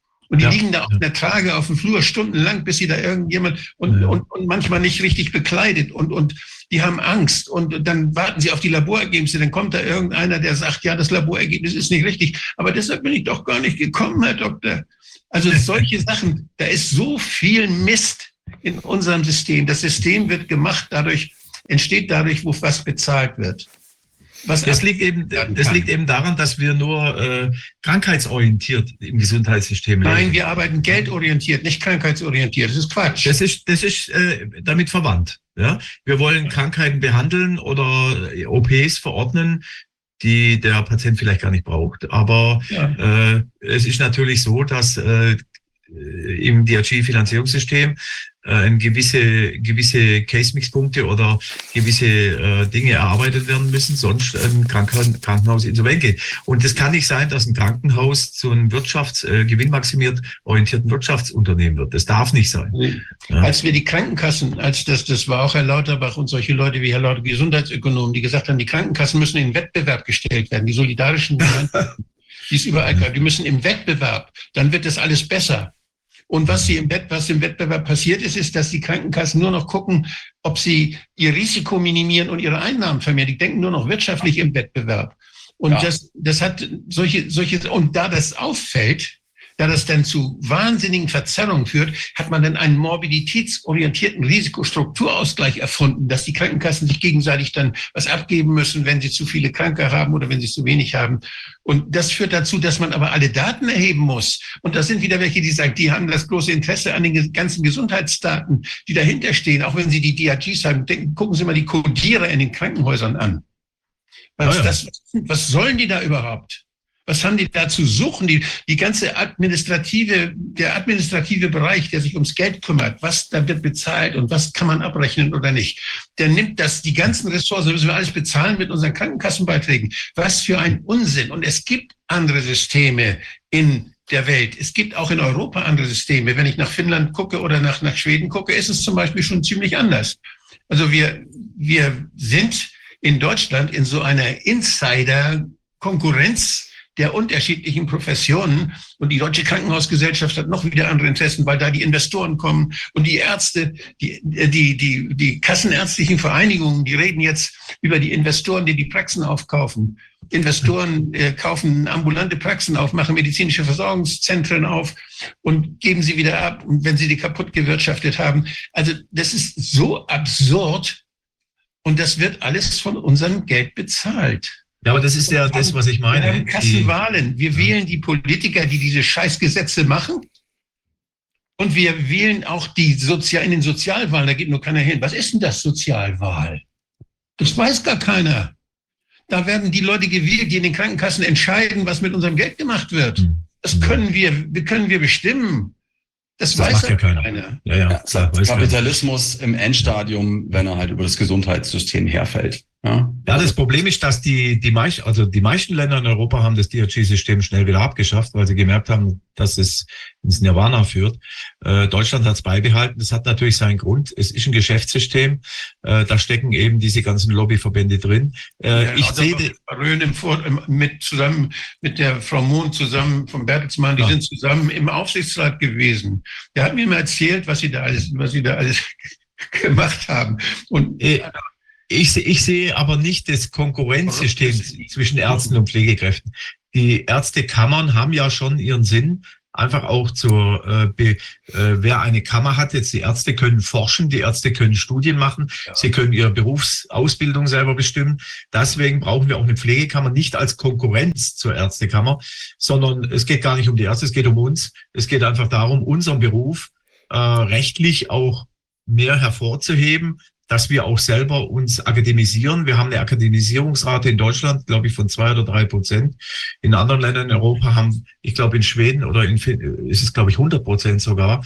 Ja, es geht einfach darum, dass die Pflege all das, was sie tut, hoch äh, an, äh, hoch anspruchsvolle medizinische und pflegerische Prozesse, die sie tut, auch abbilden muss in der Gesellschaft abbilden, in der Politik abbilden, in den Gesetzen und damit nicht nur die Bezahlung besser wird, sondern natürlich auch äh, die Selbstbestimmung, die äh, Selbstverwaltung in der Pflege. In Deutschland, wie Sie gesagt haben, haben wir einen viel zu hohen Verwaltungsapparat in den Krankenhäusern. Wir haben ein aufgeblähtes mittleres Management. Eine Klinik mit 500 Betten hat 10 PDLs braucht kein Mensch. Als ich angefangen habe, 1993, war noch eine PDL mit einer Vize. Das hat gereicht für die ganze Klinik. Warum brauchen wir für jeden Fachbereich eine PDL und eine Vize-PDL? Weil wir eben ein mega aufgeblähtes Verwaltungsmanagement haben, was eine Person gar nicht allein machen kann, weil eben diese, äh, diese Faktoren alle hier wirtschaftlich orientierte Faktoren immer dazukommen. Und warum werden die Spiegelreferate in den Krankenkassen bei den Kostenträgern, wenn Sie, wenn Sie das, wenn Sie hier irgendwelche Dinge bezahlen, wenn Sie da was, wenn Sie oder irgendwelche administrativen Regelungen einführen im Krankenhaus, dann ist das ja, damit das gerecht bezahlt wird und damit das leistungsgerecht dann geregelt werden kann, verwaltet werden kann. Aber diese, diese Daten, die erhoben werden im Krankenhaus, die werden ja wieder woanders gelesen. Da müssen ja nochmal wieder Leute eingestellt werden. Im medizinischen Dienst müssen Leute eingestellt werden, die das Ganze kontrollieren. 50 Prozent der Krankenhausabrechnungen waren ja falsch nach Aussagen des medizinischen Dienstes. Das heißt, ja, aber äh, da muss man aufpassen. Der medizinische Dienst ist ein Dienst der Kassen. Nee, nicht mehr. Also die, ja, aber doch kassenorientiert. Ich habe mit dem MDK, ich habe mit dem MDK immer zu tun. Äh, ja. akut, akutes Beispiel. Ich wollte einen Patient überleiten, der beatmet ist, in die außerklinische Intensivversorgung. Und der Herr von der AOK hat mich zurückgerufen und gesagt, was haben Sie denn da im MDK-Überleitungsprotokoll geschrieben, weil das muss ich machen. Da steht drin, äh, Patient äh, atmet nachts an der Maschine, tagsüber spontan. Äh, kann der sich selber absaugen? Da sage ich, äh, nein. ich habe in 30 Jahren noch es gibt vielleicht Ausnahmen, so Jüngere, die machen sowas, äh, aber noch keinen Beatmungspatient gesehen, der sich selber absaugt. Ja, das geht. Und dann sage ich, nein, das geht nicht. Äh, zweifeln, Sie, zweifeln Sie meine Kompetenz an und wollen mir erzählen, was ich hier auf den MDK-Bogen schreibe. Jetzt hat er Folgendes gemacht. Er hat den Pflegedienst dazu verdonnert, ein Anleitungsprotokoll zu machen, als ob die nichts anderes zu tun haben und den Patienten mhm. anleiten, sich abzusaugen mit dem Ziel, seinen Trachealkanülwechsel selber zu machen. Also äh, das Sie ja, sehen, also, Yourself-Medizin ist doch großartig. Streit. Und dieser Streit hat dazu geführt, zwischen den Krankenhäusern und den, und den Kassen, hat dazu geführt, dass die, die Gerichte, die das zu entscheiden hatten, dass die völlig überlastet waren und die einfach gesagt haben, wir können das Problem nicht lösen. Wir schaffen es, dass so viel Streit bei den Abrechnungen, so viel Prozesse, dass das gar nicht mehr zu bewältigen ist. Das heißt, da sind die Gerichte dann auch noch mit befällt, die Rechtsanwälte von beiden Seiten. Das ist ein Riesenapparat, der sich darum kümmert, dass wir nebeneinander hier versuchen, jeder seine Vorteile zu kriegen. Und wenn ich jetzt als Bürger, wenn ich jetzt als Mensch, der, der möchte das in meiner Region, wenn ich hier krank werde, möchte ich irgendwo hin, wo ich den, den Eindruck habe, da werde ich gut versorgt. Und das ja, man, dann, man, muss sich, ja, man muss sich ja fragen, warum in der Pandemie, in der schlimmsten Pandemie ever, äh, jedes Jahr 20, 30 Krankenhäuser geschlossen werden. Ja, und zwar die Vernichtung der Krankenhäuser, der kleinen Häuser im ländlichen Bereich, was ja wichtig ist für die Versorgung der Menschen, wird zunehmend weiter betrieben. Äh, davon sind wir gerade selber betroffen. Wir werden jetzt auch übernommen vom größten Anbieter hier in der Region als mhm. Ganzes, als Wieningzentrum. Äh, was für mich fachlich kein Problem ist. Aber es ist natürlich politisch ein Problem, weil kleine Spezialkliniken, kleine Kliniken im ländlichen Bereich auch, speziell in den östlichen Ländern, äh, da fährt man dann 40, 50 Kilometer mit einem Notfallpatient und da kann der halt schon tot sein. Ja, und das ist ja politisch gewollt. Das kann mir keiner erzählen, ja, die Krankenhäuser müssen ja schließen wegen den Kosten. Naja, das sind Kosten, die das System selber verursacht. Und wenn wir auf die Krankenkassen zurückkommen, die Krankenkassen, die müssten unbedingt mehr politisch, politisch kontrolliert werden. Können sie aber nicht, weil sie ja zusammen in diesem System der Lobbyistenverbände sitzen. Kassen. Weil sie, gegen, weil, sie gegen, weil sie Konkurrenten sind, weil sie gegeneinander arbeiten auch. Ja, die Kassen sind quasi, das sehe ich immer in meiner Alltagspraxis, die können machen, was sie wollen. Ich verordne ein Gerät, was lebensnotwendig ist, ein Pulsoximeter zur Überwachung der Sauerstoffsättigung. Ja, äh, fünf Monate später ruft mich der Pflegedienst an. Ich kriege jetzt eine MDK-Prüfung, die sagen, das brauchen wir nicht. Ja, dann sage ich, okay, ja, gibt es auf jeden Fall nicht zurück, behalte es, lass es drauf ankommen. In Norddeutschland, in, den, in Berlin oder Brandenburg, da bekommen Sie gar keins verordnet. Da müssen Sie ein Amazon-Sättigungsmesser kaufen. Da gehen Sie zweimal pro Schicht, äh, machen Sie Sättigungsmessung. Merken Sie gar nicht, wenn der Patient einen akuten Abfall kriegt. Das sind also Dinge aus der Praxis. Ja, äh, Die Kassen haben zu viel Macht. Und im Moment gerade ist die Macht so groß, ich will es noch mal ein bisschen weiter treiben, nämlich für jeden Beatmungspatient oder Intensivpatient, den eine WG oder eine Einzel also ein Intensivpflegedienst aufnimmt, muss er gesondert individuell eine Stundensatzverhandlung mit der Kasse machen. Das heißt, die Kasse sagt, ich gebe dir 20, 30 oder auch nur 10 Euro Stundensatz, worüber die Löhne finanziert werden, worüber die Pflege, die Infrastruktur, alles finanziert werden muss. Ja, äh, die Kassen drücken die Preise dermaßen runter, dass sie die Pflegedienste in die Insolvenz treiben, plus dass sie oft zwei, drei, vier Monate ihre Sätze nicht zahlen. Wenn Sie zehn Beatmungspatienten haben, die 20 bis 30.000 Euro im Monat kosten und Sie bekommen drei Monate kein Geld von der Kasse, sind Sie insolvent. Was passiert mit den Patienten? Sterben oder werden verlegt irgendwo hin? Das ist der Trend im Moment. Es gibt keine politische Kontrolle gerade. Es ist ganz allen voran die AOK, die anderen ziehen mit. Ja, ganz krass, was hier gerade abgeht in Deutschland. Die fahren gerade alles gegen den Berg. Ja. Aber die Frage ist ja, ob es denn, also jetzt sagen wir mal nur die Etablierung einer solchen, äh, einer, einer solchen ähm, äh, Vertretung, ja, äh, Pflegervertretung, also jetzt als Kammer oder so, ob die helfen würde. Ich meine, wir haben ja auch gesehen, dass zum Beispiel die Ärztekammern sich jetzt in der Krise nicht gerade für eine evidenzbasierte ähm, Herangehensweise in der, mit den Maßnahmen äh, stark gemacht haben. Ja? Also die Ärzte haben ja dann eher Probleme oder auch Anwälte Probleme bekommen mit ihren Kammern, sind drangsaliert worden, haben Abmahnungen bekommen, sind irgendwie, haben ihre Lizenzen teilweise irgendwie eingebüßt.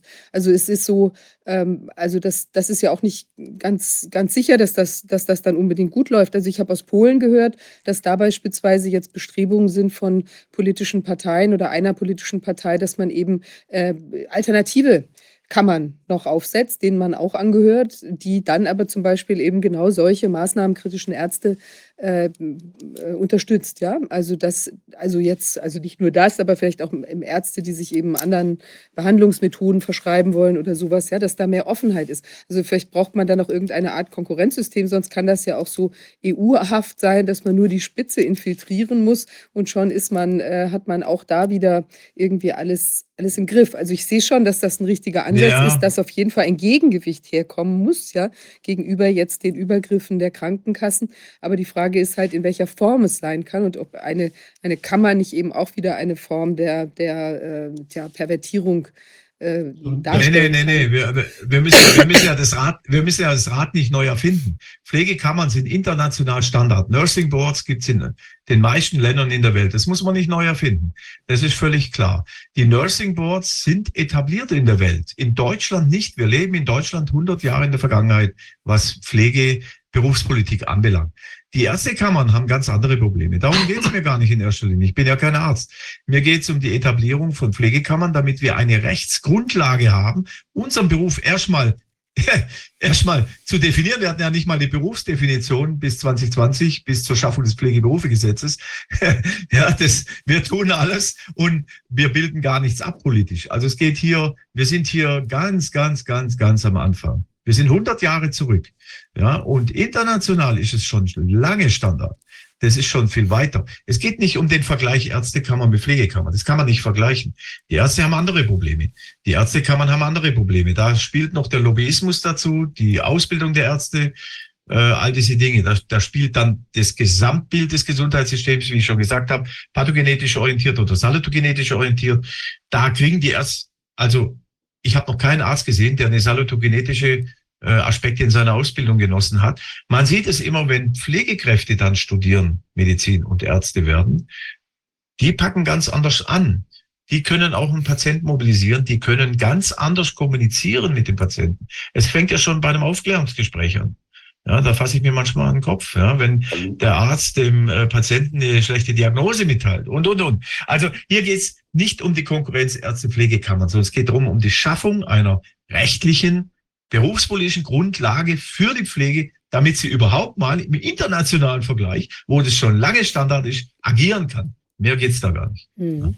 Also ich finde, dass sich, dass sich Berufs, dass sich gleiche Berufe, dass, dass sie sich organisieren und dass sie ihre Interessen wahrnehmen dass sie ihre Qualität ihrer Arbeit immer verbessern, dass sie Fortbildung, Weiterbildung und solche Dinge äh, genau. machen. Das finde ich wunderbar. Das gilt für die Handwerker, genauso für die, für die Pflege, für, ich weiß nicht, für Putzfrauen gibt es und für, für diejenigen, die das Essen austeilen im Krankenhaus, gibt es sowas noch nicht. Aber ich jeder hat das Recht, sich zu organisieren und dafür zu sorgen, dass, es, dass er seine Arbeit gut macht. Aber wenn ich jetzt äh, mal sehen, ich, ich sehe das, denke das jetzt von den Leuten aus, die das bezahlen. Das heißt, und die, die die Hilfe brauchen, von den Patienten aus. Mich interessiert das überhaupt nicht, was, was dafür, was dafür Organisationen sind, sondern mich interessiert erster Linie, dass das, was bei mir, äh, was bei mir vorhanden ist, was bei mir, dass das in meinem Sinne, dass man sich da zusammentut und darauf achtet, dass es mir gut geht. Und das will ich mit meinem Geld bezahlen, nichts anderes. Und das ist, das ist, das heißt, die Mitspracherechte des Patienten, der Patienten, die jetzt sagen, nee, das wollen wir gar nicht, das ist nicht in unserem Sinne, die sind nicht mehr da. Wenn ich als Patient in einem, in einem Land, sei es in Berlin, in Schleswig-Holstein oder sonst wo, wenn ich merke, da läuft was unheimlich schief, die machen gar nicht mehr das, was ich brauche. An wen wende ich mich denn da bitte? Wer ist denn der Zuständige? Wer ist denn verantwortlich? Sagen Sie mir das doch mal. An wen wenden Sie sich dann? Den Politiker? Du sagst, Meistens habe ich nichts mehr zu tun, dann machen die Kassen. An den Gesundheitsminister, nein, ich bin nur für die Investitionskosten im Krankenhaus zuständig, für die Planung. Da ist keiner. Da ist keiner, da ist kein Ansprechpartner mehr da. Deswegen brauchen wir die Stärkung der Pflege sein. im kommunalen Bereich auch.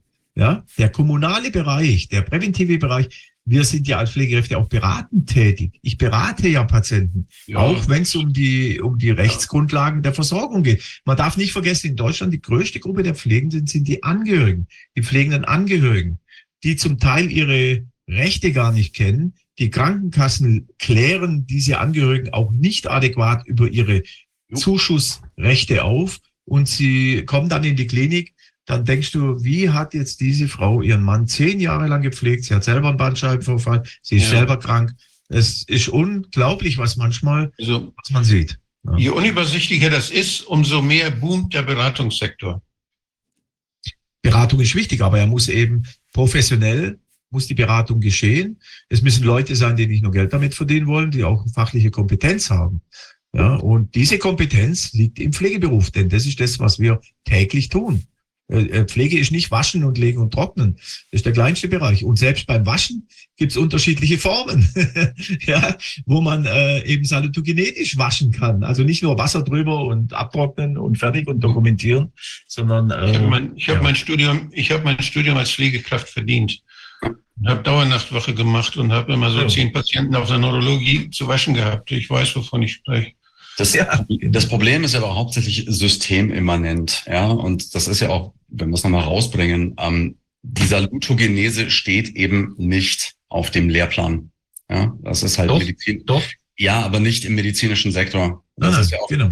Ja, das ist ja genau der Punkt. Und das ist auch der, genau der Punkt, warum Sie keine Organisation haben in Ihrem Bereich und alle anderen Stände organisiert sind. So, das ist genau der Punkt. Das ich heißt, in der, ich dieser Lutogenese ist Alice Salomon Hochschule habe ich unterrichtet. Mhm. Habe ich einen Lehrauftrag gehabt, bis sie mich rausgeschmissen haben, weil ich rechts, rechts, rechts bin bei Corona. Ja.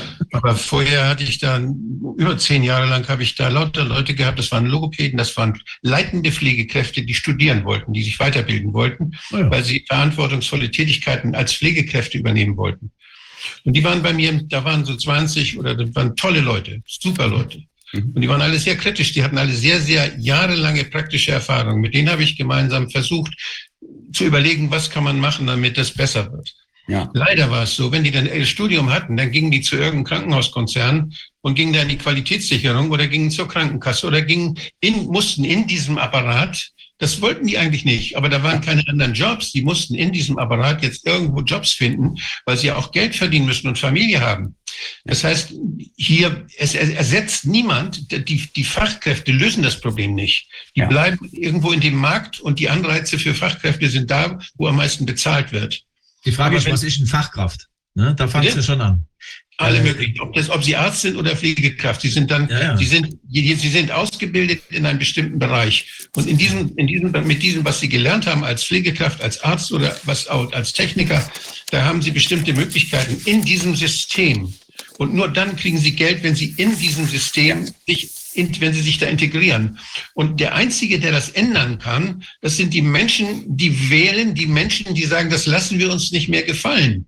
Das sind nicht die Berufe, die das ändern werden, sondern das sind die Menschen, das sind die Patienten, das sind die Leute, die, das die, die Angehörigen, die sagen, nein, was da mit Oma passiert ist, ein Verbrechen. Das will ja. ich nicht mehr. Solche Leute wie den Lauterbach will ich nicht mehr. Solche Leute, die sowas weitermachen, will ich nicht mehr. Ganz einfach. Ich will, dass, ich will, dass es anders wird.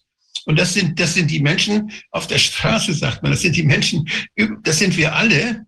Aber das sind nicht die Fachberufe, die uns erzählen, wie es besser wird.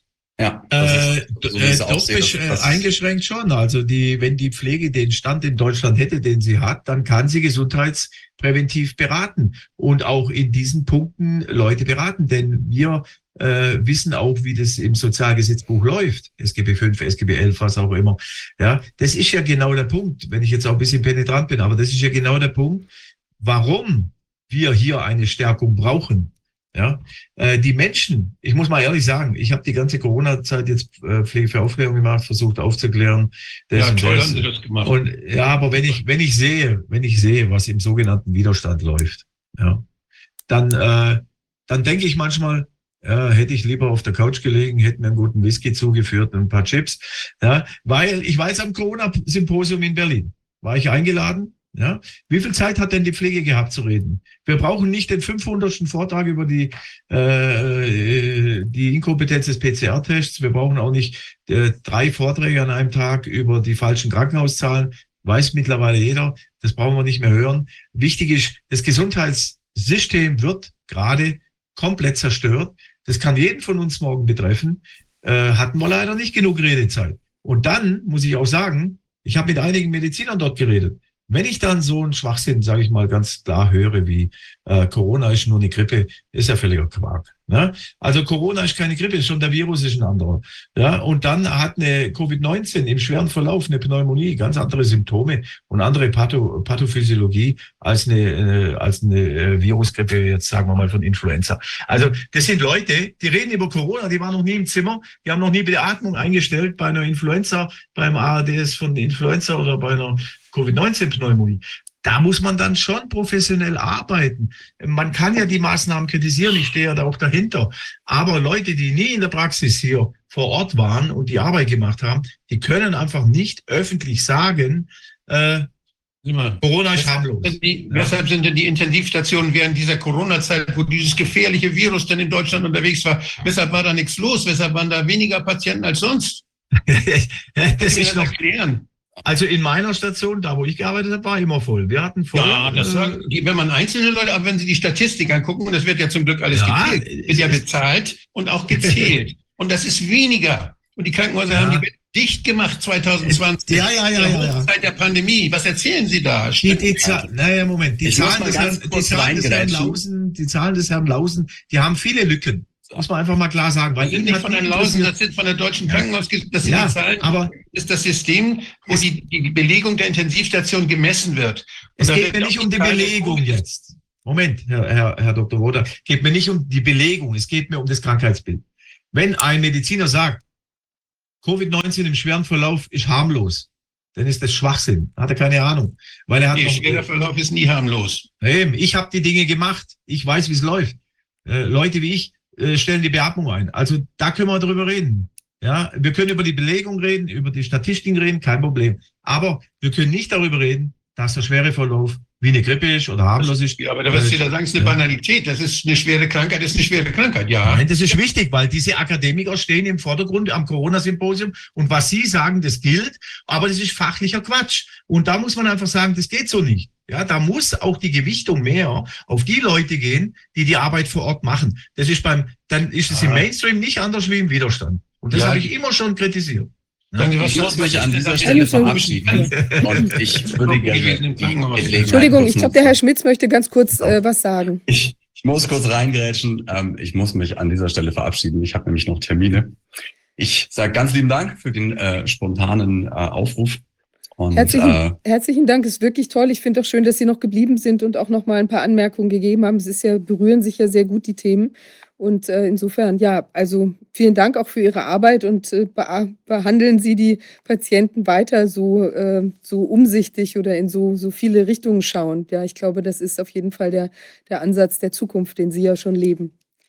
Ja, so dieses Selbstverantwortung die Leute halt in Selbstverantwortung zu bringen und dann eben gemeinschaftlich eben mit dem, mit dem besten zugeschnittenen Tool gemeinsam an der Gesundheit der Patienten zu arbeiten. Ich finde es schön, dass wir auch über die verschiedenen Möglichkeiten gesprochen haben, die Dinge zu sehen. Und ich, wir sehen das gerade jetzt in dem Gespräch auch mit Werner ist es ja so, dass wir, dass er hat ja auch seine Sicht und die ist ja richtig. Das ist, man sieht, wenn man das erlebt, was da passiert auf den Intensivstationen, dann ist das ein Elend.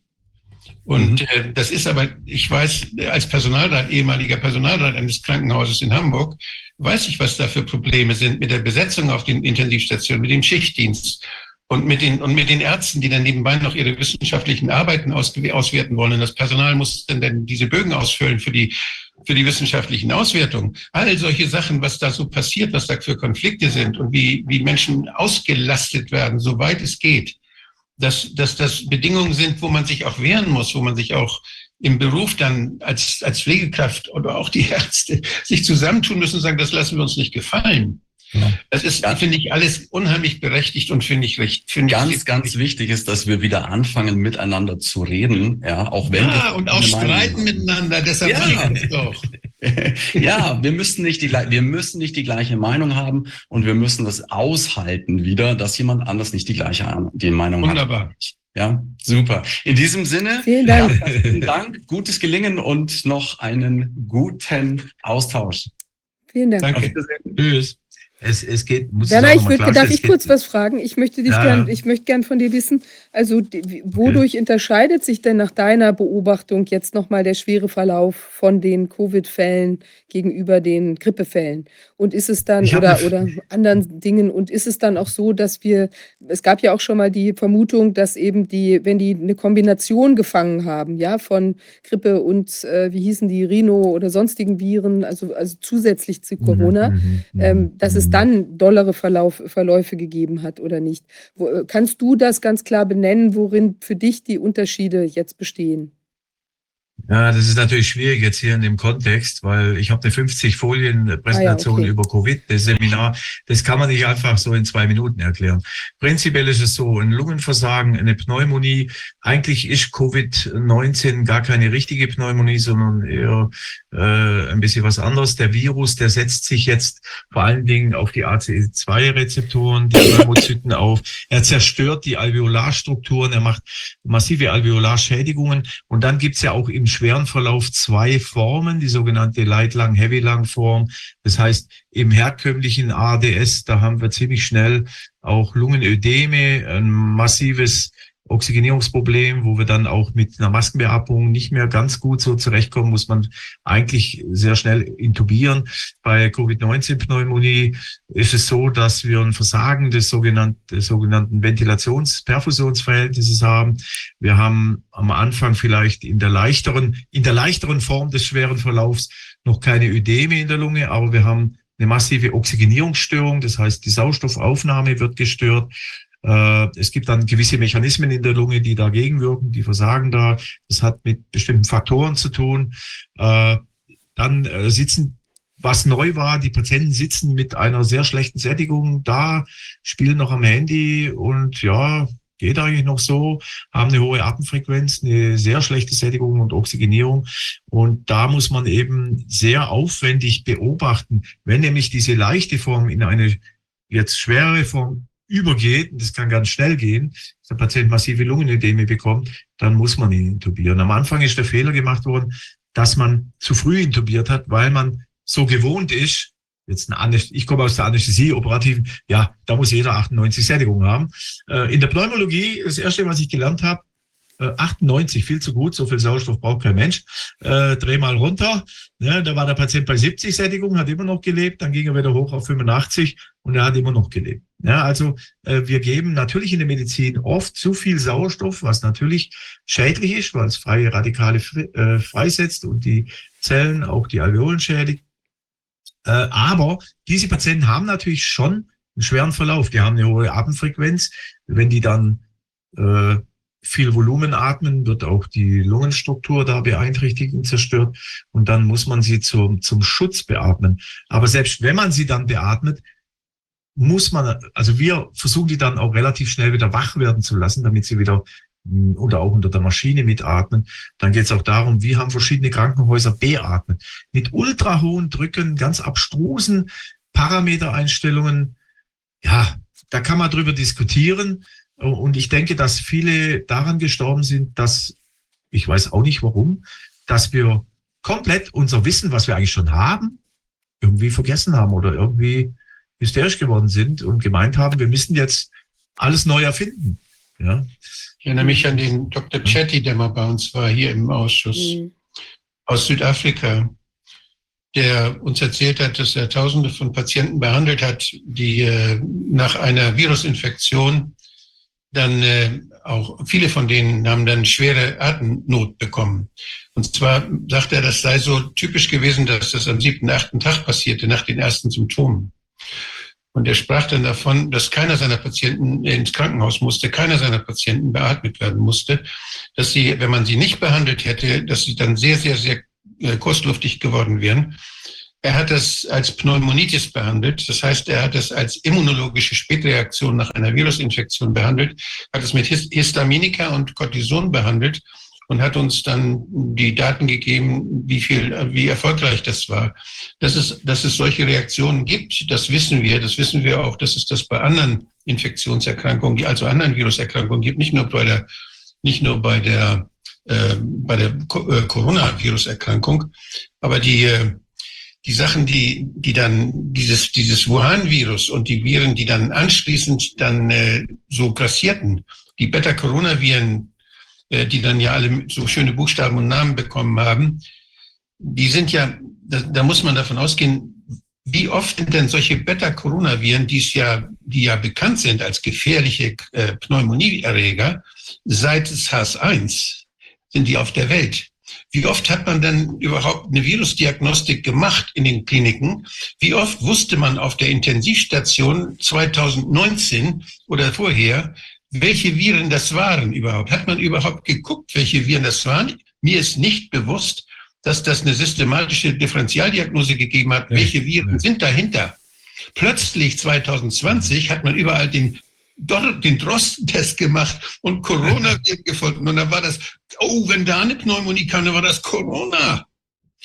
Eine, Bekannte von mir hat sich gerade einen kleinen, kleinen, kleinen Fleck auf der Haut wegmachen lassen. Und dann ist sie getestet worden in der, in der Universitätsklinik und dann wurde gesagt, oh, äh, der Test ist positiv. Und dann musste sie auf die Isolierstation, die war gesund, gar nichts. Ich habe ihr gesagt, lass dir bloß keine Medikamente geben in dieser, in dieser Klinik. Also was da für ein Mist gemacht wird in Bezug auf die Differentialdiagnose, wie, wie was früher, da wäre keiner auf die Idee gekommen, diesen Test zu machen. Ja, also wir haben, gut, früher haben wir schon mal Influenza-Abstrich gemacht, das haben wir gemacht, aber ansonsten hat da keiner Viren differenziert, im, es sei denn, es wäre jetzt wirklich was Seltenes gewesen oder so.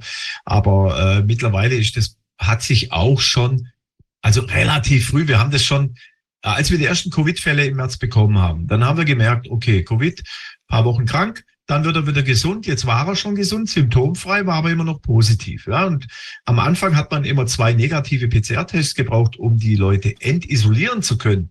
Ein isolierter Patient ist pflegerisch mega aufwendig. Ja, äh, ich muss mich jedes Mal umziehen. Und dann hat montags positiv, freitags negativ. So ging das drei Wochen und irgendwann haben wir gesagt, ey, dieser scheiß Entschuldigung, dieser scheiß PCR-Test, das haben wir ganz früh auch gemerkt, dass der nicht viel taugt. Ja, zumindest nicht als, als Parameter für gesund oder krank. Ohne weitere Diagnostik sowieso nicht. Ja, Patient war gesund, war immer noch positiv. Ja, und dann haben wir irgendwann das, sogar. Wie, wie, hat sich das, ich weiß, bin da nicht mehr auf dem Laufenden. Das, das gab eine, eine ganze Zeit lang, gab es 2000 oder wann das war, gab es 100 Euro pro Tag Intensivstation extra bei Covid-19-Diagnose. Und das hat sich dann aber geändert. Das wurde den Kassen dann doch zu viel. Dann haben wir da neu verhandelt. Wie ist denn da jetzt der Stand? Welchen Vorteil hat die Klinik, wenn man jetzt einen positiven PCR-Test hat? Äh, welchen finanziellen Vorteil? Oder sagen wir mal so, welch, was rechnet die Klinik dann extra ab? Das hat natürlich auch Aufwand. Die müssen dann isoliert werden und tralala. Ich, ist alles klar. Aber was kriegt die also, Klinik extra, wenn sie das als Covid, als Covid-19-Fall jetzt laufen lassen kann? Also nur von der DRG, äh, oft, oft steht auch drin, äh, atypische Pneumonie. Ne? also Virus, positiv oder negativ. Was die jetzt da genau abrechnen, kann ich jetzt im Moment gar nicht sagen. Ich meine, ich hätte mal die Zahl 240 Euro gehört. Aber da muss ich nochmal im Controlling nachfragen. Äh, auf die Intensivstationen, also in den Häusern verdient man nicht viel durch die DRG-Covid. Man verdient durch die Komplextherapien, äh, medikamentös Beatmungstherapie, da verdient man auf den Intensivstationen, das bringt das Geld. Äh, Covid allein ist gar nicht mal so hoch. Es waren ja eher am Anfang die Bezuschussungen durch die Schaffung zusätzlicher potenzieller äh, Betten, man hat in vielen Häusern, ich weiß das hier in Stuttgart gab es das, ich sage jetzt nicht welche Häuser, hat man einfach äh, außerklinische Beatmungsmaschinen gekauft, so 20 kleine Geräte, die man braucht, die hat man in den Keller gestellt. Ja. Dann hat man äh, potenziell vielleicht ein paar Zimmer freigestellt, äh, wo man noch Patienten aufnehmen könnte. Und dann hat man dafür Subventionen gekriegt. Ja? Die Charité, ja sicher, die Charité hat doch wie viel? So eine, so eine Bettenstand, Bettenstadt da aufgebaut mit, wie viel waren es? 1000 Betten oder sowas, wo nie ein Patient drin lag. Ja, aber Ende 20 hat sie gejammert, weil sie 40 Millionen Miese hatten. Äh, äh, aber pro Bett wurde doch, glaube ich, war eine äh, Subvention von 50.000 Euro und Bereitstellung 400 bis 800 Euro, je nach äh, Aufwand. Also wenn ich eine ECMO hatte, war es, glaube ich, 800 pro Tag und normales Intensivbett 400, irgend solche Zahlen waren das. Auf jeden Fall, äh, daran hat man, denke ich, verdient. Man muss auch mal sehen, in der Corona-Zeit, wie viel ECMO-Zentren aus dem Boden geschossen sind. Ja, die ECMO-Therapie, die sich als äußerst unwirksam bei Corona erwiesen hat, Also das Outcome war eher schlecht. Es gibt Studien, die ECMO unter Influenza und ECMO unter äh, also Covid ECMO ist eine aus dem, außerhalb ja. des Körpers standfindende Sauerstoffversorgung ah, ja. okay. Stimmt. Muss man jemand, das muss man, glaube ich, mal Also das heißt mit das irgendeiner Sauerstoffmaske auf der Nase oder wenn was? Du keine, wenn du keine nee, Lunge nee, mehr hast, dann kommst du an die künstliche Lunge. Gott. Und das, das ist sowas wie Lunge. Da werden zwei Riesenrohre in die Gefäße gelegt. Das ist ja ähnlich wie bei der Dialyse. Das Blut wird extra, extrakorporal ausgeleitet, mhm. äh, durch eine Membran geleitet, wird dort extrakorporal oxygeniert und wieder in den Körper eingeleitet. Die mhm. Lunge wird derweil ein bisschen anders therapiert. Die ist sozusagen ein bisschen auf Standby geschaltet. Äh, das ist ähnlich wie die Dialyse, da ist halt bei der Niere. Ne? Und bei der ECMO ist bei der Lunge. Äh, und da verdient man richtig Geld. Ja? Und das ich hat aber gar nichts gebracht. Wie viele, ja? überleben, wie viele Leute überleben eine ECMO? Also wir haben die ECMO-Patienten nach zwei Monaten ECMO mit äh, kaputt geECMOt bekommen. Mit 130 CO2 kamen die an und dann hieß es, äh, ja, jetzt entwöhnen die mal. Ja, und äh, haben wir auch geschafft zum Teil. Aber viele waren eben meiner Meinung nach, hatten keine Indikation für die ECMO. Die ECMO wird, wenn sie überhaupt wirkt, vielleicht bei jungen, nicht vorerkrankten. Aber mhm. es gibt Studienlage, ist klar, dass die extrakorporale Membranoxygenierung bei, wenn ich die vergleiche zwischen Grippe und Corona, also Covid-19 oder Influenza, dass die Influenza sogar besser abschneidet als bei, bei der, wie bei der Covid-19. Äh, es ist keine, ja, es ist so ein, also in, ja. in, den, Jahr, in den Jahrzehnten vor dieser komischen äh, Corona-Geschichte äh, da weißt du, dass man sagte, Menschen, die älter sind, also sagen wir mal über 70 oder so, ja. die eine Pneumonie haben, eine Pneumonie, dann waren die Erfolge, wenn sie zu Hause behandelt wurden, größer, als wenn sie ins Krankenhaus gekommen sind. Die haben besser überlebt, die sind schneller wieder gesund geworden, weil, weil da, ich weiß, das sind nicht nur die nosokomialen Erreger, sondern das sind auch die vielen Dinge, die im Krankenhaus gemacht werden, routinemäßig gemacht werden, die für alte Menschen eine Belastung sind und zusätzliche Belastung sind. Das heißt, hier sind so wichtige, hier sind so, gibt es eigentlich jahrzehntelange Erkenntnisse, die aber plötzlich unter diesem Notfall, unter dieser Panik, diese Panik hat ja nicht nur die Menschen, sondern die, die hat auch die Politiker, hat auch die Berufe beeinflusst in ihrem Verhalten. Die haben sich plötzlich völlig anders verhalten als sie normalerweise. Die haben Verstand zum Teil ausgeschaltet, wenn die an Covid gedacht haben. Es ist unerklärlich für mich, dass man alles vergisst, was man eigentlich äh, als Intensivmann, äh, egal ob Arzt oder Pfleger, äh, man ist ja gewohnt, alles zu prüfen, äh, Mikrogramm genau zu dosieren. Also man muss immer bei der Arbeit konzentriert sein und plötzlich ist das alles weg und Autopilot. Wie gesagt, ich bin froh, dass es bei uns nicht so war. Es gab so Oasen. Aber manchmal waren ja die Krankenhäuser, die Institutionen schlimmer als die politischen Vorgaben. Ja, äh, schlimmer, das muss man sagen. Also äh, Pflegekräfte wurden gemobbt von Pflegediensten mehr, als die Politik überhaupt gefordert hat. Wir haben, wir haben gerade einen Brief gekriegt von einer Pflegekraft, glaube ich, eine Beschäftigte in einem Krankenhaus. Die hat uns den Brief äh, zur Verfügung gestellt, den die Betriebsärzte an das Personal schicken. Und äh, da wird also jetzt werden die gesagt, ihr müsst euch unbedingt die neuen Spritzen geben lassen. Und die sind sehr, die haben keine Nebenwirkungen, sind super gut und es ist, das ist in einer Klinik, wo die, wo das Personal schon gemerkt hat, Mensch, weshalb kriegt plötzlich diese junge Kollegin da, kriegt die einen Schlaganfall nach der Spritze? Und das ist, also die haben, die, die merken selber, da ist was nicht in Ordnung und die kriegen von ihrem Betriebsarzt, jetzt müsst ihr euch aber noch weiter impfen. Was ist das? Also die Betriebsärzte leben natürlich, die kriegen natürlich Geld für die Spritzen. Aber wie blind muss man sein, damit man sich da, damit man sich da einspannen lässt? Da stand also auch noch drin, dass die, dass die gesagt haben, leider müssen wir jeden Tag so und so viel äh, ähm, Chargen wegschmeißen oder so Dosen wegschmeißen, ja, weil die nicht verbraucht ja, werden, mein Gott. Das war das einzige, was diese Pflegekraft an diesem Brief gefunden hat. ja, das ist, äh, das ist aber immer mehr Kollegen, die jetzt vielleicht mir gegenüber kritisch waren. Wir hatten eigentlich einen guten Konsens, auch, äh, sagen wir mal, einen Diskurs konnten man schon führen. Ich habe auch immer am Anfang, als die Impfung losgeht, auch bei den Visiten mal erwähnt, so ganz vorsichtig könnte auch eine Impfkomplikation sein.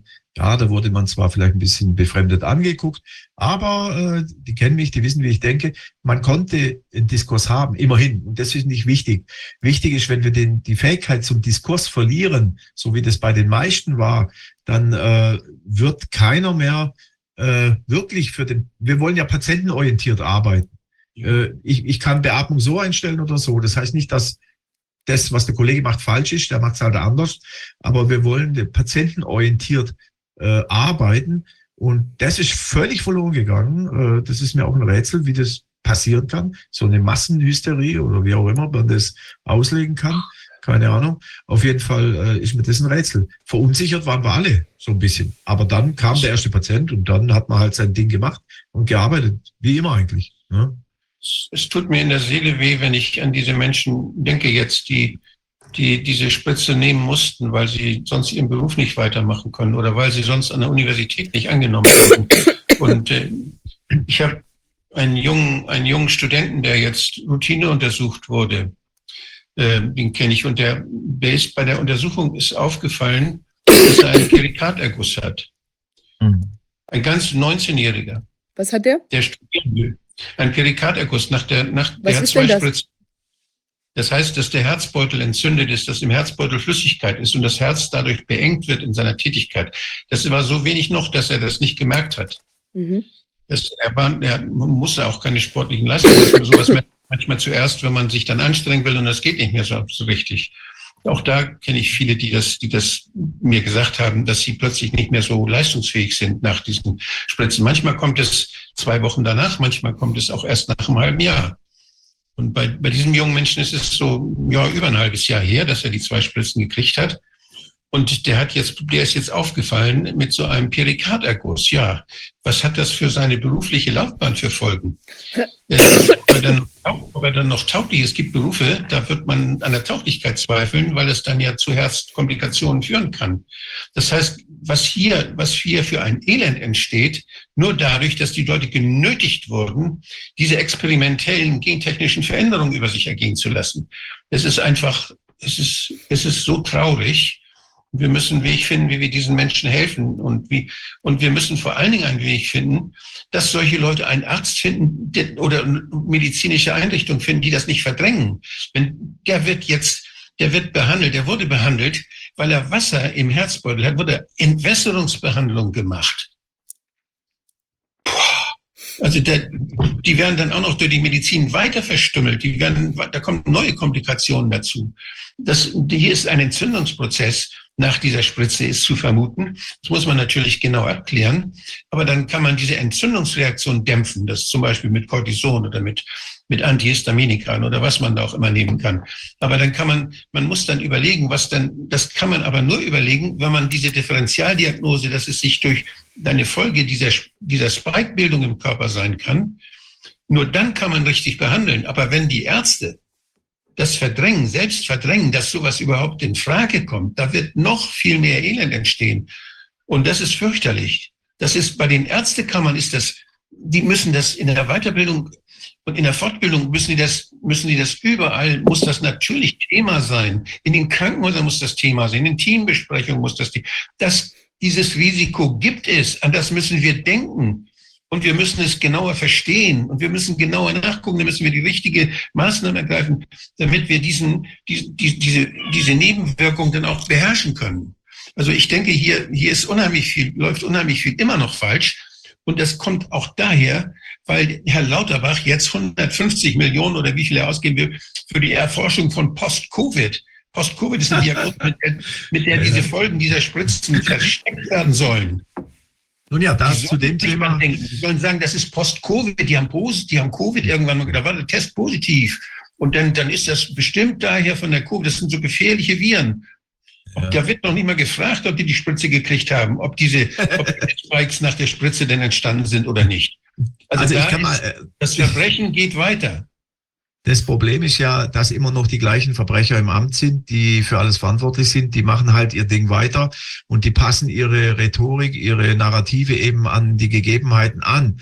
Über das Thema Post-Covid, Long-Covid Dann äh, kommt da noch das PIX rein, das kennt keiner, Post-Intensive Care Syndrom. Mhm. Äh, und dann auch noch das äh, Post-VAC-Problem. Ist in der Tat schwierig zu differenzieren, weil die Symptome in der Tat ähnlich sind. Aber äh, der Herr Lauterbach macht ja natürlich, aber nicht nur er natürlich, er ist das Synonym für die gesamte äh, Bewegung hier. Äh, er macht natürlich eine perfide Lüge hier und sagt, ist ja eigentlich egal, wenn die Symptome da sind, ist es egal, ob es Post-Wack ist oder Post-Covid. Da ist einem nicht, nicht, egal. Ja. Äh, wenn jemand gesund ist und er lässt sich impfen, weil er denkt, er wird nicht krank und er wird dann krank, dann ist es eben nicht egal. Und wenn der, das Medikament daran schuld ist, dann muss auch die Firma regresspflichtig gemacht werden können, muss dieser Mensch auch ernst genommen werden. Und äh, die Vermischung der Symptome, die ist eben auch da. Ja, ich habe eine Kollegin, äh, die hat sich impfen lassen zweimal mit BioNTech, hatte ein paar Wochen nach der zweiten Impfung einen schweren Verlauf Corona bekommen, war aber zu Hause. Äh, übrigens sind viele Patienten verstorben, so noch eingefügt, weil sie zu lange zu Hause allein waren. Sie hatten schon eine Pneumonie. Der Hausarzt kam nicht zum Hausbesuch. Mhm. Und als sie dann nicht mehr haltbar waren, sind sie in die Klinik gekommen, intubiert worden und gestorben. Also anfangs war die ärztliche Versorgung auch zu Hause mangelhaft. Die Ärzte kamen nicht, die haben ihren Job nicht gemacht. Aber das nur nebenher. Ne? Nochmal also, zu, noch mal zu, ja, genau. zu diesem Verdrängungsprozess, der in den Krankenhäusern stattfindet. Wenn ich jetzt, wenn ich Chefarzt wäre in einem Krankenhaus und ich sehe, wie meine Leute äh, dort ausfallen, aus Kranken, wie so viel wie noch nie ausgefallen sind vorher, so viel sind 2020 nicht ausgefallen in der Hochzeit der angeblichen Pandemie, wo das Virus so gefährlich überall grassierte. Also nicht so viele Leute krank gewesen, wie seit dieser Zeit, seit diesen diese Spritzen gegeben werden. Und diese, und wenn ich das als Chefarzt sehe, da jag ich doch den Betriebsarzt zum Teufel, der jetzt immer noch meinem Personal sagt, die sollen die Spritze nehmen. Den jag ich zum, den jag ich aus dem Haus raus. Was sind das für Chefärzte? Da sind sie aber ihren Job los. Das ist das Problem. ja, das ist schwierig. Äh, ja, ja, schon. Weil jeder ist sich selbst ja da auch ein bisschen der Nächste und nicht jeder hat den Mut, auf den Tisch zu hauen. Äh, also die, ich wollte mal zurück auf das äh, Post-Covid, Long-Covid-Thematik der Herr Lauterbach äh, sollte eigentlich äh, aufpassen, dass er sich nicht zu sehr blamiert, aber scheinbar hat er überhaupt keinen Stolz mehr. Also wenn jemand nicht Corona hatte, kann er auch nicht Post-Covid haben, ist ja logisch. Ne? Wenn ich die Krankheit nie hatte, dann kann ich auch nicht die Folgen der Krankheit haben. Aber wenn ich die ähnliche Symptome habe, bin aber geimpft, dann liegt ja wohl nahe, dass die Impfung schuld ist. Aber das wird natürlich auf dem Weg vertuscht und es wird weiter empfohlen. Ich habe ja auch eine Fortbildung gemacht mal äh, über das Thema. Das Thema ist wirklich auch gar nicht so einfach. Also diese Kollegin, die hatte dann schweren Verlauf Corona und sie hat auch die Post-Long-Covid-Symptome entwickelt. Äh, allerdings, äh, wir wissen ja, habe ja mit dem Kai Klappode, mit Suhait Bhakti auch schon Videos gemacht, dass eben äh, auch sowas wie eine negative Immunität entstehen kann, wo jemand äh, eher noch anfälliger wird, die Infektion zu bekommen durch die Impfung, als ja. dass es sich schützt. Das heißt, da ist halt die Frage, ist die Kollegin erst krank geworden, weil sie geimpft war und war damit anfälliger, hat natürlich dann die Symptome von Postvac mit Post-Long-Covid vermischt. Mittlerweile geht's ja wieder besser. Aber äh, das Thema ist ja, die Leute werden gar nicht ernst genommen. Ich bin ja im MGFD, wir haben eine Impfhotline. Äh, das, der Tenor der Gespräche, die ich mit den Patienten führe, ist, mir geht's schlecht, aber das Schlimmste an der ganzen Sache ist, ich habe niemand, der mich ernst nimmt. Ja? Und dabei ist es noch gar nicht mal so wichtig, ob jetzt wirklich die Impfung schuld ist oder nicht. Aber wenn ein Patient zum Arzt geht und er sagt, mir geht's schlecht, ich habe das und das, und könnte es vielleicht die Impfung sein? Und der Arzt sagt, ja, wenn Sie über die Impfung gehen, dann können Sie wieder eingehen. Psychisch überlagert. Ja? Äh, woher will er denn das wissen? Er muss erstmal seinen Job machen, muss eine gescheite Diagnostik machen. Aber wenn er natürlich auch nicht weiß, wo er suchen soll, dann wird er auch nichts finden. Äh, ich muss, ja, also äh, es ist erschreckend, wie viele Ärzte die Pathogenese von Covid-19 gar nicht kennen. Geschweige denn zum Beispiel die verschiedenen Methoden der, der, der Impf, der, der Gentherapie. Ja. Bei der Gelegenheit, ja. bei der Gelegenheit, wir haben eine Orientierungshilfe gemacht da hat Anne Burkhardt noch mitgeholfen. Ich kann das, muss das immer wieder sagen. Die ist nicht so leicht zu finden. Auf meiner Homepage habe ich sie ganz oben. Wenn man darauf klickt, dann kann man die PDF downloaden. Da ist eine, eine Orientierungshilfe Postback. Mhm. Und äh, da kann man, da ist die Differentialdiagnose zwischen einer Infektion und den Folgen einer Spikung. die ist da sehr schön dargestellt. Da wird auch dargestellt, welche Möglichkeiten der Diagnostik es gibt in den verschiedenen Fachgebieten. Da wird dargestellt, wie, was, was man weiß und was man nicht weiß in Bezug auf positive Auswirkungen von möglichen Therapien. Also all diese Dinge sind da in fast 50 Seiten dargestellt. Die kosten nichts, die kann man sich downloaden. Das ist formuliert so, dass das jeder Praktiker, der im Gesundheitswesen arbeitet und auch jeder einigermaßen belesene Patient, der kann das alles gut verstehen. Und ich denke, dass, das ist wichtig, dass man allein an diese verschiedenen Möglichkeiten denkt, wenn der, der Differentialdiagnose, die in dieser, dieser sogenannten Pandemiezeit vergessen wurde, vergessen gemacht wurde. Ja, also, es ist immer noch für mich. mich würde, ja. oh, Entschuldigung, mich würde auch noch mal interessieren, wann eigentlich diese Begrifflichkeit Long-Covid, äh, Post-Covid und so weiter, wann das überhaupt entstanden ist. Bei mir kommt es so vor, als sei das sehr, sehr schnell nach dem Auftreten von äh, Covid-19 irgendwie. Äh, das ist gar nichts Ungewöhnliches, Entschuldigung, ja. aber Long-Covid ist nichts Ungewöhnliches. Es das heißt eigentlich medizinisch postvirales Syndrom. Das postvirale Syndrom, da gibt es viele Virenerkrankungen, die dann zum Beispiel, es gibt Long-Flu, das gibt es. Ja, ja, ja aber Symptome ich meine, das ist, das ist im Prinzip ja schon also wann beginnt Long? Also weil wenn ich jetzt irgendwie diese Erkältung überwunden habe, sagen wir mal, oder diese, was immer, dann ist es doch, müsste ich doch jetzt Long, wäre für mich dann auch ein etwas längerer Zeitpunkt. Ich habe den, also was ich jetzt nur sagen wollte, ich habe den Eindruck, dass es im Prinzip schon wenige Wochen, nachdem das zum ersten Mal als Thema, äh, also Covid sozusagen im Raum stand, schon kurz danach gab es jetzt einfach von der Diktion dieses Thema mit, mit äh, also Long Flu äh, äquivalent. Und ich weiß gar nicht, ob man das so schnell sagen kann. Manche Leute haben ja berichtet, das dass sie sich schnell schlecht erholt haben. Aber ja. Also manchmal. Ich habe das hier mal vorgestellt und zwar ist das die, der ICD-Code der, der WHO. Die haben das von vornherein so eingesch, eingesch, äh, ja, vorbereitet. Die haben, die definiert, was ist Covid. Da gibt es Covid mit Virusnachweis und ohne Virusnachweis. Das heißt, mit Virusnachweis ist positiver PCR-Test. Motorradunfall liegt im Krankenhaus, PCR-Test positiv, Covid-Fall. Und dann, und das, das ist der positive PCR-Test, aber auch wenn du Kontakt hattest mit jemandem, der einen positiven PCR-Test hatte und du hast eine Grippe, wo, wodurch auch immer, dann ist das als Covid abzurechnen. ICD-Code der WHO. Und wenn das jemals abgerechnet wurde als Covid irgendwann, dann hast du mal Covid gehabt. Und wenn du dann krank wirst anschließend, dann ist das Post-Covid.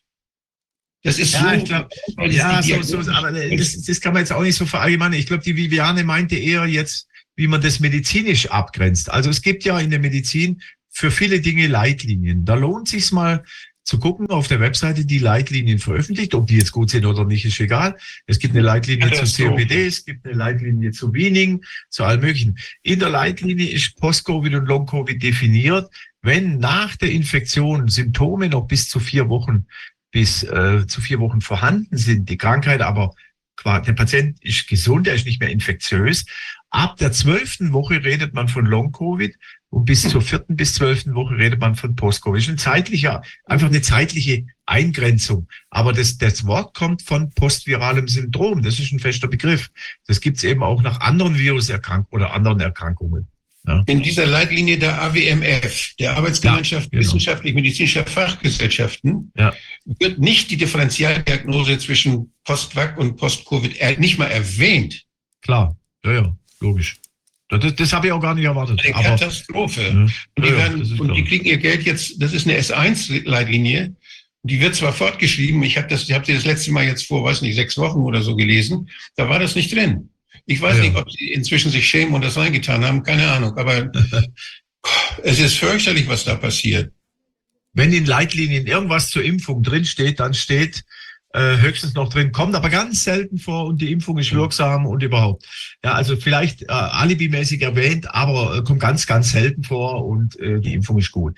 Das ist klar. Das habe ich auch gar nicht den Anspruch, aber äh, manchmal tut's, ist es trotzdem ganz äh, hilfreich zu gucken, wie definiert sich denn der Mainstream in bestimmten medizinischen Aspekten, um das hier auch zu verstehen, was da eigentlich gemeint ist. Das Einzige, was man für die Diagnose Long-Covid braucht, ist ein PCR-Test und ein Kalender. Eigentlich nicht. Ja, äh, ja, in der Leitlinie wird es nicht nach PCR-Test eigentlich gesagt, sondern es geht eher nach den äh, fortstehenden Symptomen, die jemand hat. Ja, und das, äh, wenn ich jetzt noch das PIX hinzuziehe, das Post-Intensive Care Syndrom, was äh, schon eine Leitlinie hat, auch eine S1-Leit, nee, äh, ich glaube, das ist eine S2-Leitlinie, das PIX-Syndrom, S2-Leitlinie. Da geht es darum, was ein Patient, egal was er hat, wenn er einen längeren Intensivaufenthalt hat, woran er noch zu kämpfen hat. Und wenn man da bedenkt, dass fünf bis 15 Jahre danach noch äh, Depressionen, Tetraparesen oder sonstige neurologische Dinge. Vor allen Dingen die Privatpatienten, weil sie die Rechnung Ja, gut. Okay. Äh, Ironie, äh, ne, aber klar. Aber es ist schon eine ernste Sache, weil die, äh, ein Intensivaufenthalt, egal wie, ist immer auch eine traumatische Erfahrung. Ja, und natürlich äh, eine Beatmungstherapie, eine Intensivtherapie, wo der Patient längere Zeit nicht die Kontrolle über seine Körperfunktion hat, hat Auswirkungen. Neurologischer Art, respiratorischer, kardialer Art, was auch immer. Psychischer Art darf man auch nicht vergessen. Ja, äh, die, die, die Zeit auf der Intensivstation ist psychisch sehr belastend für die Patienten. Traumatisch. Na klar. Und Long-Covid, Long-Covid, Post-Covid, äh, wenn ich jetzt mal von den ganzen PCR-Geschichten absehe, wenn ich jetzt rein professionell argumentieren will, von dem, was im Mainstream so benannt wird, dann ist es eine zeitliche Eingrenzung. Und auch schon allein mit diesen nicht vollständigen Mitteln kann man dem Herr Lauterbach sagen, er soll endlich mal seine Ruhe, seinen Mund halten, sich ganz hinten hinsetzen und zuhören, wenn die Profis reden und nicht dauernd reinquatschen, wenn er nämlich keine Ahnung hat. Ja, nämlich jemand, der, ja, ganz einfach, wie gesagt, ich musste echt lachen. Also jemand, der nie Corona hatte, der kann auch nicht Post-Covid haben. Jemand, der, der geimpft war und kein Corona hatte und die Symptome hat, ja, was hat er? Das versteht jedes Kindergartenkind. Ja, wahrscheinlich eine ja? unerkannte Covid-19-Erkrankung, ja, ja, die symptomlos verlaufen ist und die jetzt aber dann doch. Kontakt mit jemand, der hatte mal Kontakt mit jemand, der einen positiven PC hatte. Ja, genau. Der hat genau, mal mit jemand telefoniert, der Corona hatte. Nein, aber jetzt, äh, ähm, also ich würde gerne noch mal wissen, ähm, oder ich weiß nicht, Werner, aber ich ganz kurz nur mal als Frage, äh, ist denn, merkst du denn, dass da jetzt in den Krankenhäusern oder von den anderen Pflegern, mit denen du in Kontakt bist, dass da doch auch mehr Skepsis gegenüber der, der offiziellen Narrative äh, sich breit macht? Oder ist das so, sieht man das weiter? so, dass man jetzt auch ja. wieder Ängste kriegt und, und jetzt geht halt die nächste Runde los. Vielleicht will man sich nicht mehr so impfen lassen oder wie ist auch die Einstellung zur Impfung? Also die Einstellung zur Impfung ist weitaus kritischer geworden. Mhm. Ich habe viele Kollegen, die sich haben impfen lassen, entweder aus Unsicherheit oder weil sie eben äh, Mitglied der Gesellschaft sein wollten, Urlaub fahren wollten oder eben die drohende Impfpflicht hat ihnen Angst gemacht. Die, also ich würde sagen, mehr wie die Hälfte, die ich kenne, sind nicht haben sich nicht impfen lassen, weil sie an die Therapie geglaubt haben, sondern eher, weil sie Angst hatten vor der gesellschaftlichen Ausgrenzung, vor der beruflichen Ausgrenzung. Äh, mittlerweile haben viele Probleme, muss man einfach sagen. Es sind nicht immer diese spektakulären Myokarditis, Perikarditis Sachen. Es sind Sachen allgemeine Schwache, allgemeine Krankheitsanfälligkeit, allgemeines Unwohlsein. Das Immunsystem sie merken einfach, funktioniert nicht mehr so richtig. Sie sind äh, auch äh, zum Teil nicht mehr so belastbar. Ja, in alten Pflegeheimen, die alten Menschen, ich schwenke mal zu den alten Menschen, zum Beispiel im Pflegeheim, wird auch nicht bedacht. Viele haben nach der Impfung, die waren vorher noch rüstig, sind jetzt, haben einfach auch eine psychische Reduktion, nehmen nicht mehr am Leben teil, äh, bleiben nur noch im Bett oder äh, also irgendwas muss diese Impfung auch zerebral machen. Auch gefühlstechnisch, was sich zerebrale Auswirkungen haben, was sich auf die Psyche, auf die Vigilanz der Menschen, gerade alter Menschen auswirkt. Ja, das ist ja alles auch noch nicht so, ja, ansatzweise, aber alles auch noch gar nicht erforscht. Wir haben das größte globale medizinische Experiment ever. Und äh, was wir jetzt sehen, sind die Folgen, die nach und nach erforscht werden. Ja, und äh, diese sogenannten Post-Covid, Long-Covid-Zentren Marburg oder überall, die helfen den Leuten auch nicht. Die erheben die Daten, dann, wer weiß, wo die die Daten hinschicken, vielleicht äh, nach BioNTech, damit die äh, schön weiterarbeiten können und hier kostenlose Daten bekommen. Äh, aber geholfen wird den Leuten dort in der Regel nicht.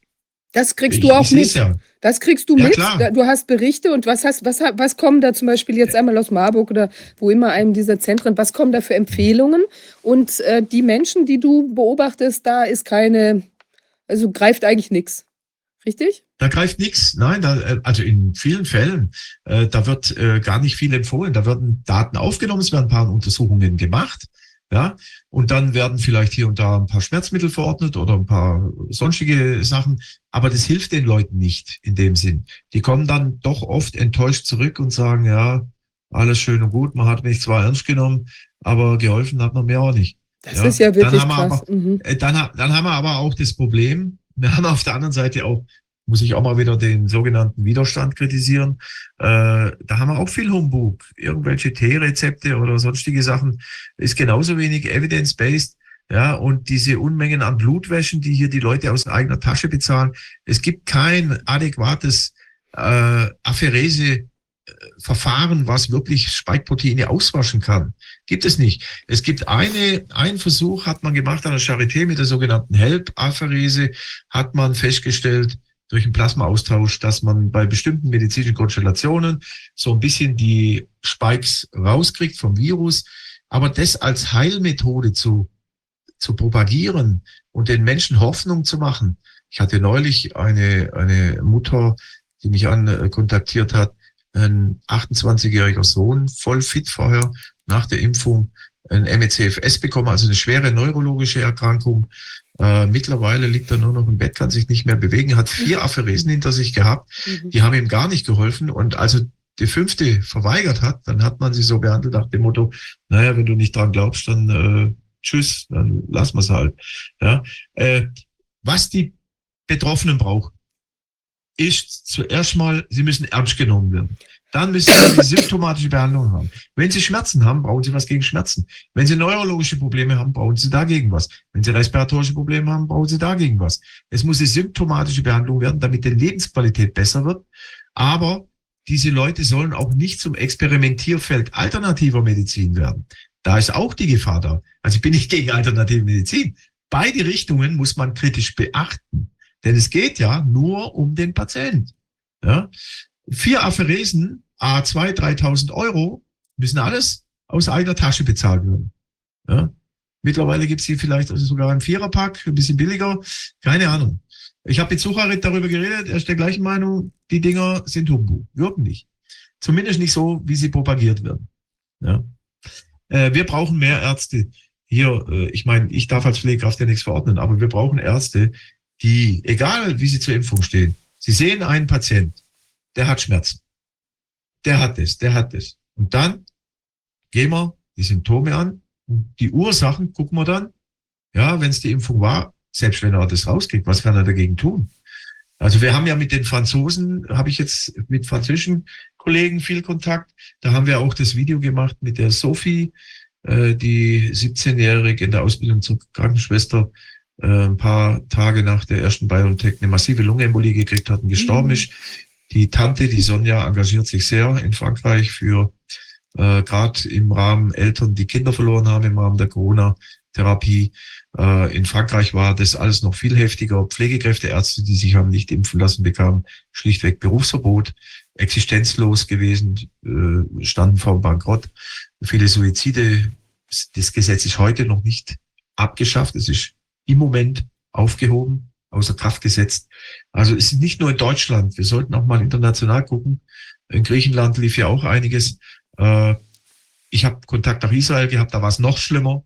Ja, also muss man ganz klar sagen, Netanyahu hat sein Land an BioNTech verkauft. Israel wurde zum Biotech, BioNTech-Labor. Ja, und das sagen mir nicht, das sage nicht ich, das sagen mir die Ärzte und Pflegekräfte, mit denen ich Zoom-Konferenzen aus Israel gehalten habe darf ich gar nicht hier am Mikro sagen, was die sagen. Ja, äh, Gott sei Dank sagen die das und nicht ich. Sonst wäre ich gleich rechtsradikal. Äh, das sind Sachen, die gar nicht in der Presse kommen, aber die habe ich natürlich schon äh, mit entsprechenden Leuten diskutiert. Man, also wenn man da genauer man guckt in dieses äh, tja, Gebilde, was da entstanden ist und präsentiert wurde. Also umso schlimmer ist es. Überall, wo man hinguckt, ist irgendwie der Murks, äh, das, das finanzielle Interesse, der, also die Fehlbehandlungen, äh, fürchterliche Zustände für die Menschen sind da entstanden. Also es ist schon wirklich also un, ungeheuerlich eigentlich, ja, wenn man das also sich, also auch wieder solche Aspekte, auch die Alten da in den Heimen, ja, wo ich, wir haben ja das damals auch live quasi mitbekommen, dass da die alten Menschen geimpft wurden, hier in den Berliner äh, Spandauer Altenheim und dann sind ja von den 32 mhm. Probanden, muss man ja sagen, geradezu, äh, sind ja acht ziemlich sofort verstorben. Nach wenigen Wochen waren die alle tot und es wurde damals ja keine Autopsie dann durchgeführt und auch nicht sichergestellt, der Leichnam. Ich hatte da ja noch Kontakt aufgenommen zur Staatsanwaltschaft und da ist nichts passiert. Aber ich finde, das ist ja alles so, ähm, so monströs. Und da haben die auch genau, die Pflegekräfte haben berichtet, gab es Personen, die waren also ein, ein ich weiß nicht, ein Musiker oder so, der war da noch, hatte kurz davor noch ähm, musiziert und alle erfreut und sich selbst erfreut mit der Musik und danach war es aus. Und dann ist er, mein, ich meine, er war einer von denen, die dann auch nach kurzer Zeit gestorben ist. Also was da passiert ist, ja, das geht wirklich auf gar keine Kuhhaut. Ja, da gibt es ja viele Beispiele. Auch hier am Bodensee in Mühlhofen, 14 Menschen nach der Impfung sofort gestorben. Äh, ihr habt ja auch schon mit, wir haben ja auch schon, ich habe ja auch hier Kontakt mit der Isabel Fleck, die hier zwei Pflegeheime in Kirchheim hat, im Stuttgarter Raum, die hat zum Beispiel nie mitgemacht. Die hat ihre Bewohner nicht isoliert, hat keine Maskenpflicht, äh, auch keine Testzwangs. Äh, die wurde hart angegangen von den Behörden, aber äh, die hat es nie mitgemacht und es ging auch. Sie hat auch ihre zwei Pflegeheime behalten. Sie hat gegen den Widerstand der Behörden gewonnen. Ja, das heißt, man kann nicht alles der Politik anlasten. Es fängt immer bei dir selber an, sage ich. Machst du mit oder machst du nicht mit? Ja, das ist immer die Frage, die sich jeder stellen muss. Ja, also wenn die Politik was anordnet und die Institution schlimmer ist wie das, was die Politik anordnet, was ist dann das Problem? Die Politik oder derjenige, der es macht? Es ist immer der, der es macht. Also wenn ich alles machen würde, was mir jetzt angeordnet wird, äh, da hätte ich schon viele Leute getötet in meinem Job. Ich muss immer wieder sagen können, ey Doktor, überleg mal, ist das das Richtige, was du da anordnest? Äh, nee, mache ich nicht. Ich habe Remonstrationspflicht als Pflegekraft. Ich muss prüfen, ob die Anordnung richtig ist. Ich muss zumindest diskutieren, wenn ich der Meinung bin, dass sie falsch ist. Ja, aber bei Corona hat jeder alles oder viele alles einfach übernommen. Ärzte, Pflegekräfte genauso. Ich habe hier einen Zeitungsartikel war in der Stuttgarter Zeitung, wo sich eine eine, eine Stationsleitung einer Intensivstation aufregt, weil sie Patienten hat, die ungeimpft sind und die dann den Geimpften den Platz wegnehmen. Da könnte ich an die Decke fahren. Ja? Statt dass sie hinsteht, für einen Beruf kämpft, so ein Blödsinn. Ja, auch das hat es gegeben, klar. Aber eins möchte ich noch ansprechen am Schluss. Ich äh, habe auch nicht mehr so lange Zeit. Ähm, eins will ich noch ansprechen. Ein, ein, Thema, was ich ja schon oft mal machen wollte, wo ich mal ein Video ganz am Anfang gemacht habe, worüber nicht geredet wird, was ich auch mit den französischen Kollegen schon besprochen habe, worüber wir aber reden müssen, auch wenn es um Corona-Aufarbeitung geht. Äh, es geht nämlich um das sogenannte Rivotril-Dekret. Anfang der Corona-Pandemie hat es eine, ein Papier gegeben äh, in Verbindung mit der Lage im Elsass, damals in Straßburg, äh, vom Institut für Katastrophenmedizin äh, mit Absegnung höchster Ethikgremien in Deutschland. Da ging es darum, wie geht man jetzt mit der Lage um, dass die Intensivstation in Straßburg zuläuft. Äh, Patienten kamen zuhauf, äh, Beatmungsbetten waren belegt und dann hat man eine Verfahrensanweisung gegeben, wie man jetzt, also rein medizinisch-pflegerische, technische Dinge. Aber da gab es einen Passus zum Beispiel, da steht drin, bei äh, Patienten über 80 in Pflegeheimen, die intubationspflichtig werden, Sterbephase einleiten durch den Rettungsdienst mit Opiaten und Schlafmitteln. Ja? Äh, das heißt, hier ist mal genau andersrum. Hier wurde Menschen über 80 Jahren in Pflegeheimen die Therapie verweigert. Das heißt, sie wurden getötet. Das kann man so sagen. Das ist Euthanasie, das ist aktive Sterbehilfe, Verweigerung einer Therapie. Sowas gab es in Frankreich vermehrt. Wir haben im ersten sogenannten Corona-Jahr, glaube ich, allein 8000 Tote in Pflegeheimen in Frankreich. Das waren, glaube ich, so viel wie in Deutschland insgesamt. Äh, Rivotrilischen Benzodiazepin.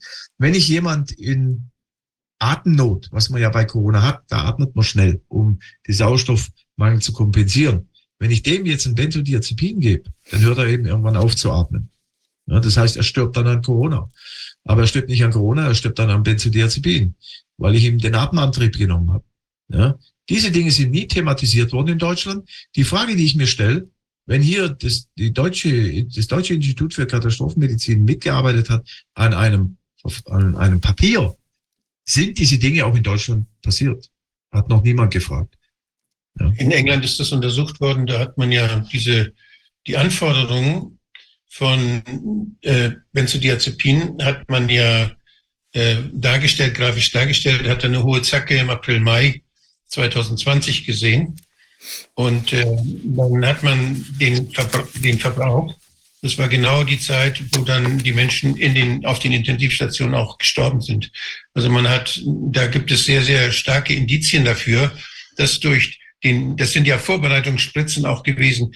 In England war das so, dass die Menschen äh, diese Spritzen gekriegt haben als Vorbereitung, damit sie sich intubieren ließen.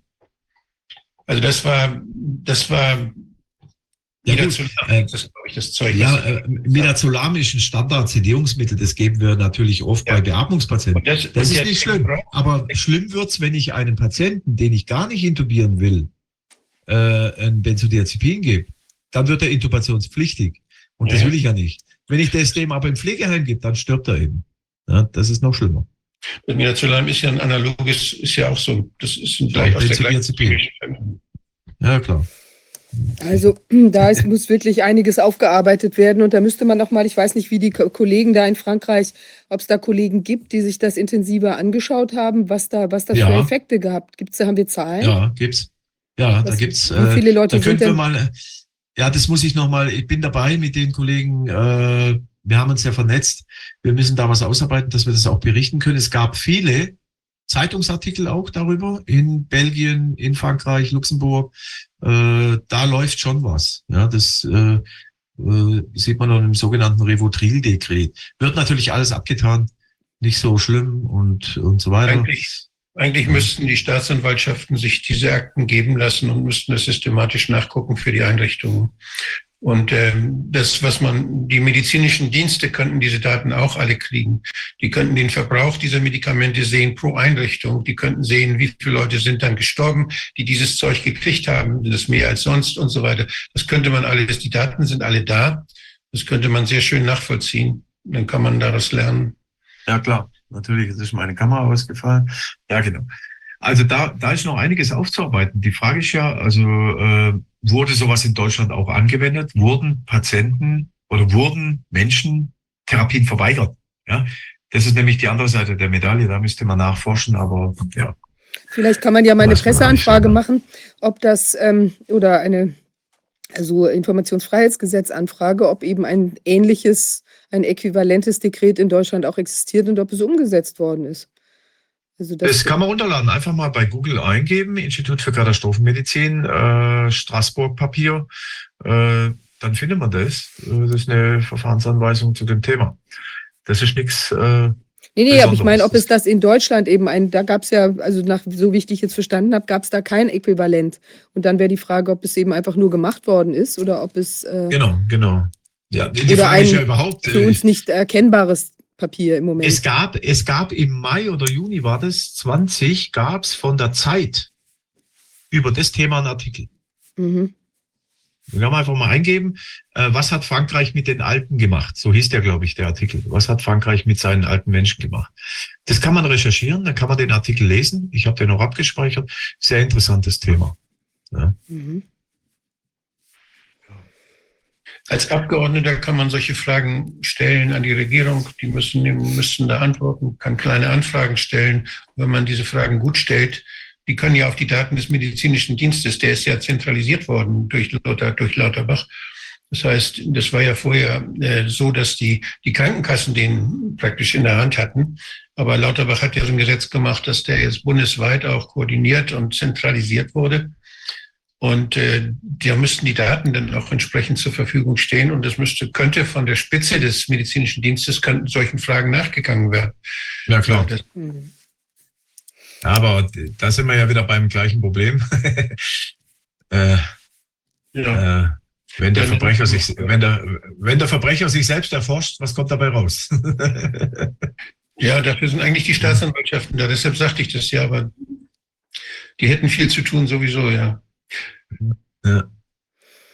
Tja. Da hat, Ja, der, äh, der Rechtsanwalt Kruse hat neulich bei, bei Christa, also bei den kritischen äh, Staatsanwälten und Richtern, hat er einen Vortrag gehalten in Halle, den ich allen sehr empfehlen kann. Ich habe das auch auf meiner Homepage verlinkt. Ich finde den vorzüglich, der so ein bisschen auch aufzeigt, das Versagen der Justiz und der an vielen Beispielen aufzeigt, wie, wie dort Dingen nicht nachgegangen wurde. Also es, ich fand das ich fand es sehr erschreckend, aber auch sehr, sehr systematisch, wie er das gemacht hat und kann ihn nur empfehlen. Das sollte man sich ansehen.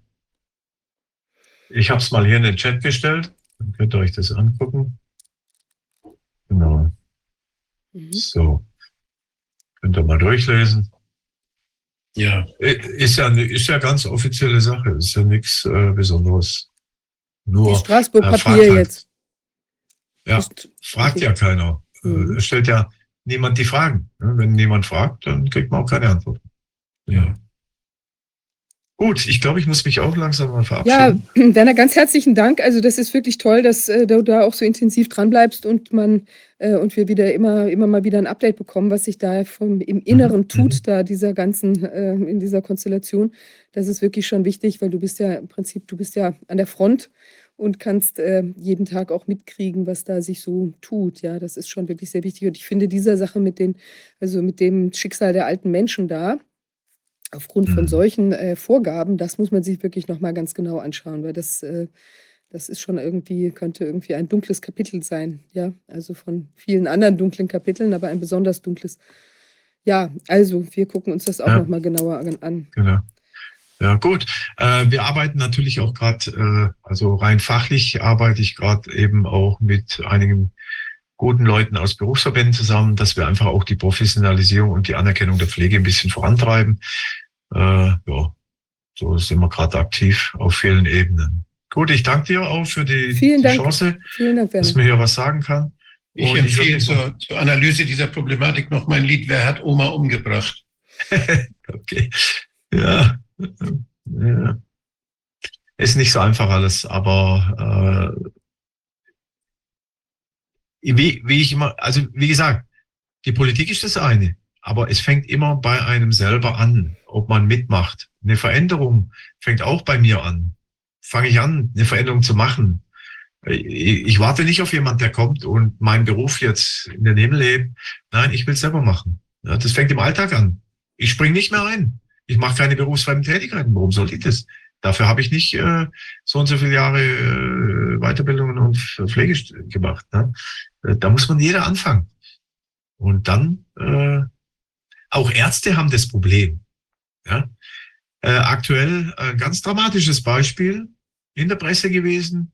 In äh, Friedrichshafen war das, glaube ich, am Gesundheitszentrum hat eine Oberärztin Selbstmord gemacht, nachdem sie bei ihrem Chef angemahnt hat, dass gefährliche Medizin betrieben wird. Mal recherchieren, ist ganz neu der Artikel.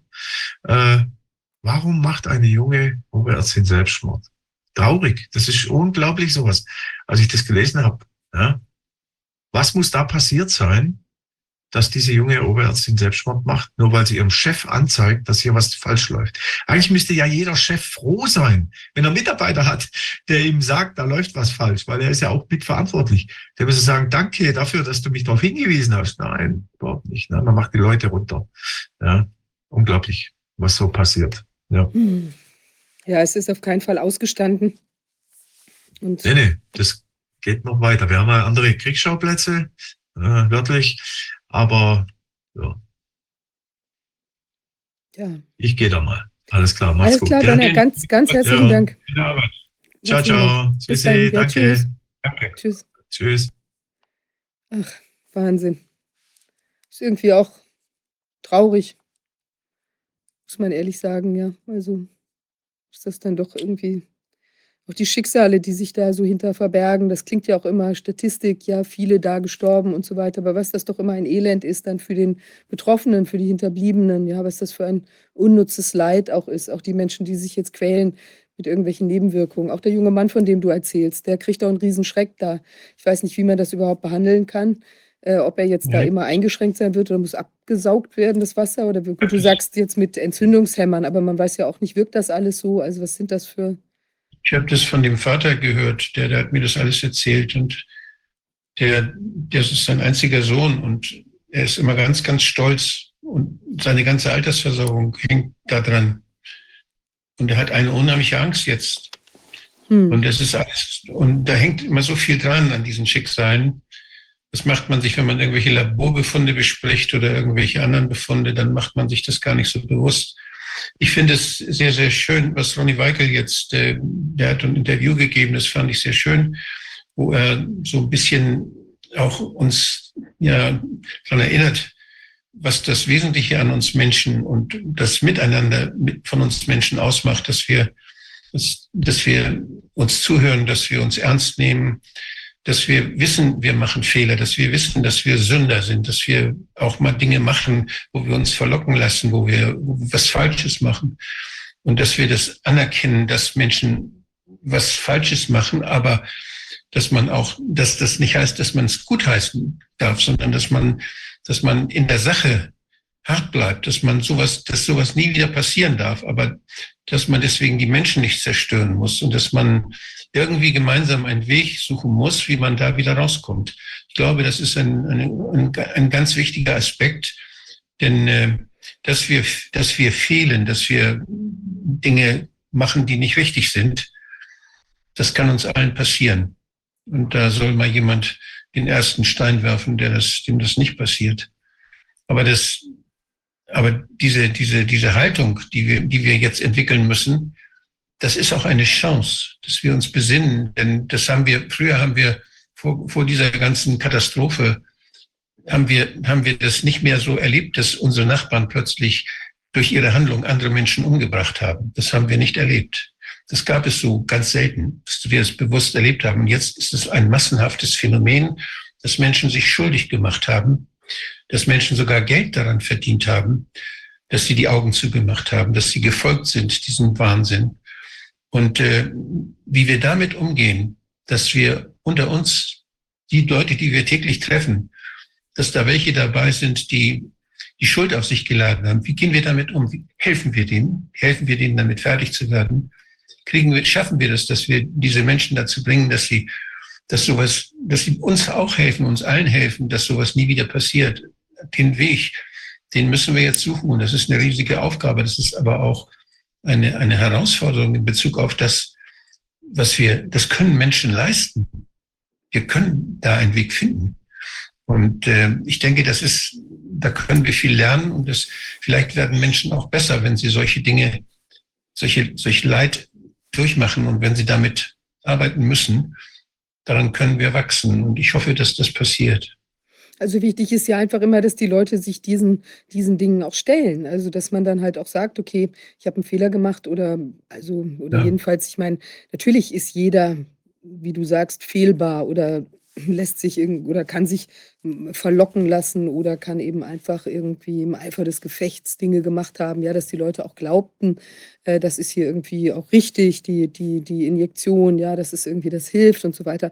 Aber dann ist, glaube ich, schon wichtig, dass man eben stehen bleibt und mal sagt, ja, ist das denn wirklich so? Und wenn das halt dann nicht so ist, dann, wir hatten ja hier auch schon mal äh, Christian Stockmann, der hat jetzt natürlich solche Sachen nicht gemacht, aber ich meine, dass man einfach erstmal sagt, hey, da, da habe ich wirklich was falsch gemacht und das ist mir jetzt auch irgendwie echt arg und ich gucke mal hin und was, wo kann ich vielleicht helfen? Wie komme ich vielleicht raus aus dieser Situation, die ja auch für mich selbst belastend ist? Also das, glaube ich, ist schon sehr, sehr wichtig. Also das, ich glaube, das wird ja, auch einsetzen immer mehr, weil das. Nicht nur, die, nicht nur die Ärzte, sondern wenn ich unter den Juristen, unter den Richtern und Staatsanwälten denke, was da, dass sie da plötzlich Dinge getan haben, die sie früher nie getan hätten. Oder dass da, dass unter den, unter den Journalisten, die in großen Agenturen arbeiten oder die in großen Medien arbeiten, die dann immer vor der, vor der, vor dem Problem standen, dass diese Agentur plötzlich von ihnen was verlangt hat, was sie eigentlich früher nie getan hätten.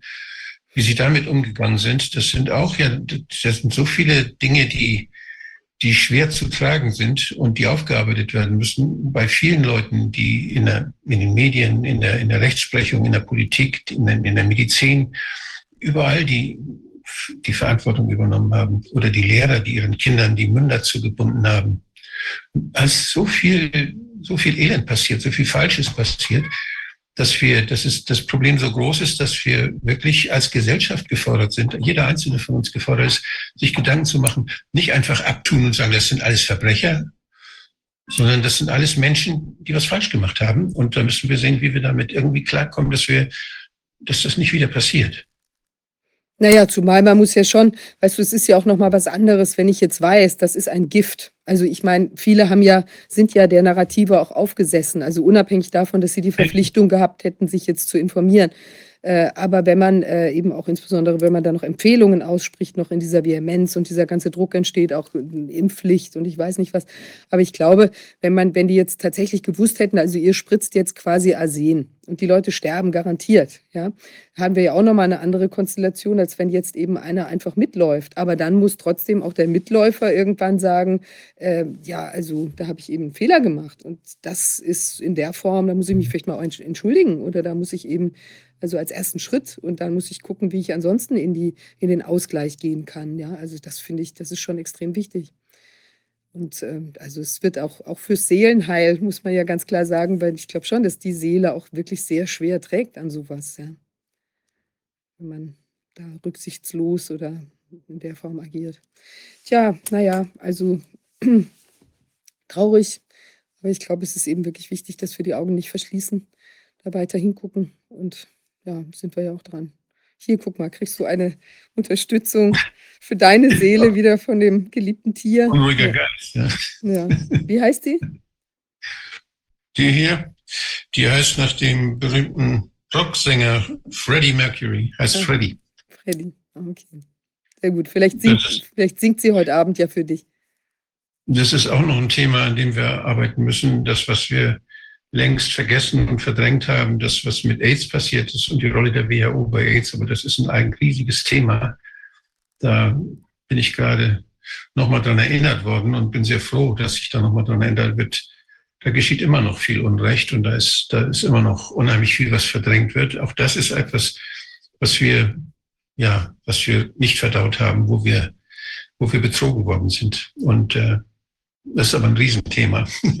Mal sehen. Die, die, der, diejenigen, die sich damit kritisch auseinandersetzen, die sagen, normalerweise dauert es drei Generationen, bis sowas dann endlich besprochen werden kann, bis es verarbeitet wird.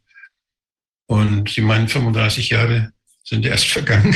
Das heißt, so schnell wird das nichts mit der Verarbeitung. Aber mal sehen, ob wir so pessimistisch sein müssen. Aber hier gab es doch Akten, die man, glaube ich, 120 Jahre unter Verschluss nehmen wollte. War das nicht bei Pfizer so?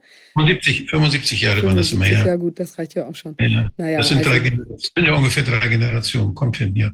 Das ist ja wirklich immer so. Wenn Informationen unterdrückt werden sollen, dann weiß man ja, in welche Richtung der Hase läuft. Dann gibt es da irgendwas, was keiner sehen soll. Sonst würde man das ja wirklich nicht machen. Naja, also insofern, ähm, wir werden da aber nicht, äh, also ich meine, es sind ja so viele Menschen dran. Die Pfizer-Unterlagen sind äh, released worden, da in, in unmengen die, wir, Mengen. sind die Verarbeitungs, wir sind die Verarbeitungsbeschleuniger. Für Ja, Brandbeschleuniger der Informationsgewinnung. Ja, also. Ja, ich äh, übrigens ja auch noch dieser Artikel, der jetzt in der Welt erschienen ist. Ja, wir haben ja da mit Ronny Weikel auch gesprochen über seinen Maskenprozess. Äh, jetzt ist ja gerade in der Welt dieser Artikel äh, ähm, erschienen über eine Studie, Metastudie, wo ich mal, wie viele Studien, 600 Studien haben sie sich angeschaut und sind zum Ergebnis gekommen, dass äh, für die Kinder die Masken äh, nichts gebracht haben. Ja, also dass es überhaupt keinen Nachweis gibt, dass es irgendwas gebracht hat. Wir wissen ja von den Untersuchungen jetzt auch von Harald ähm, Wallach und anderen, die haben ja, verschiedene Studien gibt es ja inzwischen, die gezeigt haben, die Masken sind, bringen eben nicht nur nichts, sondern sie schaden ja, zusätzlich. Also insofern ist es natürlich mal, ich hoffe, dass das jetzt einfließt auch in den Prozess äh, von Ronny Weikel, der ja noch nicht abgeschlossen ist, ja, den Strafprozess, äh, der ja nochmal, ich meine, in die Revision nochmal geht. Und äh, das ist auf jeden Fall, der, da ging es ja insbesondere, er hat ja gesagt, bei den letzt zurückgebliebenen äh, oder der, wo der Vorwurf sich, der Vorwurf sich noch dran festmachte, den Fällen, die da äh, angeblich äh, mit dem falschen Attest oder was immer da gelaufen ist, äh, das waren ja alles Kinder, die da betroffen sind. Und jetzt sieht man ja, bringt nichts und ist eben zusätzlich noch schädlich. Also es sind ja auch Dinge, wie wir ja zum Beispiel auch wissen, dass der PCR-Test eben keine Infektion nachweisen kann, die ja eigentlich inzwischen ins Allgemeinwissen übergegangen sind. Ja. Und angesichts der Tatsache, dass man jetzt eine Arbeitsunfähigkeit sogar telefonisch erledigen kann, kann das eigentlich kein großer Vorwurf sein, wenn ein verantwortungsbewusster Arzt äh, Kindern oder Patienten äh, dann sagt, diese Maske, die, die brauchst du nicht aufzusetzen, das schadet dir mehr, als es nutzt und das ihm bescheinigt. Also da muss man nicht, da muss man eigentlich auch gar nicht untersuchen, sondern das hätte gereicht, wenn man den Stand der Wissenschaft wiedergegeben hätte. Ja, weil es ja auch, genau, weil es ja auch jedes Kind betrifft. Das ist ja sogar nochmal anders ja. als eine Erkältung, die muss ich ja individuell haben. Aber da bin ich ja einfach als Mensch aufgrund meiner Konstitution eben immer betroffen, ja, so wie eben auch der Arbeitsschutz natürlich nicht nur für Menschen gibt, die gilt also jetzt mit den Masken, die irgendwie sowieso eine Obstruktion da in der Lunge haben, sondern eben generell, ja. Auch eben das war ja der Grund, weshalb dass wir, wir wollten ja immer eine Beweisaufnahme haben. Wir wollten ja immer, dass, dass es vor Gericht einmal dazu kommt, dass, dass das ist ja nur einmal passiert, dass da Zeugen gefragt werden, dass versucht wird, dass die Richter versuchen, sich ein Bild zu machen, das für und wider, das Wissenschaftliche dafür und dagegen, was dagegen spricht, ob das richtig war oder nicht, was dort für gemacht wurde. Das ist ja fast, ist ja, ist ja fast nie passiert. In Weimar ist es einmal passiert, aber da ist ja auch nicht auf das Ergebnis eingegangen worden, sondern da ist ja der, der Richter jetzt formal ausgeschaltet worden, das Urteil formal, weil das nicht seine Kompetenz war. Aber er hat eigentlich das gemacht, was man machen muss in der Justiz. Er hat eine Beweisaufnahme gemacht. Und wir haben ja, wir haben ja auch mal versucht im Corona-Ausschuss, haben wir auch mal versucht, so eine Beweisaufnahme zu kriegen. Ich hatte mich da zur Verfügung gestellt, dass äh, ich bin beleidigt worden. Ja, das ist etwas, was an mir ziemlich abperlt, was für mich nicht so, nicht so wichtig ist. Denn wenn einer mit Dreck auf mich wirft, dann tut er mir leid, weil er so viel Dreck hat, mit dem er wirft. Also das ist immer der Dreck des anderen, der dann da geworfen wird. Und äh, das, aber wir wollten, ich habe mich bereit erklärt, dann diese, diese Volksverpetzer, die, die so schlimm über mich ge gesprochen haben, das war ja wirklich beleidigend, dass, sie, dass, dass ich dann sage, okay, dann mache ich da, kann man, dürft ihr eine Klage oder machen wir eine Klage und der Corona-Ausschuss wollte das machen, eine Klage dagegen. Und äh, das hat er dann auch gemacht, hat er eingereicht, das hat Rainer Füllmich noch ja, Rainer gemacht. Füllmich hat das gemacht, ja wahnsinnig hohen, hohen Streitwert angesetzt. Ich habe ihn nicht verstanden, wieso. Aber jedenfalls hat er, hat er das dann gemacht. Und er, ich habe das nur mitgemacht und habe auch gesagt, Kinder, ich will da nichts mit zu tun haben. Ne? Das macht der, der Ausschuss. Der Ausschuss. Nee, Rainer Füllmich hat das gemacht. Und der, der muss dann auch den, der muss das auch bezahlen, wenn das irgendwas kostet, der Ausschuss. Und äh, das hat er, das habe ich dann ja auch schriftlich gekriegt, dass die vier Anwälte, die das haben wollten, dass die das dann auch übernehmen. Aber die, dieser Prozess, den hat, der ist dann ja nicht, hat immer noch nicht stattgefunden. Der hat, äh, Rainer Füllmich hat dann da so ein, ein Wahnsinns-Klageschrift abgegeben, ein Riesending, wo auch was drin waren, die da gar nicht reingehören. Aber jedenfalls ist das Ganze wohl ziemlich dahingegeben. Ja, ich habe mich da nicht drum gekümmert, weil ich gesehen habe, eine Beweisaufnahme, die ist inzwischen die ist, das ist so viel, da sind, liegen so viele Beweise vor, dass das, da ist so viel wissenschaftliche Evidenz inzwischen, dass da anhand eines solchen Prozesses, das lohnt sich nicht mehr. Also ich habe kein Interesse an, an, an, dieser, an dieser Klage gehabt, persönlich. Und äh, ich habe auch jetzt an einer Beweisaufnahme im, im Rahmen eines solchen Gerichtsverfahrens auch kein Interesse, weil die Beweisaufnahme hat stattgefunden. Die ist da. Die Beweise sind offensichtlich, dass die Masken nichts bringen, dass der PCR-Test keine Diagnose zulässt. Das sind ja verschiedene Dinge, die dort dann angezweifelt wurden. Aber all diese Dinge sind inzwischen ja auch von offizieller Stelle, von vielen offiziellen Stellen inzwischen bestätigt. Von daher ist dieser Prozess äh, ja. Der hat sich eigentlich überholt, kann man sagen. Und überholt. Ich, ich lege keinen Wert mehr drauf und ich kann und ich würde den äh, so schnell wie möglich beenden wollen ich habe da kein, kein Interesse dran. Ja, es ist ja tatsächlich, also wenn irgendwas dann im Prinzip schon gerichtsbekannt ist eigentlich, ja, oder eben ja. nachbewiesen, das sagt ja inzwischen die WHO selber, dann ist es eigentlich tatsächlich äh, obsolet, ja. Diese Klage hat, hat keine Funktion mehr, die Funktion, die sie haben sollte, die kann sie nicht mehr erfüllen. Und ich persönlich, ob, ob mich so ein Mensch beleidigt oder nicht, das perlt an mir ab. Das tut mir leid. Es sind so viele Leute, die mit Schmutz werfen. Das sollen sie doch. Das ist, das ist nichts, was mich irgendwie, ja, tut mir nicht so weh. Das tut mir leid um die Leute, die das machen, ja, aber ja, das ist nicht mein Ding. Also der Prozess, den, den möchte ich nicht mehr haben und äh, den werden wir dann wohl auch beenden.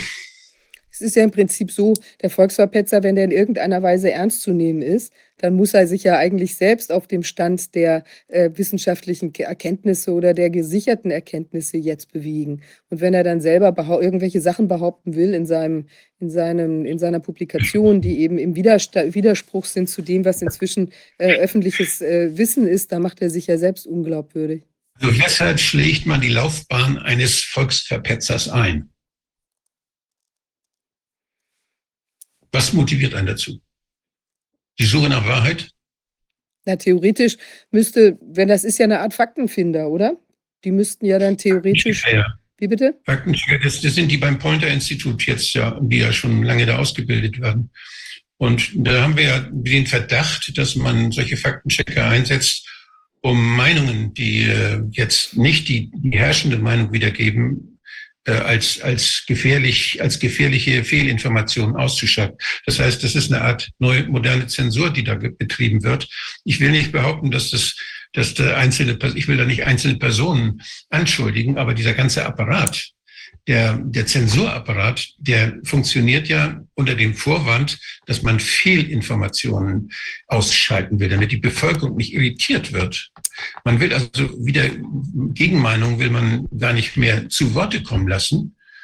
Und da mache sich jeder selbst ein Bild, wie es eine Wissenschaft aussieht, in der nur eine Meinung nur noch zählt. Ob das überhaupt noch was mit Wissenschaft zu tun ist, das ist eigentlich, äh, für mich ist das Dogma, herrschendes Dogma, was von, ja, von denen, die das Geld haben und die die Herrschaft ausüben, dann erzwungen wird. Und das ist etwas, was in Demokratie, in mein Weltbild auch nicht reinpasst. Also von daher hat so ein, hat, haben viele Faktenchecker haben da so ein, eine ziemlich spielen dann jetzt in der Geschichte und historisch gesehen eine ziemlich traurige Rolle, was die, wenn wir weiterhin unsere Werte aufrechterhalten wollen, Demokratie, freie Meinungsäußerung, Wissenschaftsfreiheit und all diese Dinge, dann ist so das, was wir jetzt als Faktencheck erleben, eine ganz traurige Geschichte. Jungs, ihr tut mir leid. Naja, und auch, weißt du, Wolfgang, weil es ja einfach, ich, wenn es denn tatsächlich jetzt Fakten wären, aber das ist ja irgendwie so schwierig, dass das ja dann alles so, so abstrus ähm, verdreht oder eben einfach gar nicht die Wahrheit ist, die dann häufig in diesen, äh, in diesen, diesen Övres da sich findet. Das ist eben sehr, sehr schwierig, ja. Es gibt ja viele Leute, die versuchen, einen in diese Diskussion dann auch noch zu verstricken und aber um Details und die, die versuchen, die Aufmerksamkeit der, der ganzen Diskussion auf irgendwelche Sachen zu legen, wo sie irgendwas gefunden haben, was aus ihrer Sicht aber auf keinen Fall stimmt. Ich, ich erinnere an diese unsinnige Diskussion, gibt es Viren oder gibt es keine? Oder gibt es ganze Bücher drüber, die das beschreiben, die man, die man sich angucken kann. Und die sind nicht einer Meinung. Und das ist interessant, es ist spannend. Aber dass man da jetzt sich die Haare ausreißt oder dass man da jetzt großen Streit in der Öffentlichkeit und dass man das zum Gegenstand seines Engagements macht, Leute, das sind alles ablenkende Nebenschauplätze. Und ich habe den Verdacht, dass solche ablenkenden Nebenschauplätze geschaffen wurden, damit wir uns damit beschäftigen und nicht mit dem, was man uns antun will. Na gut, das ist natürlich schon also wenn jetzt diese, die, die, die eine These oder die andere These oder wie man es sehen möchte, das sind natürlich schon, da kommen ja auch äh, Folgen raus, Schlüsse, ja. Also wenn man jetzt ja. das genau wüsste, ähm, wie es jetzt ist, das hat natürlich schon Konsequenzen und das ist natürlich insofern auch ein sehr spannendes Gebiet. Aber tatsächlich finde ich es absolut nicht richtig, dass man sich eben wegen jetzt unterschiedlicher Ansätze oder Forschungsansätze sozusagen äh, dass man sich deshalb die, die Köpfe einschlägt, weil man weiß ja auch nie, was im Nachhinein äh, sich als richtig herausstellt. Und ich finde, es geht eben immer darum, dass man auch ein, ein offenes äh, Gespräch führen kann zu diesen Dingen. Und dann kann man ja sagen, also ähm, also beleidigungsfrei und eben, äh, weiß ich nicht, in einer Diskussion miteinander. Und dann kann man ja gucken, ja. Und da geht es ja auch nicht ad personam. Das finde ich eben auch schlimm. Also was sich dann ja eben auch an diese, zum Beispiel die Volksversetzer, äh, Volkszersetzer, Verpetzer ähm, Geschichte dran gesetzt hat, ja, dass es dann eben gleich darum geht, äh, die Seriosität von jemand damit irgendwie äh, zu versuchen zu beflecken, also was man ja auch nicht kann, aber was man dann doch in ein, aus meiner Sicht ein hilfloser Versuch, aber es eben doch seltsam, dass das eben so für nötig gehalten wird. Ja, das hat natürlich nachvollziehbare Gründe, aber jetzt mal auf so einer rein menschlich oder auch wissenschaftlichen Ebene würde man doch einfach sagen, ich setze mich jetzt mit den Fakten auseinander und wenn ich mich mit den Fakten Fakten, als Faktenfinder auseinandersetze, dann sehe ich eben, dass zum Beispiel, dass inzwischen äh, die Studienlage einfach eindeutig ist und dann würde ich jetzt theoretisch sowas einfach auch von mir aus korrigieren, weil ich will doch auch nicht als der, der letzte Mohikaner dastehen, der immer noch irgendwas behauptet, was äh, längst überholt ist. Ja. Naja, in diesem Sinne, mal gucken, was sich alles tut. Zensur ist jeden Ja. Fall, in jedem Fall immer schlecht und auch ähm, tja, schlecht machen von anderen Menschen ist sowieso ganz schlecht. Ja, Wolfgang, in diesem Sinne. Wir Heute, kriegen das schon. wir, wir kriegen das gewuppt, oder? Auch mit der Hilfe von Freddy und anderen Leuten, die wieder die Herzen Genau. er erwärmen, ja. Und anderen Kreaturen, ja. Wir haben hier ja auch, weiß nicht, ob es schon mal aufgefallen ist, hier eine Fruchtfliege, wahrscheinlich vom, vom äh, ja, die, die hier aus irgendwelchen unerfindlichen Gründen immer gerade zur Sitzung herumkreist. Wahrscheinlich interessieren Sie die von uns besprochenen Themen auch äh, brennend. Vielleicht ist das eine Re Reinkarnation eines Wissenschaftlers aus früheren Zeiten, man weiß es nicht, ja. Aber es ist auf jeden Fall spannend. Sie hat inzwischen auch schon einen Namen, ist die Dorothea. Und äh, mal gucken, wie lange sie uns noch begleiten wird. Ja, erstaunlich, sie hält sich auch lange, äh, dass die immer noch am Leben ist. Eigentlich haben die doch gar nicht so eine, aber vielleicht sind die Themen so inspirierend, dass sie hier auch sich noch, dass sie noch lange unter uns sein wird. Ich hoffe es mal. Sie ist nämlich irgendwie ganz nett, glaube ich. Na gut, in diesem Sinne, heute haben wir eine etwas kürzere Sitzung. Viel steht an. Wir sind eben deshalb auch jetzt schon am Ende der Sitzung angekommen für heute. Und vielen Dank fürs Zuschauen. Und ich hoffe, dass Sie uns auch weiter ähm, äh, mit Unterstützung gewogen bleiben, weil wir sind für unsere Arbeit hier natürlich auf Unterstützung angewiesen. Äh, und ähm, ja, insofern freue ich mich auf die weitere, äh, auch gedeihliche Zusammenarbeit, auch mit Ihnen, den Zuschauern. Und ich wünsche allen einen ersprießlichen Freitagnachmittag und Abend und ein schönes Wochenende und wir sehen uns in der nächsten Woche dann wieder. Bis dahin. Schönen zweiten Advent dann auch noch, wenn er dann zeitnah ja kommt. Bis dann. Tschüss. Tschüss.